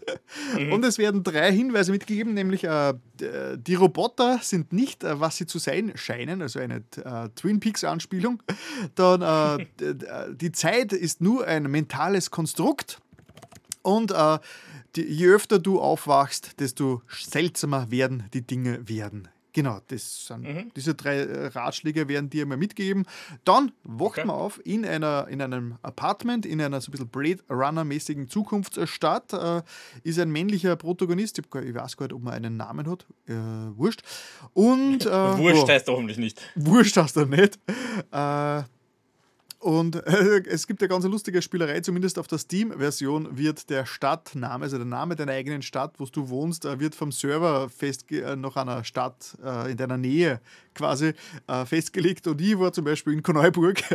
das heißt, es ist im Spiel drin gestanden, dass diese Stadt, diese Cyber, diese Cyberpunk-mäßige Zukunftsstadt hat Korneuburg-Kassen in meinem Fall, was recht witzig ist. Wenn man kein Neuburg ein bisschen kennt. Ne?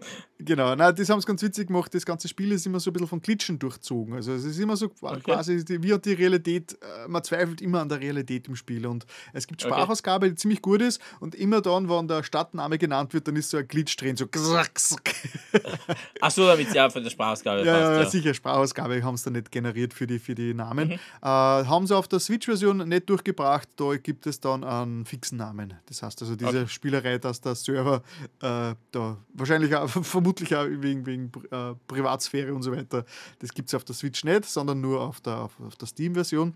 Genau. Wo beginnt nun die Zeitschleife? Äh, man hat 24 Minuten Zeit, um dieses Spiel zu beenden, also 24 Ingame-Minuten. Und der, der okay. interessante Take, den dieses Spiel gameplaymäßig macht, ist, dass die Zeit immer dann vergeht, wo man einen Raum wechselt. Das heißt, innerhalb der Räume mhm. hat man so viel Zeit, wie man will. Also kann man so lange bleiben und erforschen und herumklicken. Okay. Braucht man sich keinen Stress machen, aber immer dann, wenn man in einen anderen Raum geht, dann äh, äh verstreicht eine Minute. Äh, okay. Man kann auch zwischendurch rauchen, dafür geht auch eine Minute. Das heißt, so kann man sich die Zeit dann ein bisschen zurechtlegen. Und nachdem 24 Minuten vergangen sind, nämlich um 7 Uhr, 7, also um 7.57 Uhr, stirbt mhm. der Held. Oh. Da gibt es verschiedenste, verschiedenste Elemente, die passieren. Äh, die will ich jetzt gar nicht spoilen, weil das ist auch recht witzig, aber um 7.57 Uhr stirbt der Held. Und dann startet das Ganze wieder von vorne. Mhm. Ja, ja ähm, es ich, dadurch, dass ich mich schon sehr intensiv mit diesem Thema Zeitschleifen, Videospiele beschäftigt habe, merke natürlich, die, merke natürlich die, die Schwächen dran. Und es ist leider nicht ganz optimal umgesetzt. Die, wenn, er, wenn er die ersten dreimal, wo er neu aufwacht, reflektiert er nicht wirklich drüber, dass er da jetzt schon wieder aufgewacht ist, sondern es sind die gleichen Texte. Also es wirkt wirklich wie ein Speicherstand neu laden. Mhm. Das hätte man ein bisschen eleganter machen können. Erst so noch einen dritten, vierten Tod äh, erwähnt er beim Aufstehen, dass er das alles schon mal erlebt hat das wird dann die ersten dreimal, den ersten dreimal wirkt wirklich, als hätte einen Speicherstand geladen und würde alle Nummer spielen. Mhm. Äh, das, das ist nicht recht elegant gelöst, meiner Meinung nach. Das könnte besser sein, ja. Genau, aber mit der Zeit werden dann auch die Erinnerungen, also er erinnert sich immer öfters daran an Sachen, die passiert sind. Und ja, sehr witzige Idee. Äh, es, teilweise, es passieren dann auch fixe Events zu bestimmten Uhrzeiten. Zum Beispiel immer um 7.45 Uhr passiert ein Event, äh, das die ganze Welt erschüttert, sage ich jetzt einmal. Und es hat auch zum Beispiel einen Einfluss, wo ich gerade bin, während das passiert. Das heißt, wenn ich zum Beispiel gerade in einem anderen Raum bin, äh, um, um 7.45 Uhr, dann hat das andere Auswirkungen für mich oder ich nehme es anders wahr, als äh, wenn ich in, in, am Flur bin oder was. Das ist schon mal ganz witzig, weil das hat mhm. gewisse Geheimnisse, äh, äh offen, äh, macht es natürlich dann möglich, dass man einfach an verschiedenen Orten verschiedene Sachen erlebt. Ja. Äh, leider ist das Ganze, ich bin, ich bin kein Fan von Zufallsevents. Es ist ja sehr viel Zufall und sehr viel Randomizing drinnen. Äh, das, das macht dann, dann das Ganze dann ein bisschen willkürlich. Ich bin, ich bin ja kein Freund von random generated stuff, weil ich die Willkür nicht ja. mag. Ich mag das, wenn sich jemand was gedacht hat dabei und da hinter der Sinn dahinter steckt. Ja, klar. Jetzt, ähm, es ist ganz schwierig für mich, das Spiel zu bewerten. Es gibt nämlich zehn Enden und sie haben es so gelöst, dass man in einem Durchlauf, das Spiel ist jetzt nicht recht groß, es hat eigentlich nur äh, vier, fünf Räume im Gebäude und dann auf der Straße unten äh, eine relativ lange Straße, wo man entlang gehen kann, auch mit, mit verschiedenen Menschen interagieren kann da unten und Robotern. Äh, und das ist eigentlich schon das ganze Spiel. Und man kann, je nachdem, was man, welche Aktionen man ausführt, mit wem man spricht und was man, was man erfährt, äh, führt das an zu einem anderen von den zehn Enden. Das heißt, äh, okay. und es, ist, es gibt ein Tagebuch, das das auch alles mit, mitschreibt natürlich, aber mir war es dann im Endeffekt ein bisschen zu undurchsichtig, in welche Richtung es geht. Das heißt, es hat leider meiner Meinung nach äh, den Groundhog Day Take sehr interessant äh, ja, interpretiert, aber die mhm leider etwas veraltete Point-and-Click-Gameplay-Mängel machen es für mich dann irgendwie dann ein bisschen kaputt. Das, mhm. Die ersten paar Durchläufe waren extrem interessant, nachdem ich noch nicht gewusst habe, was mir erwartet und so. Die Demo, es gibt die Demo und die ist auch relativ lang. Uh, aber man steht irgendwann mal im Demo. Das heißt, man kriegt dann auch keinen Hinweis, dass es jetzt aus ist, sondern durch dass man dann aus dem Gebäude nicht rauskommt im Demo, ist irgendwann einmal. Ist man irgendwann Rennst einmal, bloß herum und denkst da. Äh. Genau, genau, das ist. okay. Ähm, ich habe mir, hab mir da ein bisschen schlau gemacht im Internet, wie die Enden funktionieren, zehn verschiedenen und äh, ja, es ist dann leider Point-and-Click und mäßig, Point-and-Click-mäßig äh, ziemlich obskur, wo an diese, diese, äh, diese diese, diese Durchläufe hinbringen. Weil man muss schon spezifische Sachen machen, äh, dass wo andere Sachen passieren bei jedem Durchlauf. Und da haben sie leider da haben sie die Wiederholung nicht ernst genug genommen. Weil gerade bei einem Zeitschleifenspiel ist es wichtig, dass diese, diese Wiederholung, das immer wieder das Gleiche erleben und lesen, dass das für den Spieler nicht äh, zu nervig ist. Und das haben ja, sie leider nicht geschafft, diesen, diesen, diesen, äh, dieses Meisterstück, äh, die Wiederholung die Wiederholung, die nervige Wiederholung aus einem Zeitschleifenspiel rauszunehmen. Ich tue mhm. mir ganz schwer, eben ähm, es zu empfehlen. Ich, hätte, ich, ich, würde es lieber äh, gerne mögen, als es, als es dann tatsächlich habe. Ich habe dann irgendwann mal aufgehört zum Spielen, weil ich mir dachte, na, also jetzt, wo ich weiß, wie die Lösungen ausschauen, habe ich überhaupt kein Interesse mehr, mehr Zeit reinzustecken. Das heißt, die Demo selbst ist, gibt schon ganz einen guten Eindruck. Es kostet nicht viel.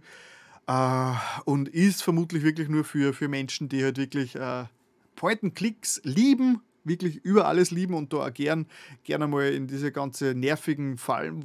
Leute, denen nichts ausmacht, wenn Point-and-Click-Adventures einmal gameplaymäßig nervig sind, Grund, äh, aufgrund von äh, Geschichten, die man eh schon vor, da, vor seit 40 Jahren kennt. Also, äh, ja, also Point-and-Clicks sind leider äh, ein Genre mit, mit, mit, viel, mit, viel, mit, mit viel Stolperfallen drin. Und leider auch bei Three Minutes to Eight nicht anders. Äh, ja, anschauen, wenn man trotz meines Halb-Rants da jetzt, wenn man, wenn man trotzdem denkt, ich bin interessiert, dann anschauen. Kostet nicht viel, man unterstützt dann Indie-Entwickler, aber man darf sich da jetzt nicht die, die Groundhog Day Majora's Mask Offenbarung erwarten. Ja, okay. mhm. ah, ja. Three Minutes. Ja, wie gesagt, mir ist es nur bekannt aus Steam und Switch. Genau. Mein kleiner okay. Indie Point-and-Click Zeitschleifen. Ja, Halbtipp. Ein Halbtipp. äh, ja, das, gut, und jetzt sind wir, jetzt sind wir im AAA, im Nintendo AAA-Land angekommen. Also AAA würde ich es nicht bezeichnen, vorsichtig gesagt. Ja gut, Nintendo, Nintendo eben. Ja, das haben wir beide ja. gespielt, zumindest, zumindest angespielt. Ja, ich habe Mario vs. Donkey Kong. Gespielt. Ja, ich, ich habe ein Review dazu geschrieben. Also, ja, genau, ja, du hast alle, das durchgespielt. Shock 2 äh, unterwegs sind, ja, ich habe äh, hab das Review geschrieben. Äh, also, ja, ich könnte viel von meiner Meinung schon dort lesen. Darum lasse ich jetzt dich anfangen zu reden, weil ich könnte vieles davon lesen. Okay. Ich klingt mich dann ein. Äh, okay, okay, okay. Erzähl mal. Uh, Mario vs. Donkey Kong uh, ist ein Remake eines Spiels aus dem Jahr 2004 Nämlich, es ist, es ist damals am Game Boy Advanced rausgekommen und hat damals auch schon Kassen Mario vs. Donkey Kong. Ich habe es damals, nicht gespielt, damals nicht gespielt am GBA.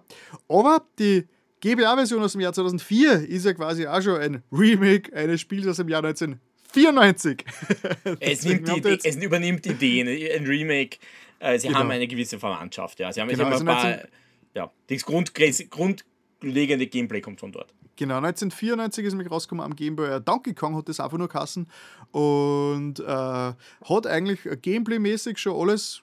Eigentlich hat Donkey Kong am Game Boy schon alles, was dann Mario vs. Donkey Kong auch hat. Es ist dann eigentlich nur bunter gewesen später. Kann man naja, fast so. alles. Also diese, diese Mini-Marios hast du, glaube ich, noch nicht, oder? Genau, die Mini-Marios fehlen, ja. Aber Gameplay-mäßig die Aktionen, die, die Jump, also die, die, die, der Rätselaufbau äh, ist, ist beim 94 eigentlich auch schon ähnlich, soweit ich ja. das jetzt mit, das, das, mit das ich, kann deswegen dazu, weil äh, das Mario vs. Donkey Kong ist ja dann damals nach dem 2004er Spiel zu einer Serie geworden. Mhm.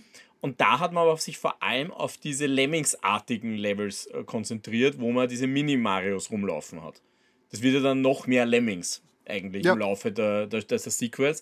Und das ist jetzt eigentlich für manche, glaube ich, ein bisschen verwirrend, dass man sagt, es gibt Mario vs. Donkey Kong, aber es hat nicht das Gameplay oder nur in ausgewählten Levels dieses Gameplay, wo die Minis wirklich rumlaufen. ja. Okay, worum, ge wie, wie, geht es eigentlich? Zumindest bei Mario vs. Donkey Kong. Also, Mario ist ein erfolgreicher Geschäftsmann und verkauft Merch und hat so kleine äh, Mario-Roboter-Figuren ähm, ähm, im, im Angebot, die ja in der Werbung angepriesen werden. Der Donkey Kong ist natürlich Konsumopfer, sieht die Werbung, ist völlig mhm. gehypt, will sie unbedingt äh, diese Mario-Figuren kaufen, warum auch immer, weil der Donkey Kong ist ja eigentlich kein Mario-Fan. Aber wurscht. Dann, leider, alles auf, Spielzeug. Auf das Spielzeug steht er. Spielzeug, ja. Alles Vielleicht ausverkauft. Erinnern die Kugel an Super Monkey Ball. Genau. genau, es gibt in der ganzen Mario-Stadt, äh, in ganz Mario-Hausen, gibt es keine einzige Spielzeug-Mario-Figur mehr. Und dann kommt der Donkey Kong als äh, notorischer Bösewicht äh, natürlich auf die Idee, er geht einfach in die Fabrik und stüht einfach dort die Mario-Figuren. Der Mario als äh, Fabriksinhaber, der natürlich seine Aktionäre äh, be äh, befriedigen muss, ist natürlich gar nicht erfreut, dass plötzlich ein ganzer äh, Stock an Figuren gestohlen worden ist.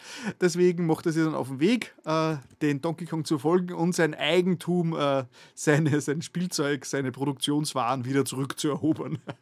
Das, ist, das ist eine sehr interessante Zusammenfassung mit Dingen, die nicht so vorkommen, aber ja. Was? Also ich meine, die Grundhandlung, ja, aber Aktionäre. Das war die Grundhandlung. Ja, ja aber, aber der Mario Spielzeug verkauft äh, und der Donkey Kong stützt sein ganzes Spielzeug, dann wird das wahrscheinlich dann nicht so gern gesehen werden von den Stakeholdern.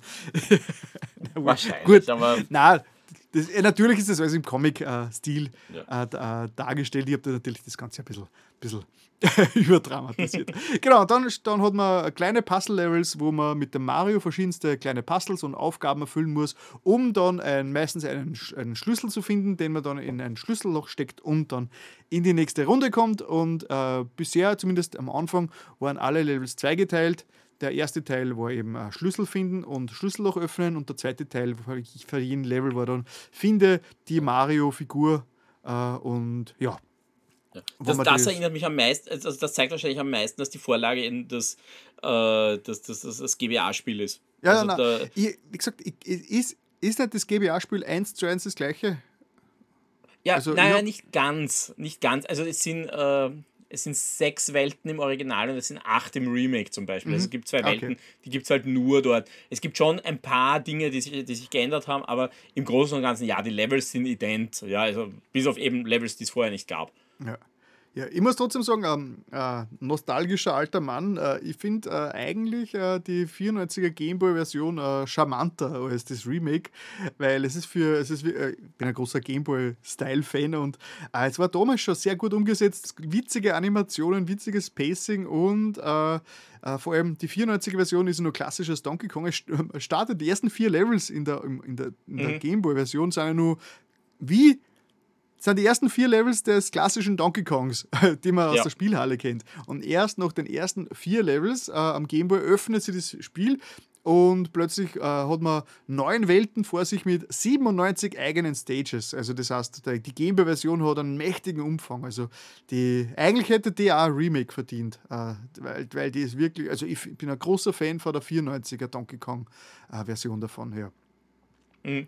Genau. Kenn ich, ich habe hab ich auch nie gespielt, muss ich dazu sagen. DSD kann man sich, also man, theoretisch, wenn man es nur auf Cartridge und ein Gameboy zur Verfügung hat, dann würde ich wirklich empfehlen, äh, die 94er Donkey Kong Version sich zu besorgen, weil die ist wirklich sehr, sehr charmant und spielerisch wirklich auch, macht wirklich großen Spaß.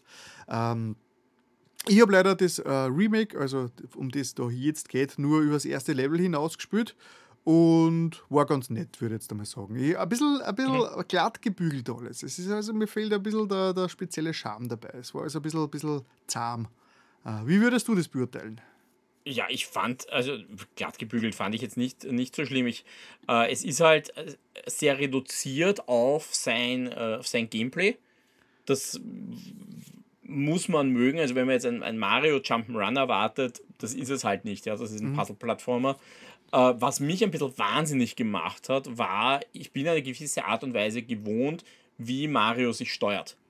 Äh, wie, wie er springt, wie die Sprungkurve ausschaut, wie, äh, wie, wie, wie präzise er zu steuern ist. Und das hat irgendwie ein bisschen eine andere Umsetzung. Und ich bin tatsächlich ein paar Mal blöd gestorben, weil ich mir dachte, der Sprung muss machbar sein und dann steht der beim Sprung gefühlt oben an, ja, weil, ja. Er, weil die Kurve nicht stimmt ja. oder weil das Rutschverhalten beim Landen nicht stimmt. Und das, es ist kein echt wahnsinnig gemacht. Also ja, eh, aber Mario steuert sich wie, soll sich steuern wie Mario. Ja, das ist einfach das Problem. Es ist, die Steuerung ist eher nur an den klassischen Donkey Kong Steuerung angelegt, wo man auch relativ steif herumgesprungen ist, wie das eben in den 80ern nur war, wo man ja, noch keine früher 80er, ja. Ja, ja, wo man ja, natürlich, zum Beispiel im Sprung Richtung wechseln, glaube ich, ist noch nicht möglich, oder? das habe ich jetzt, glaube ich, gar nicht ausprobiert. Ich, Muss ich, oder ich zumindest nicht bewusst. Also es wäre mir nicht aufgefallen, dass es mich stören würde. Mhm. Äh, aber wie gesagt, die Sprungkurve, es, für mich war es eher die Kurve. Also wie Mario springt in einem Jump'n'Run, wie die Kurve ja. funktioniert, auf welche Höhe du gerätst. äh, weil das Spiel hat einen wichtigen Teil, wenn du dann mit Gegnern interagierst. Und das Problem ist in dem Spiel ja, sobald du den Gegner berührst, bist du tot. Ja. Und fangst das Level von vorne an. Außer du spielst das in der Casual-Variante, äh, wo du dann nur in einer Bubble landest. Ah, okay. Die habe ich mir gar nicht angeschaut, weil der Schwierigkeitsgrad jetzt nicht ganz so hoch war, zumindest in den Ja. ersten Levels. Der es dann Schwierigkeitsgrad ist später? Äh, also die Story, die acht Welten sind alle leicht. Also die, Okay. die, der Schwierigkeitsgrad ist, ist nicht besonders hoch. Äh, es ist ziemlich kindertauglich, sage ich mal. Es kommt dann später, wenn du es durchgespielt hast, wenn du genug Sterne gesammelt hast, die du ja kriegst, wenn du diese ganzen Geschenke mit einsammelst, äh, dann gibt es dann die Bonuswelten und da wird es gegen Ende wirklich knackig. Also das ist es eher. Also du musst, du musst sehr weit spielen, bis die, bis die Herausforderung jetzt für einen Core-Gamer da ist. Davor ist es einfach so ein nettes Mario-Spiel für zwischendurch oder mit Kindern. Kann ich auch sehr weiterempfehlen. Also mit Kindern Ja. spielen, äh, auch im Koop, da gibt es auch diesen Koop-Modus, wo du dann zu zweit spielst, wo du Tod dabei hast und der kriegt oft so Sekundärziele. Äh, auch das funktioniert sehr, sehr gut. Ja. Also das, das ist zum Beispiel eine Neuerung, die gab es im GBA noch nicht. Da gab es keinen Koop. Okay. Jo, äh. Jo, du hast das, du hast das äh, Review geschrieben.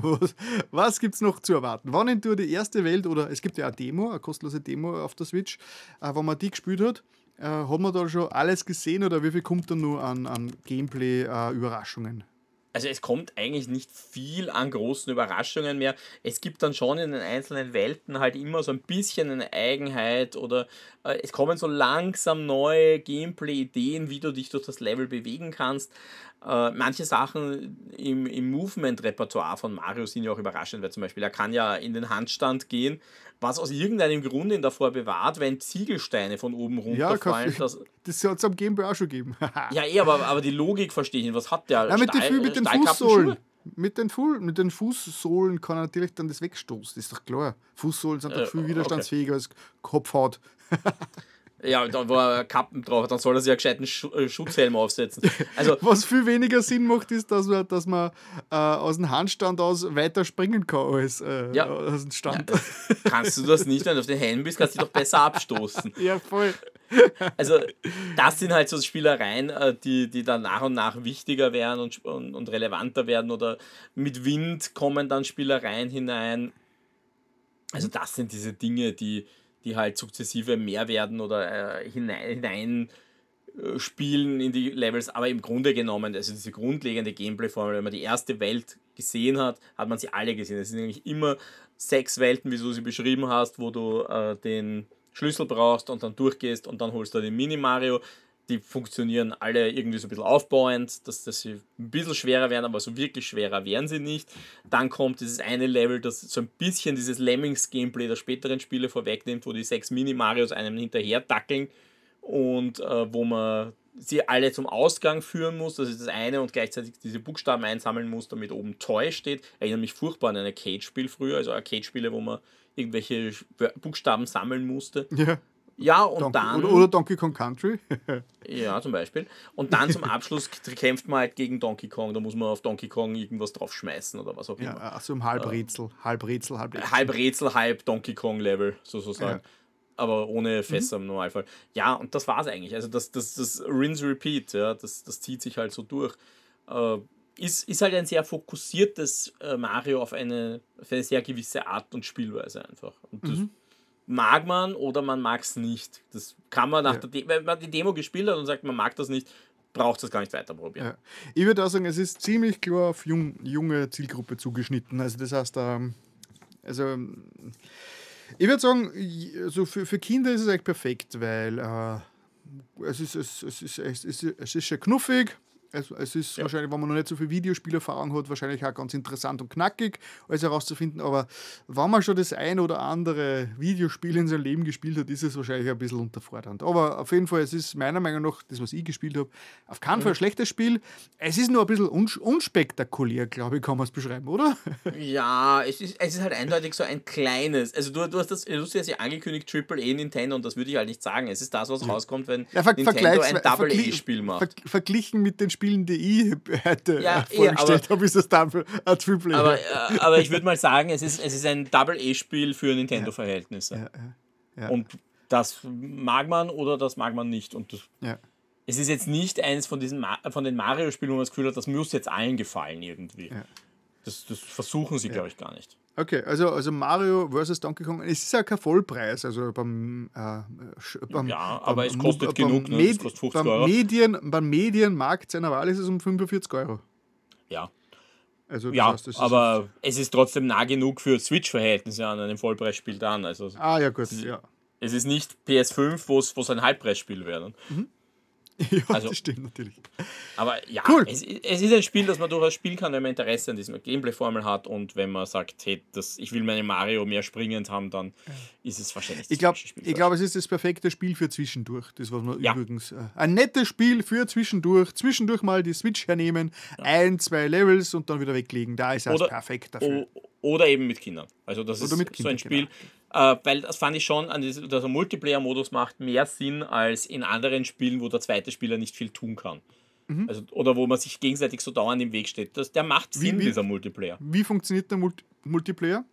Äh, du hast halt einfach neben Mario auch Tod, aber mhm. du hast halt, die, die Levels sind so angepasst, also es gibt immer so Sekundärziele dass es äh, Sinn macht, dass du nicht einfach nebeneinander herrennst, sondern dass du durchaus unterschiedliche Wege gehen musst.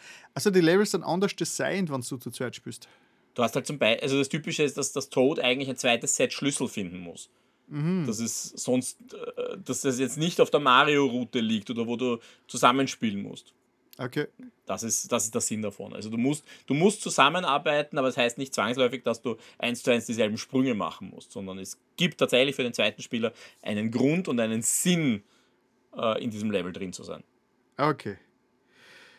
Cool. Okay, Mario vs. Donkey Kong ganz frisch äh, für die Switch. Und somit wären ja. wir am Ende des, des Games-Teils. Und jetzt kommen wir zu den restlichen Medien. Und yeah. ich bin mir so frei und starte, ja. damit wir da endlich Mach wieder mal ein bisschen Abwechslung reinbringen, starte mal mit einer, mit einer App-Empfehlung. Ja. Auf iOS zumindest, also am, am, am iPhone habe ich das Ding. Äh, weiß jetzt gerade gar ob es das auf Android auch gibt. Und das nennt sie Fantasy Hike.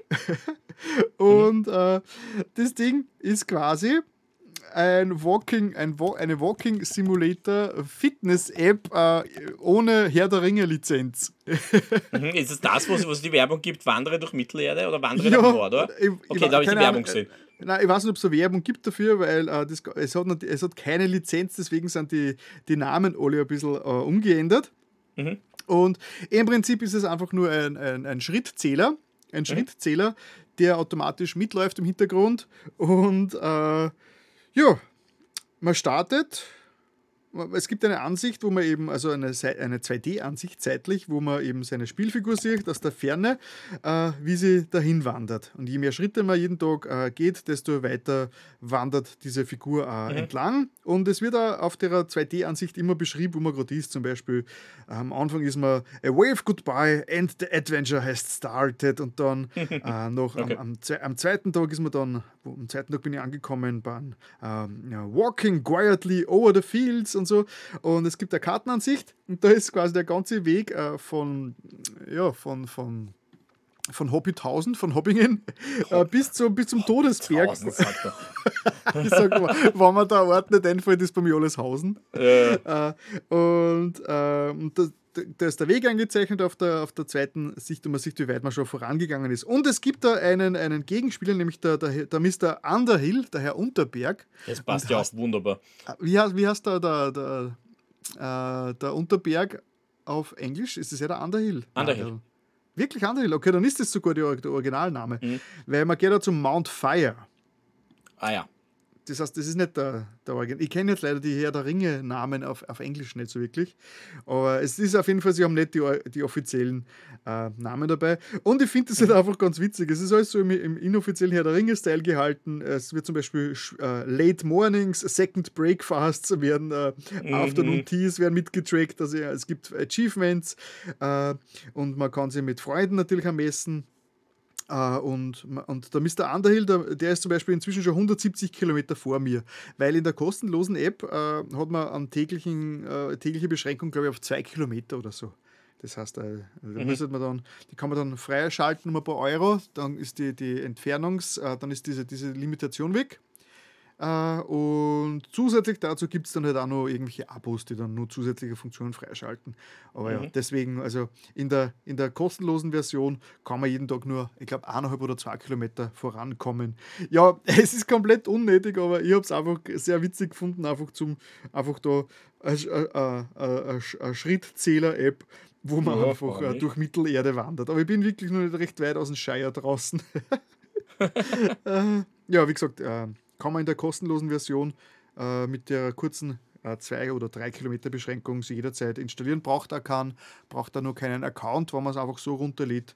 Also ist es zumindest mal eine witzige, eine witzige Sache. Fantasy Hike. okay, spannend. äh, tut, tut niemandem weh, wenn man es ausprobiert und äh, ja. Mhm. Ah, das war, wenn man doch, das passt vielleicht thematisch sogar. Ja, ja, passt ja gut, ja. Gut, dann würde ich, dann gehe ich gleich weiter. Ja, mach das. Ich habe äh, einen, einen, einen Film mir angeschaut, der irgendwie äh, auf Netflix mir vorgeschlagen worden ist. Ich habe überhaupt nichts davon äh, gewusst, äh, gehört. Denke mir, aha, interessant. Es schaut aus wie ein Sonntagabend äh, Animationsfilm und er ist von DreamWorks Animations, also eigentlich, äh, äh, ich sage jetzt mal, eine große Produktion und nennt sie Orion und das Dunkel. Genau, ist, von, ist, ist Dreamworks gehört. produziert und Netflix vertrieben. Äh, ist ein, ein, Animationsfilm, wie man eben von Dreamworks erkennt. Und das Besondere an diesem Film ist, dass, dass es äh, geschrieben worden ist von Charlie Kaufman. Ah, okay. Den kennt man eigentlich vom Being John Malkovich und mhm, uh, Eternal Sunshine of the Spotless Mind, Mind und so. Der, der wie, heißt, ja wie heißt der Film schon bei uns auf Deutsch? Der heißt Vergiss mir nicht. Vergiss mir nicht, genau. Ja. Und der normalerweise Themen behandelt wie Identitätskrisen, Sterblichkeit, Sinn des Lebens und ganz viel metaphysisches mhm. Zeug. Also, dass der Charlie Kaufmann einen Kinderanimationsfilm äh, ähm, äh, geschrieben hat, kann, äh, kann schon mal äh, aufhorchen lassen. Und das Ganze basiert auf einem Kinderbuch aus dem Jahr 2014 von der mhm. Emma Jalet. Es dürfte, der Film dürfte sich recht nahe am Original halten. Und worum geht's? Es geht um den elfjährigen Orion, und mhm. äh, der Junge ist leider extrem geplagt von irrationalen Ängsten. Also der ist, hat eigentlich vor allem, der hat vor allem Angst, was, was, was, was es gibt. Also der ist wirklich ein äh, unglaublicher okay. Angsthase, was eigentlich, eigentlich, ich habe das ziemlich schon unangenehm empfunden, weil der wirklich, weil der wirklich so, so weil der wirklich mit so einer Angst durchs Leben geht und einfach, mhm. äh, einfach also motivationslos ist und auch nie, nie Risiken eingibt und sofort über einen Rückzieher macht und so. Also das, das, äh, das, das, das war äh, eigentlich schon recht, recht. irgendwie, irgendwie hat das bei mir angeklungen, so quasi, oh, der arme Bub, nein, wie kann man nur, wie kann man nur so, wie kann man nur so von Angst zerfressen sein, wie, wie, mhm. dieser, wie dieser Junge. Genau, aber es geht natürlich darum, dass das ja nicht so bleibt. Weil der Orion äh, hat natürlich am aller, aller, allermeisten Angst vor dem Dunkeln. Okay. Wie das als Kind, also jeder hat irgendwann einmal Angst vor dem Dunkeln gehabt. Ja. Nur in der Welt von dieser, also vom Orion und das Dunkel, äh, ist das Dunkel nicht einfach nur, ja, Abwesenheit von Licht, sondern es ist eine, eine Entität.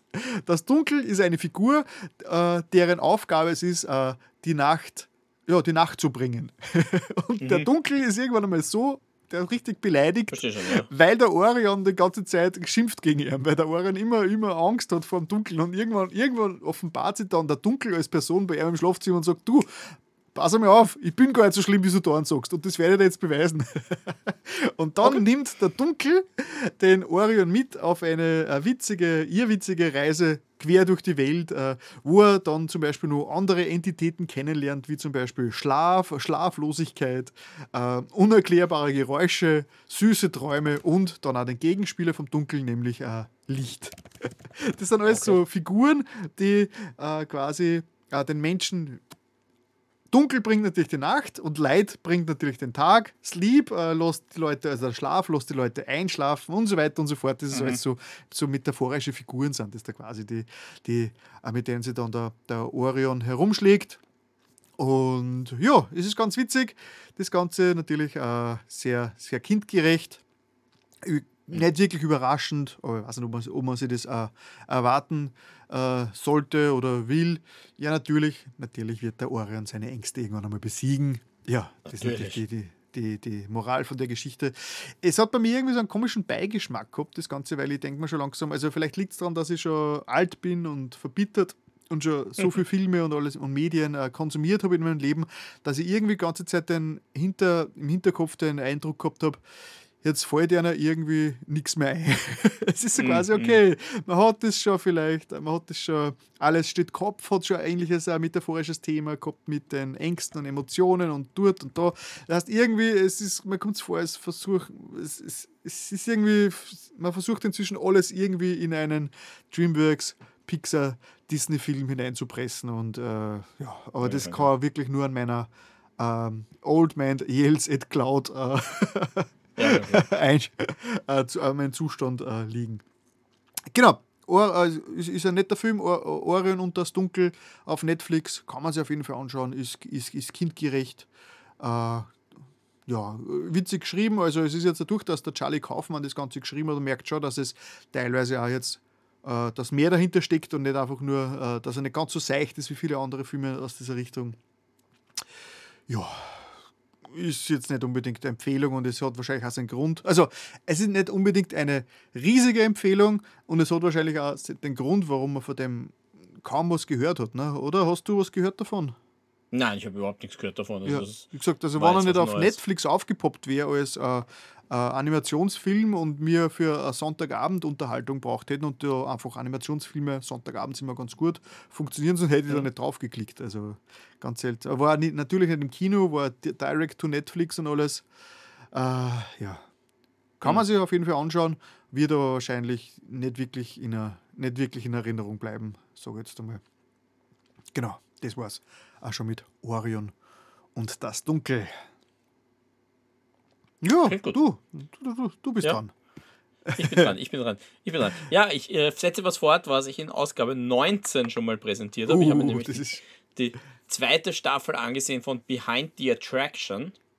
Äh, wer sich nicht nur daran erinnert, ganz kurz, es geht da um eine Disney Plus Doku-Serie, äh, wo es darum geht, was sind die Entstehungsgeschichten, was, ist die, was sind die Geheimnisse, also nicht alle, aber manche, hinter gewissen Disneyland-Attraktionen.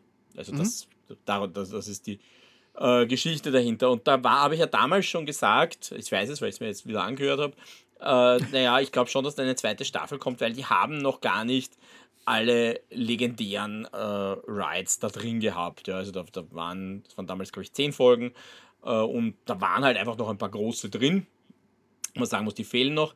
Ähm, ja, spannenderweise fand ich aber Season 2 hat jetzt nur sechs Folgen und davon sind eigentlich nur drei, so dass ich sagen würde, die sind jetzt typisch dafür, wie die Prämisse vom ersten, äh, von der ersten Serie funktioniert hat, also von der ersten Staffel. Weil ganz am Anfang natürlich, da geht es wieder um ganz große Attraktionen und zwar um sehr bekannte Attraktionen wie äh, Pirates of the Caribbean, wie Big Thunder Mountain, oder dann vielleicht schon ein bisschen weniger bekannt die Indiana Jones äh, Ride, also nicht die, äh, nicht die Stunt-Show, sondern tatsächlich die Ride. Also das, das, die sind noch sehr nah dran an dem, wie es vorher war. Dann gibt es aber eine eigene Folge über Essen im Park.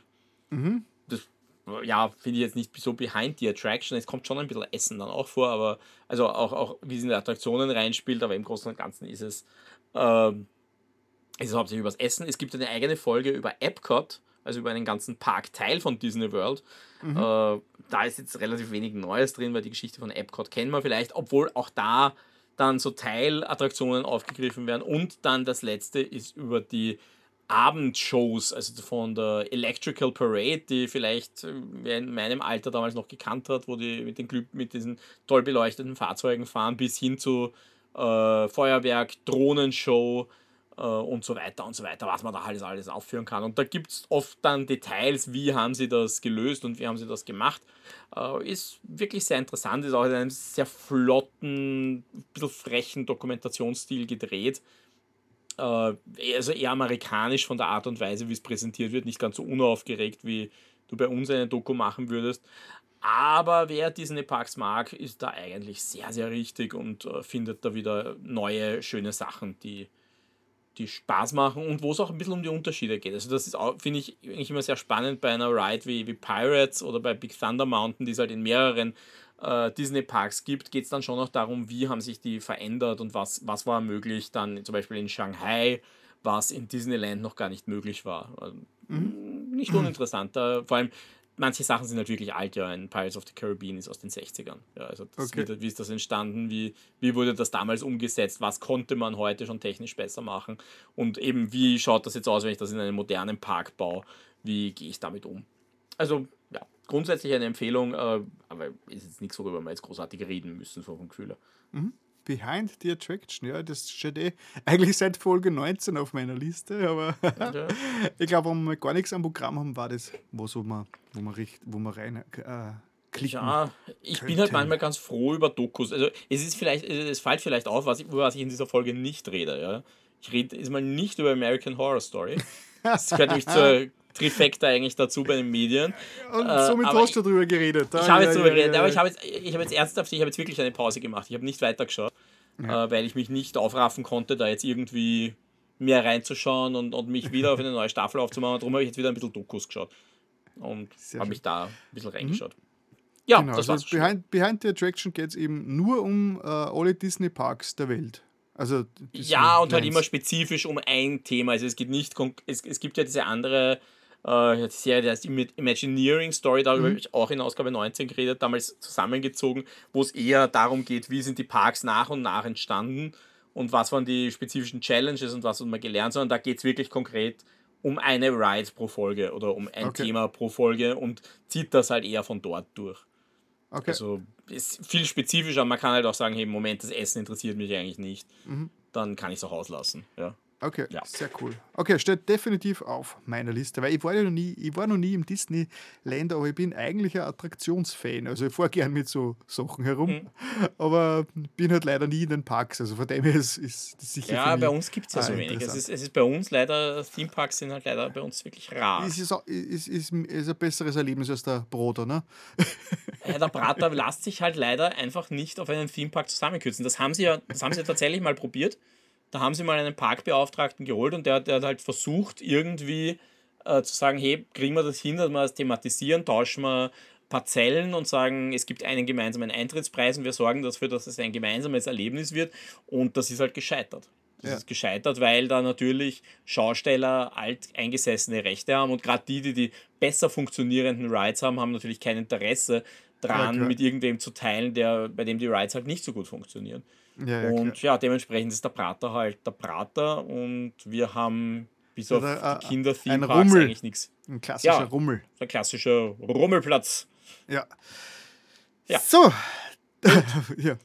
Von, äh, von ähm, Disney-Attraktionen und viel Spaß für die ganze Familie geht es jetzt äh, bei mir zum krassen Gegenteil, nämlich Tod, Drogen und äh, äh, Mord und Totschlag. Klingt wie Samstagnachmittag Unterhaltung. ja, ja. Griselda auf Netflix wieder. Nie gehört. Erzähl Nie mal. gehört. Also Nein. Griselda ist äh, seit Jänner 2014 im Angebot auf Netflix. Es ist eine Miniserie und da können wir vielleicht auch extra mal drüber reden. Ich bin inzwischen werde immer größerer Fan von Miniserien, weil die einfach äh, für mich so ein Zwischenstück sind zwischen Film und äh, Serie. Aber du weißt, du hast äh, du hast eine abgeschlossene Geschichte und es ufert nicht aus und es, es, Ja. es, es hat ein Ende. Und Es kriegt nicht äh, 20 Staffeln. Genau, also Miniserien sind für mich eher was, wo ich mir denke, das ist jetzt wirklich wie ein längerer Film äh, und ich bin ja wie immer größerer Fan von Miniserien. Also und genau, Netflix, ähm, sechs Folgen zu je einer Stunde. Also konnte man drei Spielfilme draus machen. Es geht um die, äh, äh, die Griselda Blanco. Das ist äh, während den 70ern und 80ern war das eine der unbarmherzigsten und grausamsten Führungspersönlichkeiten äh, des äh, kolumbianischen äh, ja, Drogenkartells in den USA. Also, und das äh, Faszinierende daran ist schon mal, dass das äh, vermutlich die einzige, die einzige Frau war, die einzige, die einzige Drogenbossin aus dieser Ära. Man, vielleicht hat es noch andere gegeben, aber die Griselda Blanco ist bei Weitem die bekannteste. Und ja, die ist da eben verfilmt worden. Ich muss halt gleich mal, man muss halt gleich mal sagen, äh, die Serie, aus welchem Grund auch immer, haben sie die Macher von dieser Serie dazu entschieden, dass, äh, dass sie sie relativ gut darstellen lassen. Okay. Weil erstens einmal ist sie, ist sie besetzt äh, mit der Sofia Vergara. Die kennt man vielleicht aus Modern Family und die hat auch ja. viele Sprechrollen gemacht. Äh, äh, und die ist eigentlich ein rechter, die ist ein Model eigentlich. Also die ist, die ist, die ist sehr, sehr hübsch, so jetzt mal. Ich meine, ist auch schon ist, ist um die 50er herum, aber äh, ist, sagen wir so, für ihr Alter alles äh, sehr, sehr modelig. Und die hat eben diese, diese Griselda äh, gespielt und die Griselda mhm. selbst ja, war vielleicht in ihrer Jugenddame äh, hübsch, aber dann, na, egal, um das soll es nicht gehen, aber es, es ja. fällt eben nur auf, dass, dass sie, die Griselda, äh, eben in der ganzen Serie extra, sehr, sehr, sehr positiv dargestellt wird, obwohl die mhm. Vorlage, also die, die richtige Griselda, die dürfte wirklich eine unglaublich äh, brutale Sau gewesen sein. also die dürfte okay. wirklich, die dürfte wirklich so, die dürfte wirklich so arg sie aufgeführt haben, äh, dass, sie, dass die meisten äh, ja, männlichen Kollegen für ihr eigentlich lange nicht so wütend waren, was man so hört. Also wirklich äh, äh, ja, der Serie wird eh vorgeworfen, dass sie aus einer empathielosen Massenmörderin eine fürsorgliche Mutter und äh, feministische Heldin macht. Mhm. Also das heißt, äh, den Film vielleicht, also diese Serie anschauen im Hintergedanken, dass, das, äh, dass die Darstellung der Griselda äh, reine Fiktion ist. Weil okay. äh, es wird, also worum geht's? Es geht darum, dass die Griselda eben ähm, äh, sie von ihrem Ehemann lossagt, mit dem sie selbst schon in Kolumbien, also in Drogengeschäfte verstrickt war. Und sie flüchtet dann aus Rache vor, vor, vor der Verwandtschaft, vor, vor ihren äh, ermordeten Mann mit ihrer Familie, mit ihren Söhnen, flüchtet sie nach Miami und versucht sie dort über Wasser zu halten. Eigentlich war der mhm. Ursprungsplan gewesen, dass sie eben dem, äh, den Drogen entsagt und einfach so ein normales Leben aufbaut dort. Aber ja, es kommt, es kommt halt anders und das hat da kann man vielleicht ein paar Parallelen zu Breaking Bad erkennen, äh, dass sie halt dann ein bisschen in die, in die Unterwelt dort rein, äh, reinrutscht Mhm, mhm, und so, wo der Walter White auf einmal äh, die, den Machtrausch schnuppert und als bei Breaking, Breaking Bad eben als überprivilegierter also, also, also, also bei Breaking Bad ist so, dass der, der Walter White ja eben ein Loser ist, der aber der eigentlich viel mehr Potenzial hätte und dann plötzlich mhm. im, im, Drogenverkauf und Drogenproduktion plötzlich äh, Macht und Einfluss wittert. Und so ungefähr wird das bei der Griselda auch dargestellt. Sie kommt halt, also erstens mal sagt ihr die ganze Verbrecherwelt von Miami, sagt ihr, äh, ja, du bist Hausfrau, was machst du da? Geh zurück und äh, ja, du hast nichts zu sagen, weil Frauen haben nichts zu sagen. Und das stachelt sie halt so an, dass sie halt dann äh, dran bleibt und dann eigentlich die komplette äh, Drogenszene in Miami äh, auf den Kopf stellt und eigentlich dann übernimmt. Mhm. Und das ist halt schon sehr faszinierend dargestellt. Natürlich jetzt mit dem Wissen, dass, es, äh, dass sie halt wirklich äh, nicht wirklich realistisch dargestellt worden ist, sondern dass das halt wirklich sehr, sehr, sehr verschön, äh, geschönt dargestellt ist. Aber wenn man das mal ausblendet, dass es halt dieser Aspekt nicht realistisch ist, äh, ist, es, ist es schon eine sehr faszinierende äh, Miniserie über, über, über, über Mafia, über, über Drogen, über Drogenkartelle, wie es dort zugeht, wie die mhm. Verstrickungen sind. Also es ist schon brutal, äh, äh, ziemlich dramatisch alles. Also man muss, sowas muss man mögen. Mhm. Äh, es ist keine leichte Unterhaltung und es geht auch ziemlich brutal zu, aber es hat schon ein, gewisse, ein gewisses eine gewisse Faszination, genau. Und genau, die, die Griselda ist übrigens uh, Kokain- und Crack-süchtig, war dann im Laufe ihres Alters, ist dann unheilbar schizophren worden und hat einfach zum Schluss dann ihres Lebens uh, ganz arge Sachen aufgeführt, weil sie einfach komplett durch den Wind war. Mhm. Ja. Ja, es gibt da nur in der Geschichte gibt's eine Gegenspielerin, eine Polizistin, die June Hawkins, die ihr auf der Lauer ist und das wird immer so, es ist so die typische, die typische äh, äh, ja, Crime-Serie eben, wo man sieht eben der Verbrecher und parallel dazu eben die Ermittlerin, die auf der Spur ist. Also von dem her äh, sehr, sehr unterhaltsam gemacht. Und witzig ist, das Ganze, der, eigentlich ist der, der, der, es ist großteils untertitelt. Das heißt, auch in der deutschen Fassung ist eigentlich 80 Prozent äh, der Serie ist auf Spanisch mit Untertitel. Weil es einfach, vermutlich haben sie sich entschieden, dass es authentischer ist, wenn es wenn sie die spanische äh, Sprache im Original lassen. Das heißt, es wirkt eigentlich wie ein Original mit Untertitel, aber wenn man es auf Deutsch schaut. Mm, okay. Und ja. damit ist es auch relativ wurscht wahrscheinlich, wie du das schaust.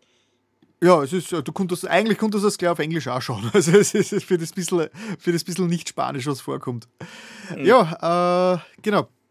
Ist, äh, was mir auch sehr filmartig, äh, es, eine, es, es ist sehr filmartig gemacht für Serie und deswegen wahrscheinlich auch meine vorherige Feststellung, dass Miniserien Richtung Film gingen.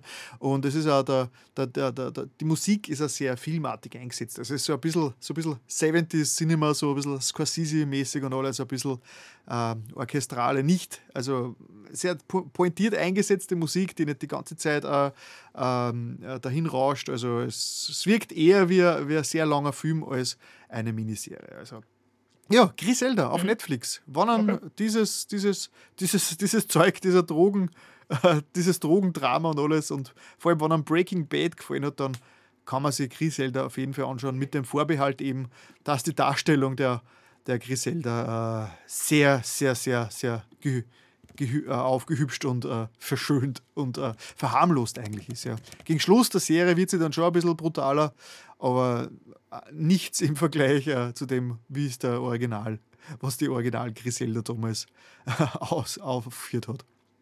Mhm. Gut. Gut, gut. Äh, ja, ich gehe wieder zurück zu Disney Plus, wo ich schon äh, vorher war, äh, weil ich habe mir ja äh, Percy Jackson fertig angesehen, was genau, für mich natürlich eine sehr... Hm?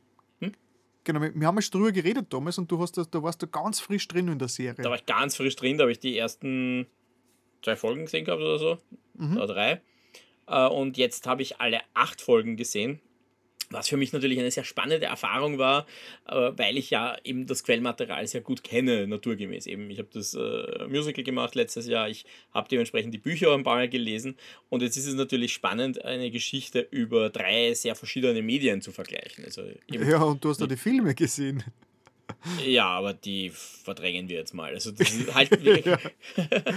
äh, was ich, was ich schon sehr bezeichnend finde nach wie vor, ist, also es ist eine, eine sehr, sehr nahe an den Büchern äh, um, um, umgesetzte Geschichte. Also das ist die, die, das Storytelling weicht nicht so massiv ab, wie es zum Beispiel bei den Filmen passiert ist, wo man ja eben äh, die Charaktere viel zu alt gecastet hat, mal eben ganze Subplots rausgeschmissen hat, die irgendwie alle Sequels unmöglich gemacht hätten. Das, das findet hier alles nicht statt, sondern das war aber zu, war, war ja zu erwarten, weil der Autor ist an Bord als, als Executive Producer, der hat schon drauf geschaut, dass die Geschichte im Großen und Ganzen in den Bahnen verläuft, wie, wie es halt für diese Story passt. Oder das ziehen sie auch durch. Äh, für mich war wahrscheinlich die schrägste Erfahrung an dieser Geschichte, wenn du das Musical kennst, vom Pacing, äh, dass, dass es tatsächlich von den acht Folgen gibt es drei Folgen, die alle innerhalb von einem Lied im zweiten Akt spielen. also, also da denkst du, die haben eh nur acht Folgen, die haben nicht so viel Zeit. Und da siehst du halt, wie selektiv du einzelne Episoden herausgreifen kannst. Dinge, die im Musical nicht funktioniert hätten, weil sie zu kompliziert zum Umsetzen sind, aber in einer Serie eine spannende, eine spannende Handlung ergeben können. Und dementsprechend werden sie halt ausgewalzt. Fand ich sehr spannend.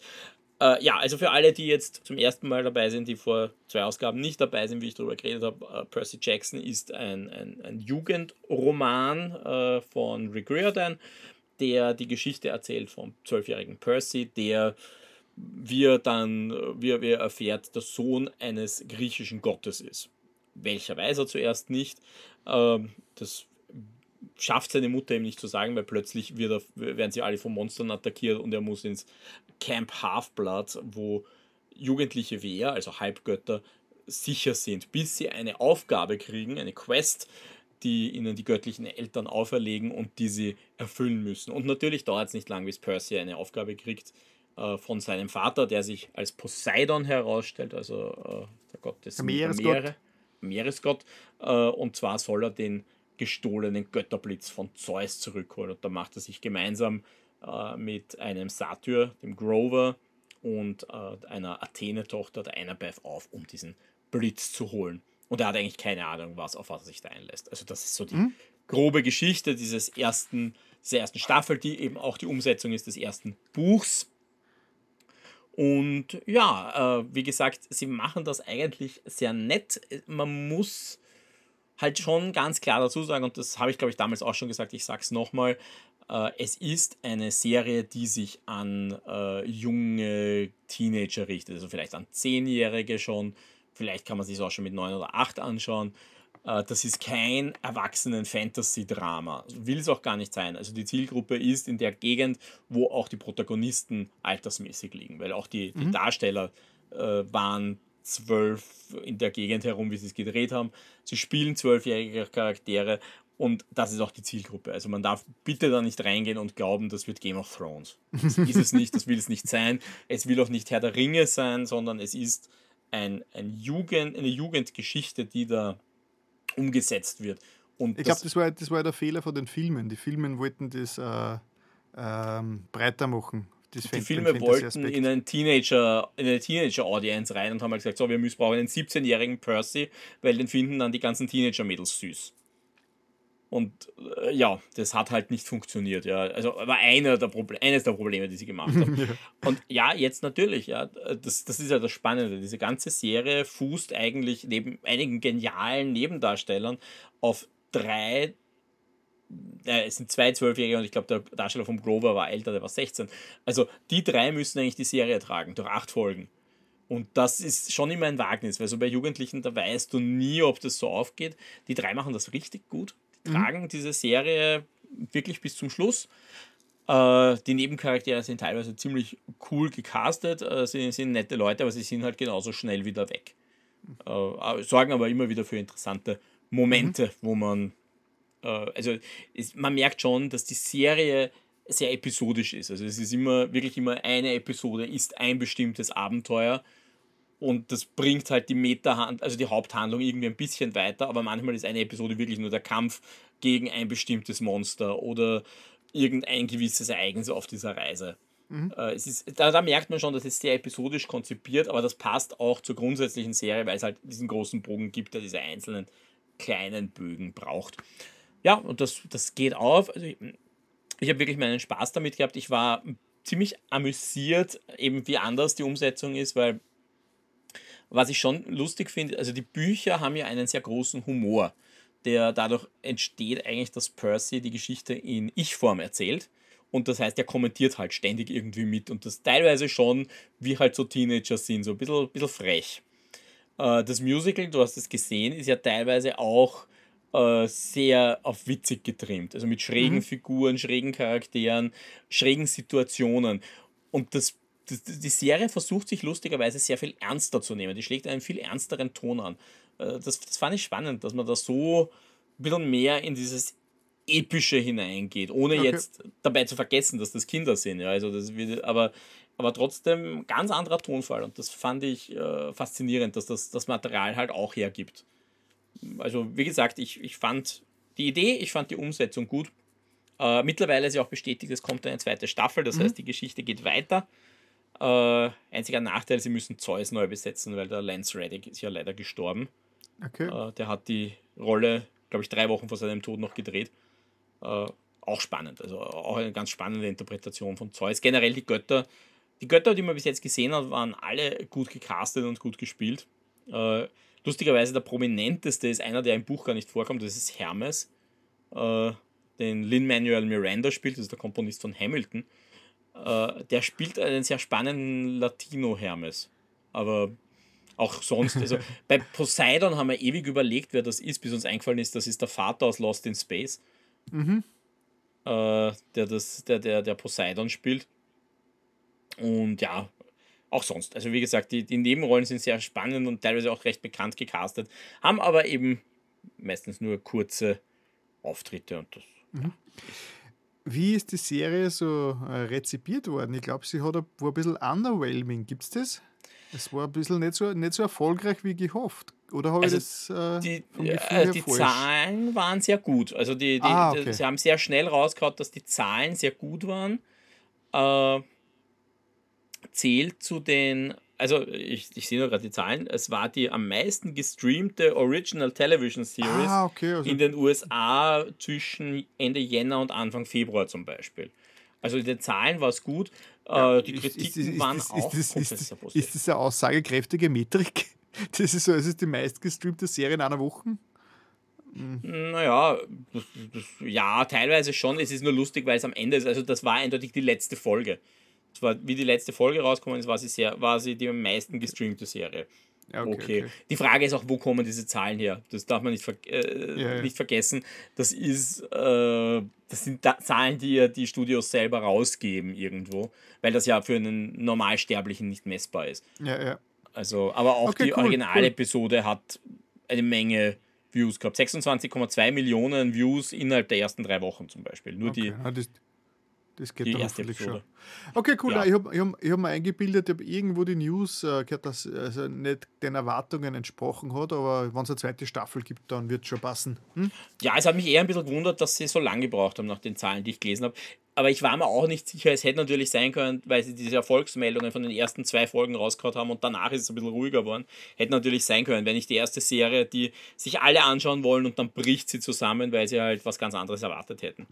Äh, aber dürfte nicht passiert sein. Also wir kriegen eine zweite Staffel. Äh, ja, und das ist So, Percy. Jacksons End the Olympians auf äh, Disney Plus exklusiv natürlich. Ne? Äh, ja, also du hast Hulu. Ich glaube, in den USA ist es auch auf Hulu.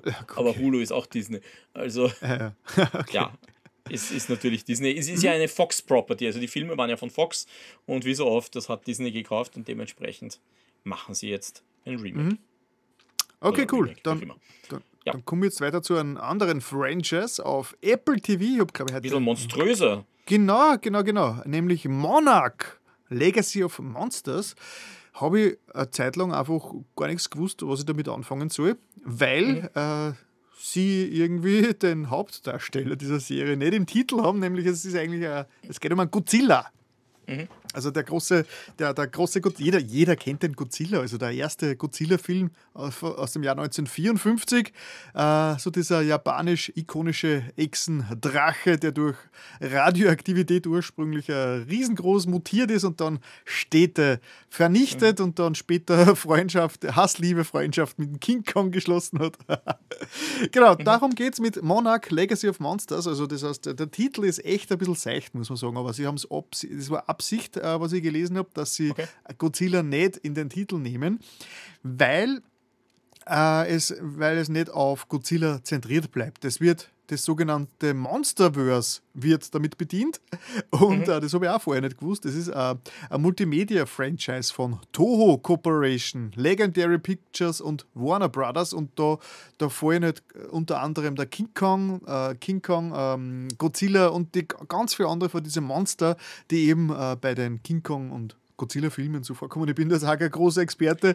Die kehren da zu dem ganzen Monsterverse dazu und das ist anscheinend so ein bisschen mit dem, mit dem äh, MCU vergleichbar. Das heißt, das ist auch so ein, so, so, so ein Franchise, wo es die komplette äh, Godzilla-Style-Monster-Fraktion miteinander verbindet. Und ähm, deswegen haben sie äh, entschieden, äh, Godzilla nicht in den Titel zu nehmen, damit es dann offen bleibt für, für, für alle möglichen Monster in weiterer Ich glaube, äh, Godzilla Folge. bleibt ja als Kinomarke bestehen. Das gehört ja wirklich zu dieser Kinoserie dazu. Ne? Das Monsterverse hat, umfasst ja wesentlich mehr. Das weiß ich jetzt nicht. Ich habe aus dem Re zur Recherche, in der, äh, im Zuge der Recherche zum Monarch herausgefunden, dass es das Monsterverse überhaupt gibt. Ja, aber ich, ich habe es nur kurz aufgemacht. Es ist Godzilla, Kong Skull Island, Godzilla 2, Godzilla vs. Kong und Godzilla X Kong. Also das, Genau. der dürfte überhaupt neu sein. Das Ganze ist gestartet 2014 mit dem Godzilla-Film, äh, Ja. wo eh der, der Brian Cranston äh, mitspielt, eben der, der, der, der, wo wir heute schon davon geredet haben, der Walter White. Mhm. äh, genau, 2014, Godzilla-Film ist quasi der Handlungsbeginn und äh, Monarch, die Serie, äh, handelt 2015. Also Mhm, die Haupthandlung, so ein Jahr nach den Ereignissen, wie eben der Godzilla äh, Los Angeles, glaube ich, war es, zerstört, oder was? San Francisco? San Francisco zerstört hat. Genau. Was ist Monarch? Monarch ist eine Organisation, die sich, äh, die sich äh, auf die Fahnen geschrieben hat, diese, diese Titanen, diese, diese Monster eben wie Godzilla und, und King Kong äh, zu überwachen und äh, im Zaum zu halten. Genau, das ist so, so, so Geheimorganisation mehr oder weniger oder staatlich finanzierte äh, Organisation, die, diese, die gegen diese, diese Monster kämpft. Äh, das dürfte, ich habe ich hab den Godzilla-Film, also aus 2014, ich habe ihn einmal gesehen, aber ich kann mir an nichts mehr erinnern. Aber Du das hast den dürfte einmal alles. öfter gesehen als ich. Der letzte Godzilla, den ich im Kino gesehen habe, war der mit Roland em von Roland Emmerich. Ja, ja, der war super. Ja, der war großartig. Der, Yeah. Spaß war der da. Also im Kino habe ich großen Spaß gehabt. Ja, Spaß, Fall, aber ja, nicht immer aus den richtigen Gründen wahrscheinlich. Genau, auf jeden Fall dürfte dieses Monarch, also das dürfte alles schon etabliert worden sein in diesem, in diesem Film und wird da jetzt eben fortgesetzt. Das Witzige, also das, das Interessante an äh, Monarch Legacy of Monsters ist jetzt, dass der Film auf verschiedenen Zeitebenen basiert, geht zurück bis in die 50er Jahre und äh, da wird auch die Entstehung dieser Organisation wird, wird veranschaulicht und in der, in der jetzt, also 2015, das, das, das, genau, die Handlung bis deppert, das ist wieder, ich bin Meister der besten Zusammenfassungen von Serien überhaupt. Braucht eine Landkarte, um mir zu folgen. Genau. 2015 beginnt die Serie mit der Kate? Die damals, 2014, eben diese, diesen Godzilla-Angriff auf uh, San Francisco miterlebt hat, schwer traumatisiert ist und uh, auf der Suche ist nach ihrem Vater. Ihr Vater war immer so ein bisschen mysteriös, der hat viel gearbeitet, sie hat nie genau gewusst, wo und wie und was und der war in der Welt unterwegs und der ist dann plötzlich verschwunden und uh, ohne, groß, ohne, ohne sich groß zu erklären. Und die Kate reist dann, das ist alles schon in der ersten Folge, reist nach Tokio, um ihren Vater zu suchen und plötzlich in der Wohnung für ihren Vater dort äh, kommt sie drauf, dass äh, der ein Doppelleben geführt hat und sie einen Halbbruder hat, nämlich den Kentaro. Das heißt, äh, ihr Vater hat dort auch eine Familie gehabt.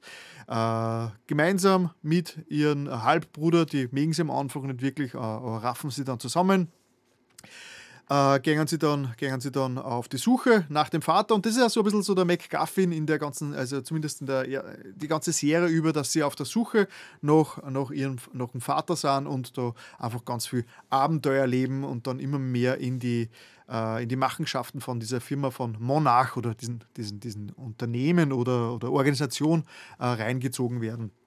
Das Witzige ja. ist, in der, in der Vergangenheit, in der Vergangenheitsebene äh, erfährt man äh, die, die, die Geschichte äh, von den Vorfahren von der Kate, also von, von ihrer Oma, die gemeinsam mit, ein, äh, die, gemeinsam mit ihrem äh, Ehemann und einem Militärbeauftragten, so jetzt mal den Lee Sean äh, Monarch gegründet hat. Und das ist ganz witzig, weil äh, der Junge, der junge Lee Sean, also das ist dieser Soldat, der auf die Wissenschaftler, die äh, diese Phänomene, diese Godzilla-Phänomene damals äh, quer durch die Welt untersucht haben und der hat auf die quasi aufgepasst. Das war so die, der, der, Bodyguard und entwickelt sich dann eben zum Gründer mit von, diesen, von dieser Organisation von Monarch. Und der wird äh, als Junger gespielt äh, vom Wyatt Russell. Mhm. Und der Wyatt Russell ist der Sohn vom Kurt Russell und der Goldie Hawn. Die alten Leute kennen diese Schauspieler vielleicht noch.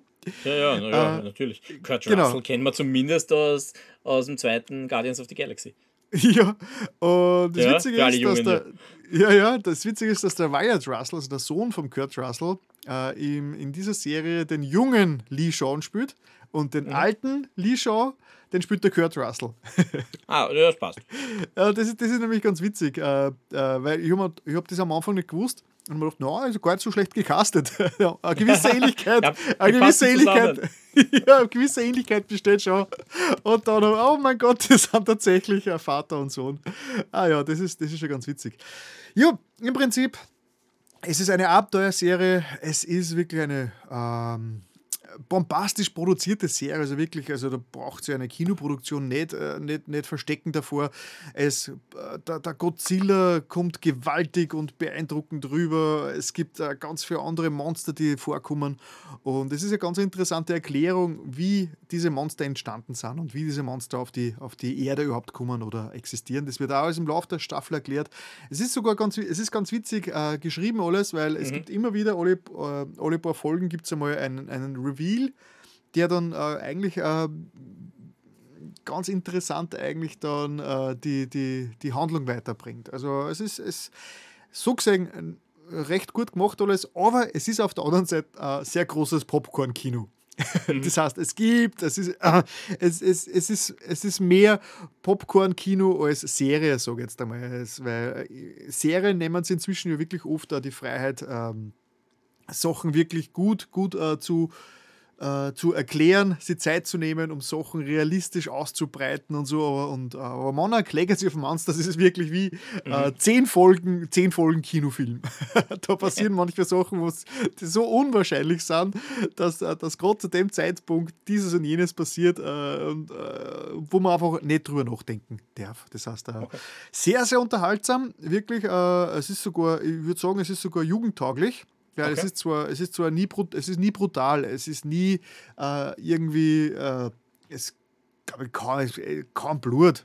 es ist wirklich, es ist wirklich äh, ähm, sehr, sehr, sehr, sehr jugendfreundlich alles, äh, obwohl es natürlich schon äh, viel Action, viel Action drin passiert und kann ich eigentlich nur, kann ich nur empfehlen. Das heißt, wenn man sich doch jetzt nicht irgendwie äh, super, super äh, gut geschriebene, äh, sehr, äh, intellektuelle Serie erwartet, mhm. dann hat man schon seinen Spaß damit. Aber ich glaube, wenn man sich Godzilla anschaut, wenn man von Godzilla, glaube ich, erwartet niemand äh, da jetzt irgendwie ein, äh, ein super aufwendiges, intellektuelles, ähm, mhm. Äh, Preise abräumendes Spektakel. Nein, es ist einfach eine, eine sehr unterhaltsame und sehr gut gemachte, sehr hochwertig produzierte Monster-Serie, die wirklich, wirklich sehr viel Spaß okay. macht. Ja.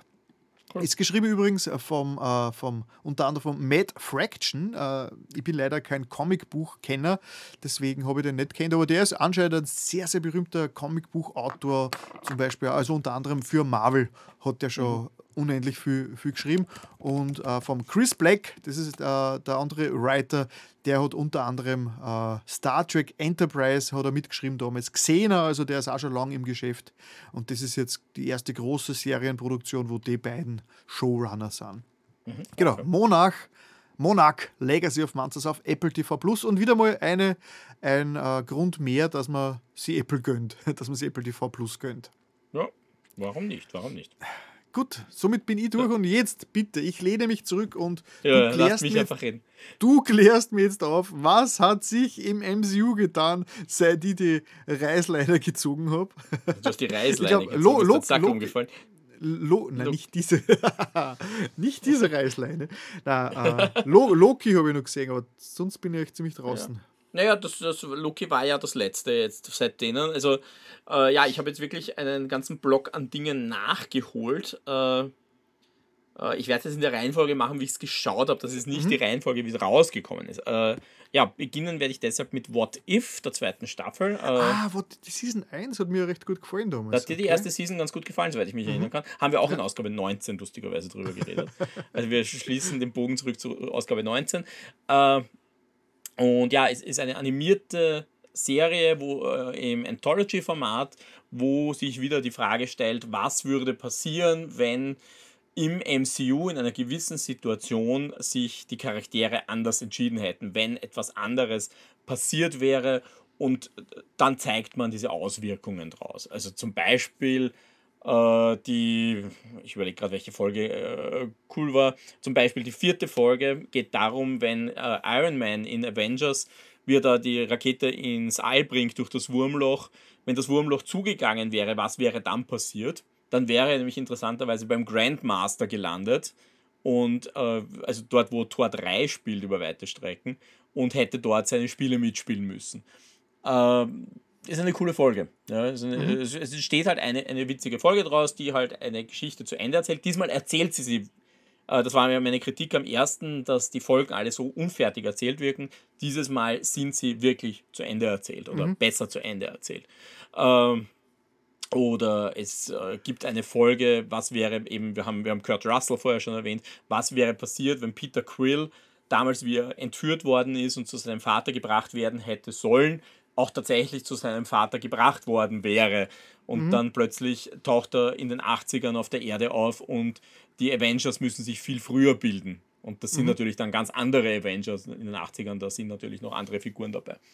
Äh, dabei ist, also wie gesagt, das Ganze ist animiert, trotzdem sind sehr, sehr viele von den Originalsprechern dabei was mhm. zumindest auf Englisch natürlich extrem positiv rüberkommt. Also ja, wie gesagt, ein, ein, ein Robert Downey Jr. ist nicht dabei, äh, aber man, also da, da habe ich mir immer die Credits angeschaut, weil es mich immer interessiert hat, wer ist dabei. Ja? Da, da ist halt wirklich dann ein, ein Chris Hemsworth dabei.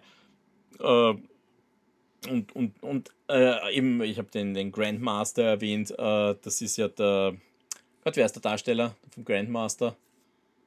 Äh, da bin ich der Falsche. ja, ja, na, das ist der, der äh, Jeff Goldblum. Ah, okay. Dieser der spricht sich selber. Ja, dieser Grandmaster.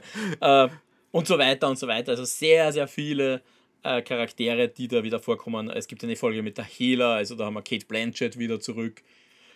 Das, das ist schon ganz spannend. Äh, mhm. Wo die, interessanterweise ist die vielleicht spannendste Folge eine, die am wenigsten äh, What If macht im Sinne von, äh, von, von wo biege ich aus den Filmen ab. Äh, mhm. das ist eine, wo es um, um die äh, Kultur von amerikanischen Ureinwohnern geht mhm. wo der Tesseract aus irgendeinem Grund in einem äh, Amerika landet, bevor die, äh, die Europäer dort, dort, dort hineingestürmt mhm. sind.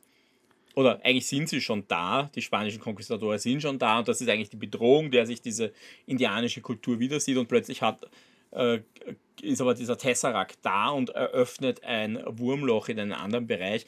Und das ist eine Folge, die ist, äh, die ist, die ist die, die muss man sich, äh, da muss man lesen, weil mhm. da wird tatsächlich eigentlich bis auf den Watcher nicht Englisch oder Deutsch gesprochen, sondern okay. alles ist entweder in einem indianischen Dialekt, den ich jetzt irgendwo nachschauen müsste, welcher das genau ist. Mhm. Aber auf jeden Fall, das ist ein authentischer Dialekt, der dazu passt. Oder es ist Spanisch. Also das ist mhm. wirklich, da muss man, da muss man schon durch, da muss man schon zuschauen. Das ist wirklich die beste Episode davon, äh, wenn man sich nur eine anschaut, würde ich mir die anschauen. Die ist, okay, die ist, cool. die ist wirklich spannend. Äh, mhm.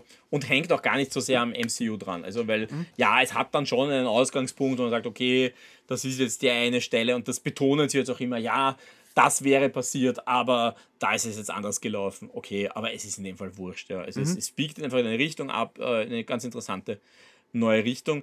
Äh, was auch spannend ist, es gibt dann eine Renaissance-Episode, was wäre, wenn die Avengers in, in 1602 sich versammelt hätten. Mhm.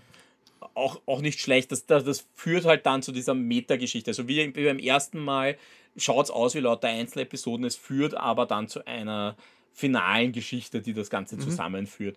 Äh, ja, äh, war die, die 1602-Folge und beziehungsweise die letzte Folge äh, die, das ist, ergibt so ein bisschen eine Doppelfolge, die dann eben auf den vorherigen aufbaut. Fand ich auch nicht so schlecht, aber wie gesagt, diese äh, Kahori Reshape the World Folge ist wirklich die beste, die man, okay. die man sich anschauen sollte. Also, ja, ich, ich habe wie sehr bezieht sich das Ganze auf die MCU-Filme? Weil ich glaube, ich habe da inzwischen schon so viel vergessen wieder. Na, eigentlich nur. Es bezieht sich nur auf die MCU-Filme. Ah, okay. Aber es ist egal. Wie gesagt, das ist der, jede Folge fängt eigentlich damit an mit, ja, das ist die Situation und das mhm. wäre passiert in den Filmen ah, okay. und da biegt es anders ab. Das heißt, ja, man könnte es sogar ohne, ohne Wissen der Filme ah, ungefähr mit nachvollziehen alles.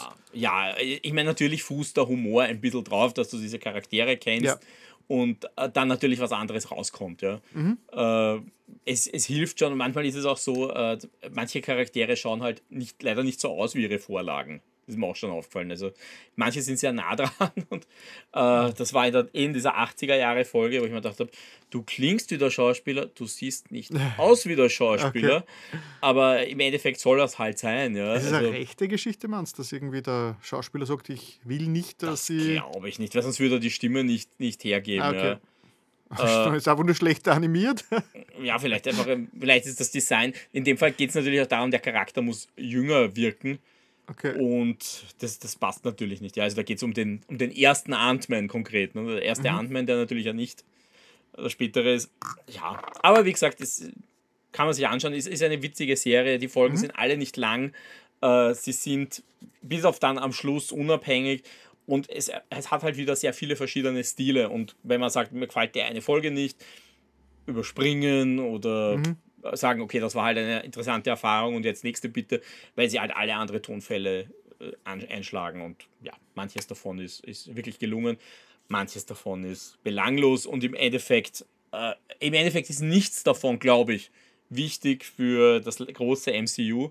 Wobei wir ja aus der vorigen Staffel hatten wir das erste Mal dieses Konzept von Captain Carter, also die, was passieren würde, wenn äh, Captain America nicht mhm. in dieses Experiment macht, sondern dass die, die äh, Agent Carter machen würde. Mhm. Und diese Figur haben wir ja dann gesehen in Doctor Strange 2, lustigerweise. Also da, mhm. da gab es ja dann die Real Version von Captain Carter. Das ist auch die Episode übrigens, die fortgesetzt wird. Die Captain Carter-Episode, da gibt es nochmal eine eigene, die ihre Geschichte weitererzählt. Gut, das aber zu What If, außer du hast jetzt noch Fragen, die dir dir aufkommen. Ke keine weiteren Fragen. Äh, Echo, ja. das ist an mir vorbeigegangen. Was ist Echo? Äh, Echo passt jetzt gut zu dem, was ich vorher gesagt habe. Die beste Folge war eine indianische Serie, weil mhm. auch diese Serie spielt sehr stark mit äh, indianischen Themen. Äh, kannst du dich erinnern an Hawkeye? Hast du dir Hawkeye angeschaut? Ja, ja, ja. ja. Okay, da gab es doch diese, da gab's diese eine Figur, die, die, diese Ziehtochter von Kingpin, mhm. die, die, die, die, äh, wie heißt die, die Trainingsanzugsmafia anführt, mhm. die, äh, die taub ist und einen amputierten Fuß hat. Mhm. Kannst du dich an die erinnern? Ja, ich denke schon. Die, die den Kingpin dann erschießt am Schluss von. Ja. Äh, und das ist ihre Geschichte. Das ist Echo. Okay. Das ist, Echo. ist das eine Serie oder ist das ein Film? Es ist eine Miniserie, die besteht aus fünf Episoden mhm. äh, und ist auch die erste Serie, die unter dem Marvel Spotlight Banner entstanden ist. Weil Spotlight soll so Geschichten markieren, wo man sagt, ihr braucht kein Vorwissen mitbringen. Diese okay. Serie könnt ihr euch separat anschauen und ihr erfahrt alles, was ihr braucht, um das zu verstehen. Ihr müsst nicht das gesamte MCU vorher geschaut haben, ist vollkommen wurscht. Ja, schaut sich mhm. die Serie an und das, das steht für sich allein. Äh, ich finde, dass sie mit der Serie vielleicht nicht den gelungensten Einstieg für dieses Konzept gefunden haben. Aber das ist eine andere Geschichte, weil das ist eine unmittelbare Fortsetzung von, von dem, was in Hawkeye passiert ist. Mhm. Weil in Hawkeye eben, sie erschießt den Kingpin und ist dann auf der Flucht. Okay, ja, äh, muss ich eigentlich wissen, ja. Mhm. Und das ist vielleicht, äh, das versuchen sie äh, zu korrigieren, indem sie in der ersten Episode äh, ihre Vorgeschichte eigentlich nochmal erzählen. Das mhm. heißt, du erfährst zwar einige Lücken, die du vor, äh, einige Geschichten, die vor, wo vorher Lücken waren. Also zum Beispiel, was ist, was, was ist passiert, dass sie ihr Bein verloren hat, äh, was, was ist, was, wo kommt sie her, was, wie war das, warum hat ihr Vater für den Kingpin gearbeitet? Das sind Geschichten, die haben wir in Hawkeye nicht gesehen. Aber es wird genauso hinein zusammengefasst, was halt in Hawkeye passiert ist, was, was sie betrifft. Und das ist vielleicht meine größte Kritik an der Serie. Die erste halbe Stunde fühlt sich komplett redundant an.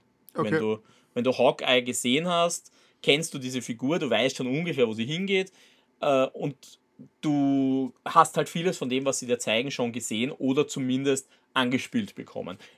Trotzdem stecken noch immer ein paar Infos drin, die du brauchen wirst. Also die erste halbe Stunde ist ein bisschen zäh, ist aber notwendig okay. eben wegen diesem Spotlight-Ding, weil sonst könnten sie sich ersparen. Mhm. Ganz ehrlich. Äh, ja.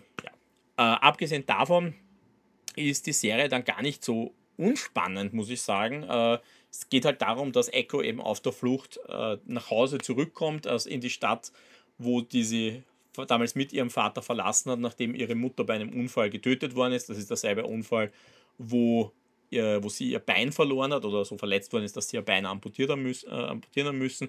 Und plötzlich muss sie sich mit äh, mit ihrer Vergangenheit, mit ihrer Familie, aber auch mit ihrem äh, indianischen Erben, Erbe auseinandersetzen. Also das spielt diese, diese, diese Native American Mystizismus spielt da gar nicht so wenig rein. Die Geschichte mhm. von ihrem Volk, das sind die Choctaw, glaube ich, äh, die da vorkommen. Äh, und ja, es gibt dann schon so nebenbei eine, einen Plot, wo auch der Kingpin nochmal reinspielt, weil ja, den Schauspieler haben sie nicht von Daredevil zurückgeholt, nur damit sie ihn dann gleich umbringen. Ja, der kommt zurück, kein Riesenspoiler, war in den Trailern drin. Ähm, und diese Familiendynamik, dass sie ja mehr oder weniger seine Ziehtochter war und er eigentlich gern hätte, dass sie sein Imperium übernimmt oder mitleitet, spielt damit rein. Und sie muss sich halt entscheiden zwischen der kriminellen Familie und der Familie, die sie zu Hause hat, die sie aber eigentlich nach dem Tod ihrer Mutter ziemlich verstoßen hat und wo sie keinen Platz mehr hatte. Das ist so ganz grob die Geschichte.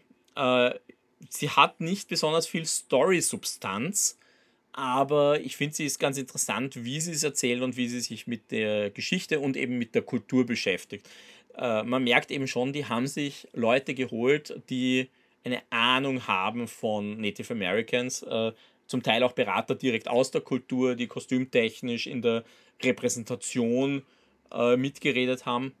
Und was sie auch, wenn wir schon bei Repräsentation sind, sehr geschickt machen, die Darstellerin ist tatsächlich, äh, ist tatsächlich äh, taub und sie ist tatsächlich jemand, die äh, einen amputierten Fuß hat. Mhm. Also die, das die, ist immer gut äh, gecastet, oder? Ist gut gecastet, aber ich meine, du hast halt eine Actionheldin, bei der du zeigen kannst, nur weil du keinen Fuß mehr hast, bist du nicht mhm. schlechter als die anderen. Sie ist noch immer eine unglaublich harte Sau, vorsichtig mhm. gesagt. Ja? Und, äh, und auch dieses äh, Taube von ihr, das, auch das spielen sie großartig aus, weil auch da, ich habe vorher schon gesagt, bei der einen Episode in What If muss man die ganze Zeit zuschauen. Hier musst du auch sehr viel zuschauen, weil ganze Dialoge finden in American Sign Language statt. Ah, geil. Also das, das, das, da musst du wirklich mitschauen. Ja, die, die, die reden können, die reden es manchmal mit. Also das merkst du, dass die, du kannst das zuhören, wie es halt, halt manchmal so ist. Die, die, die signen irgendwas, ich kann das ja gar nicht. Äh, aber und, und man hört so, wie sie, wie sie es mitreden, aber trotzdem, wenn du es wirklich mitkriegen willst, musst du es lesen. Mhm. Und äh, auch viele Actionsequenzen basieren darauf, dass man dazwischen wirklich mal den Sound komplett runterfährt und einmal kurz das Gefühl gibt, wie sich das für sie anfühlen muss, dass mhm. sie eben nichts hört oder sehr wenig hört und wenn dann maximal gedämpft, was halt über den Körper kommt vielleicht. Mhm. Äh, das fand ich eigentlich das Interessanteste, also dieses Experiment, einen Menschen mit einer körperlichen Beeinträchtigung oder zwei in dem Fall mit einer bestimmten Heritage in das Zentrum eines großen Films, ich meine, des großen Univers äh, eine Ausgabe eines großen Universums, wie es halt das MCU ist, zu stellen mhm. äh, und das dann eigentlich auch noch gut zu machen. Das muss ich sagen, fand ich beeindruckender als die Geschichte, die es erzählt wird, weil die Geschichte ist relativ belanglos, fühlt sich auch ein bisschen an wie ein Mittelstück, das uns jetzt dann zur Daredevil-Serie führen wird. Mhm. Weil okay. ja, diese Geschichte vom, vom, vom, vom Kingpin, die halt eben in Hawkeye wieder angefangen hat, jetzt runtergeht, zu, ging zu Echo. Ich bin mir ganz sicher, den sehen wir mit der Geschichte, wohin das geführt hat, in Daredevil wieder. Also das okay. ist ja die, eine der nächsten Serien, die da kommt. Ja. Aber grundsätzlich muss ich sagen, definitiv äh, von den Serien eine der besseren in der Art, was sie erzählen will und wie sie es macht. Mhm. Also das, das fand ich einfach schön, äh, eben Representation zu zeigen. Das fand ich, fand ich gelungen. Und wie gesagt, es sind fünf Folgen. Es sind fünf mhm. Folgen und dann ist die Geschichte gelaufen. Keiner weiß, ob wir diese Figur nochmal sehen werden. Möglich. Also ich würde es ja wünschen. Aber es ist, und man muss nicht viel anderes gesehen haben. Ja. Also Hawkeye hilft, weil es von Hawkeye ausgeht, aber mhm. ja, das, auch das ist nicht unbedingt notwendig dann. Und, und ansonsten kann man die erste Folge so ein bisschen drüber skippen, weil mhm. man muss da nicht alles gesehen haben. Also Echo, Echo auf äh, ähm, Disney Plus, Disney alles Disney Plus. Plus. Alle drei genau. Folgen, über, äh, alle drei Dinge, über die ich heute rede, die ich jetzt rede, gerade sind Disney Plus, weil, mhm. und das du ist das letzte. Mal, du, genau, du musst noch ein bisschen weiterhelfen jetzt, weil ich, ja. ich verliere schon den, den Überblick. Uh, Mrs. Marvel, Captain Marvel, The Marvels, what? ja, The Marvels war der letzte, ist, ist der letzte MCU-Kinofilm, der war im mhm. Winter, äh, im, im, November, Dezember, glaube ich, in den Kinos. Oh, ja. Und ist der erste MCU-Flop. Und zwar wirklich ganz harter Flop. Also der hat, äh, der hat seine Kosten überhaupt nicht eingespielt. Äh, ich schaue gerade, ob ich die Zahlen finde. Naja, er hat. Flop. Naja, er hat insgesamt 206,1 Millionen eingespielt. Was? 206? Ja, 206,1 Millionen Dollar. Äh, das ist der MCU-Film mit dem schlechtesten Einspielergebnis und hat sein, das Ziel, wo er hingehen sollte, also die Kosten waren 439,6 Millionen. Es ist so, es ist so, es ist so ridiculous, diese Zahlen, diese Dimensionen. Ja, ja, eh, aber. 200 Millionen eingenommen und Flop, Alter. Naja, aber wenn du jetzt überlegst, in den USA hat er nur 84,5 Millionen. Ah, okay. Äh, das ist, und, und wie gesagt, wenn du es mit den anderen Filmen vergleichst, ja, also das, der war ein relativ günstiger Film aber er hat halt wirklich nur einen Bruchteil eingespielt. Der ist schlechter gelaufen als der Hulk-Film, der erste. Geil. Also das ist wirklich, wirklich ein, äh, ein, ein Problem, dass sie, dass sie da haben. Das ist so dieses erste Zeichen, dass diese Fatigue vom, äh, vom, vom, vom MCU halt jetzt langsam groß wird. Vor allem, weil interessanterweise die Kritiken, also die Presse war besser als bei, bei anderen Filmen, die wesentlich besser performt haben. Mhm. Und naja, ja. Ohne jetzt viel zu, drüber zu wissen, aber was ich so aufgeschnappt habe, ist so ein bisschen, und das kann ich jetzt auch ähm, verzerrt sein, ist, äh, dass, jemand, dass die Theorie im Umlauf ist, dass ähm, ja, diese ganze Superheldengeschichte äh, im Endeffekt nach wie vor äh, äh, Jungs-Spielzeug ist. Mhm. Und je mehr sie versuchen, das Ganze äh, zu emanzipieren und äh, die weibliche Perspektive äh, zu, ähm, zu verstärken, dass das Publikum verloren geht, weil es gar keinen so einen großen weiblichen äh, Fanbereich gibt, die das äh, schauen wollen, weil viele von den hartgesottenen äh, Comic-Fans einfach den, ich sage jetzt einmal, die Frauenfilme ja. nicht sehen wollen. Keine Ahnung. Das, ich, ja. ich habe hab am Rande aufgeschnappt, ich habe keine Ahnung, ob das, ob das valide ist oder ob das auch äh, einfach nur ich, aus dem, aus dem ja. äh, herausgeht. Also du, hast, Man, du hast wahrscheinlich nicht. Sag einmal, wie, also, wie, hat, wie, wie hat dir der Film jetzt einmal gefallen? Einfach so mal, als Film, als Marvel-Film, als was er, was er einfach als äh, Erzählung, äh, als, als, als äh, also Popcorn, also die Story ist Die Story ist relativ banal. Die, äh, die Geschichte großteils formularisch, aber ich habe unglaublich viel Spaß gehabt. Ach so? Okay. Also das war einer der der lustigeren Filme und im Vergleich zu dem, was ich jetzt in den anderen Filmen, also wir wissen alle, Phase 4 und 5 haben bis jetzt nicht so gut funktioniert. Und ich muss sagen, äh, das war ein Film, mit dem ich zumindest Spaß gehabt habe. Ja, okay. Er hat seine Plotlöcher. Äh, es ist wieder mal ein Bösewicht, der die in dem Fall ja eher flach wird. Aber es ist eine witzige, ein, ein witziger Buddy, ein witziger Team-Up-Film im Kleinen. Äh, mhm. zu dem, was du gesagt hast, äh, ich glaube, es gibt ein paar Dinge, die, die für den Film ein Problem waren. Das erste ist eben, ja, das ist ein Film, da gibt es eigentlich nur weibliche Leads. Es, gibt, es sind drei Frauen in der Lead-Rolle. Die sind ganz klar die, die den Film machen. Äh, zweitens, Captain Marvel ist nicht gut angekommen. Das ist mhm. Die Fortsetzung von Captain Marvel, zumindest vom Marketing her. Das war Captain Marvel 2. Und drittens, damit du die Geschichte aber wirklich verstehst, musst du eigentlich zwei Serien gesehen haben. Weil du brauchst definitiv, äh, du brauchst WandaVision, weil äh, die, äh, weil die Monica Rambeau kommt aus WandaVision. Da ist die Geschichte her, wo sie ihre, ihre, ihre Kräfte gekriegt hat. Mhm. Und eigentlich die Figur, die den ganzen Film trägt, ist die Kamala Khan aus Miss Marvel.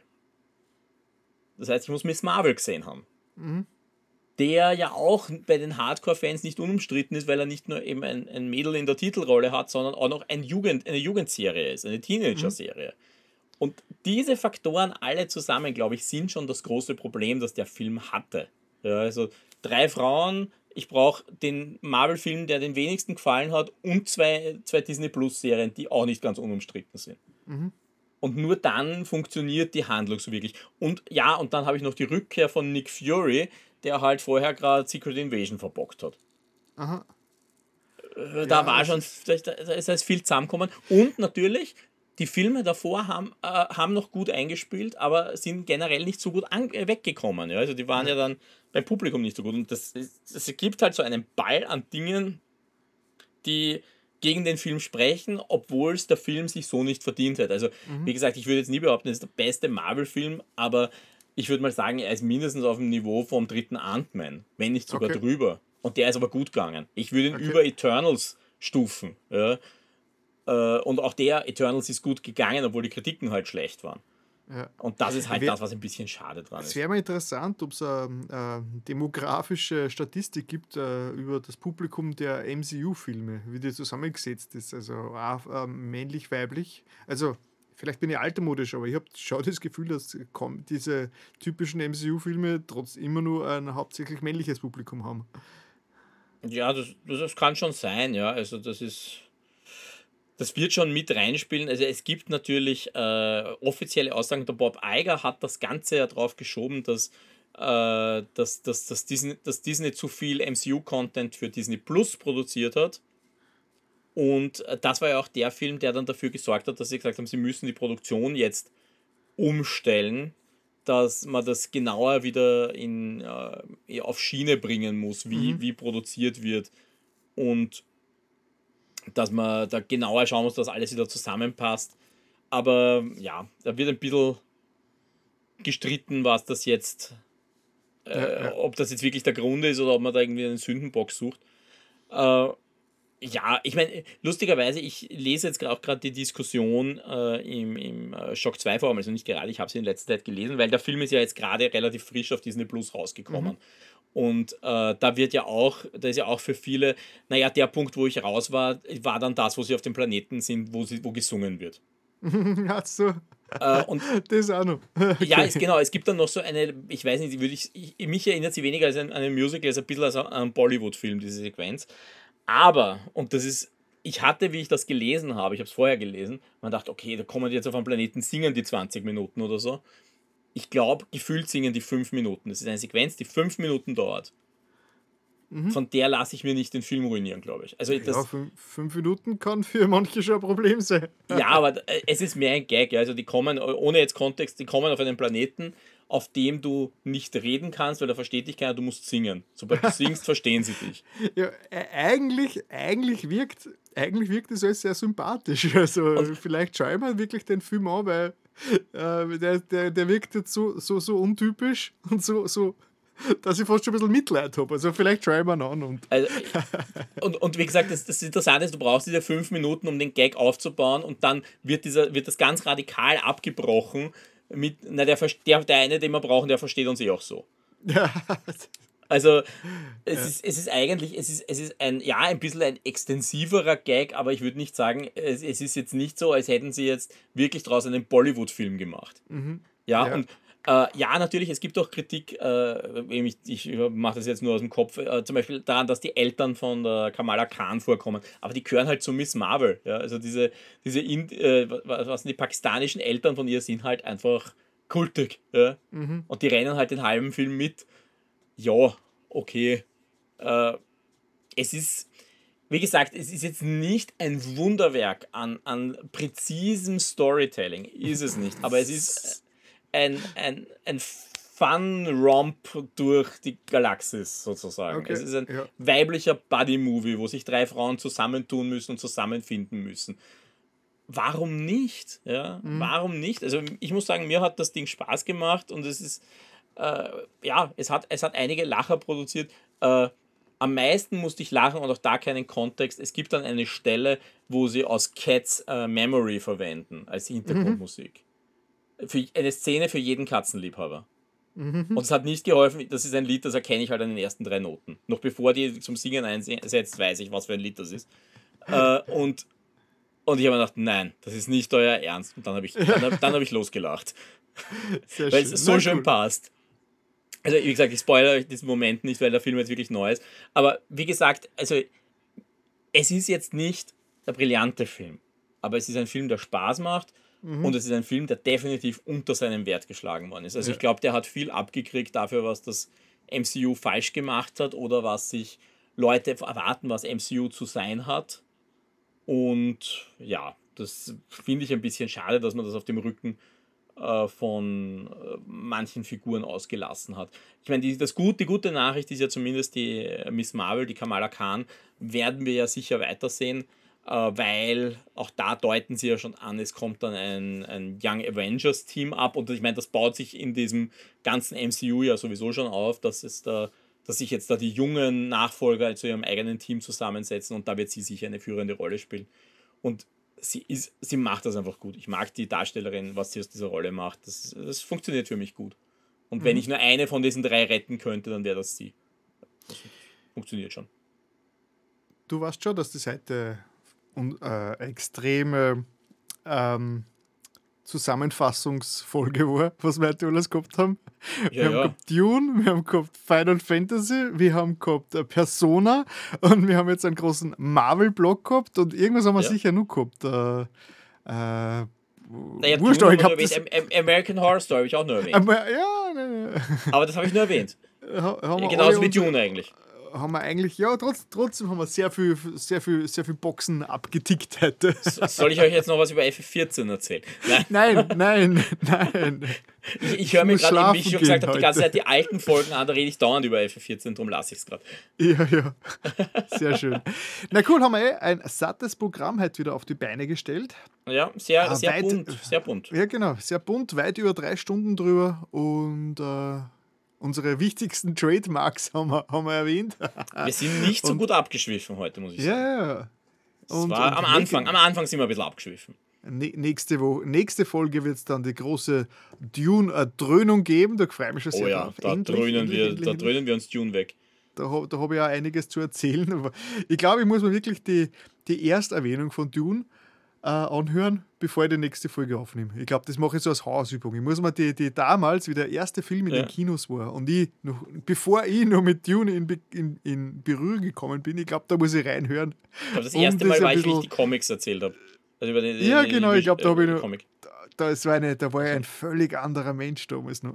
Äh, nein, es ist generell arg, wenn man so zurückgeht und sich die alten Folgen anhört. Äh, das solltet ihr da draußen auch mal machen. Hört sich mal die alten Folgen an. Ihr werdet merken, wie falsch wir manchmal liegen in unseren Spekulationen, aber auch, ja. wie wir uns verändert haben in diesen letzten Jahren. Also, das Erkennst du zum Beispiel, ihr könnt es ganz gut auf dem YouTube-Kanal machen, auf das Medienformat, weil da gibt es ja alle Folgen, seit, seit wir das Ganze zu zweit machen, äh, in, in Clipform. Das heißt, da könnt ihr einfach äh, in YouTube auf der Medienformat-Seite nach den verschiedenen Themen suchen und das wird euch alles angezeigt, weil das alles fein säuberlichst in, in Clips zerschnipselt ist. Also ihr braucht gar nicht die alten, langen, hundertstündigen Folgen äh, sezieren, sondern ihr findet es alles auf YouTube als Clip.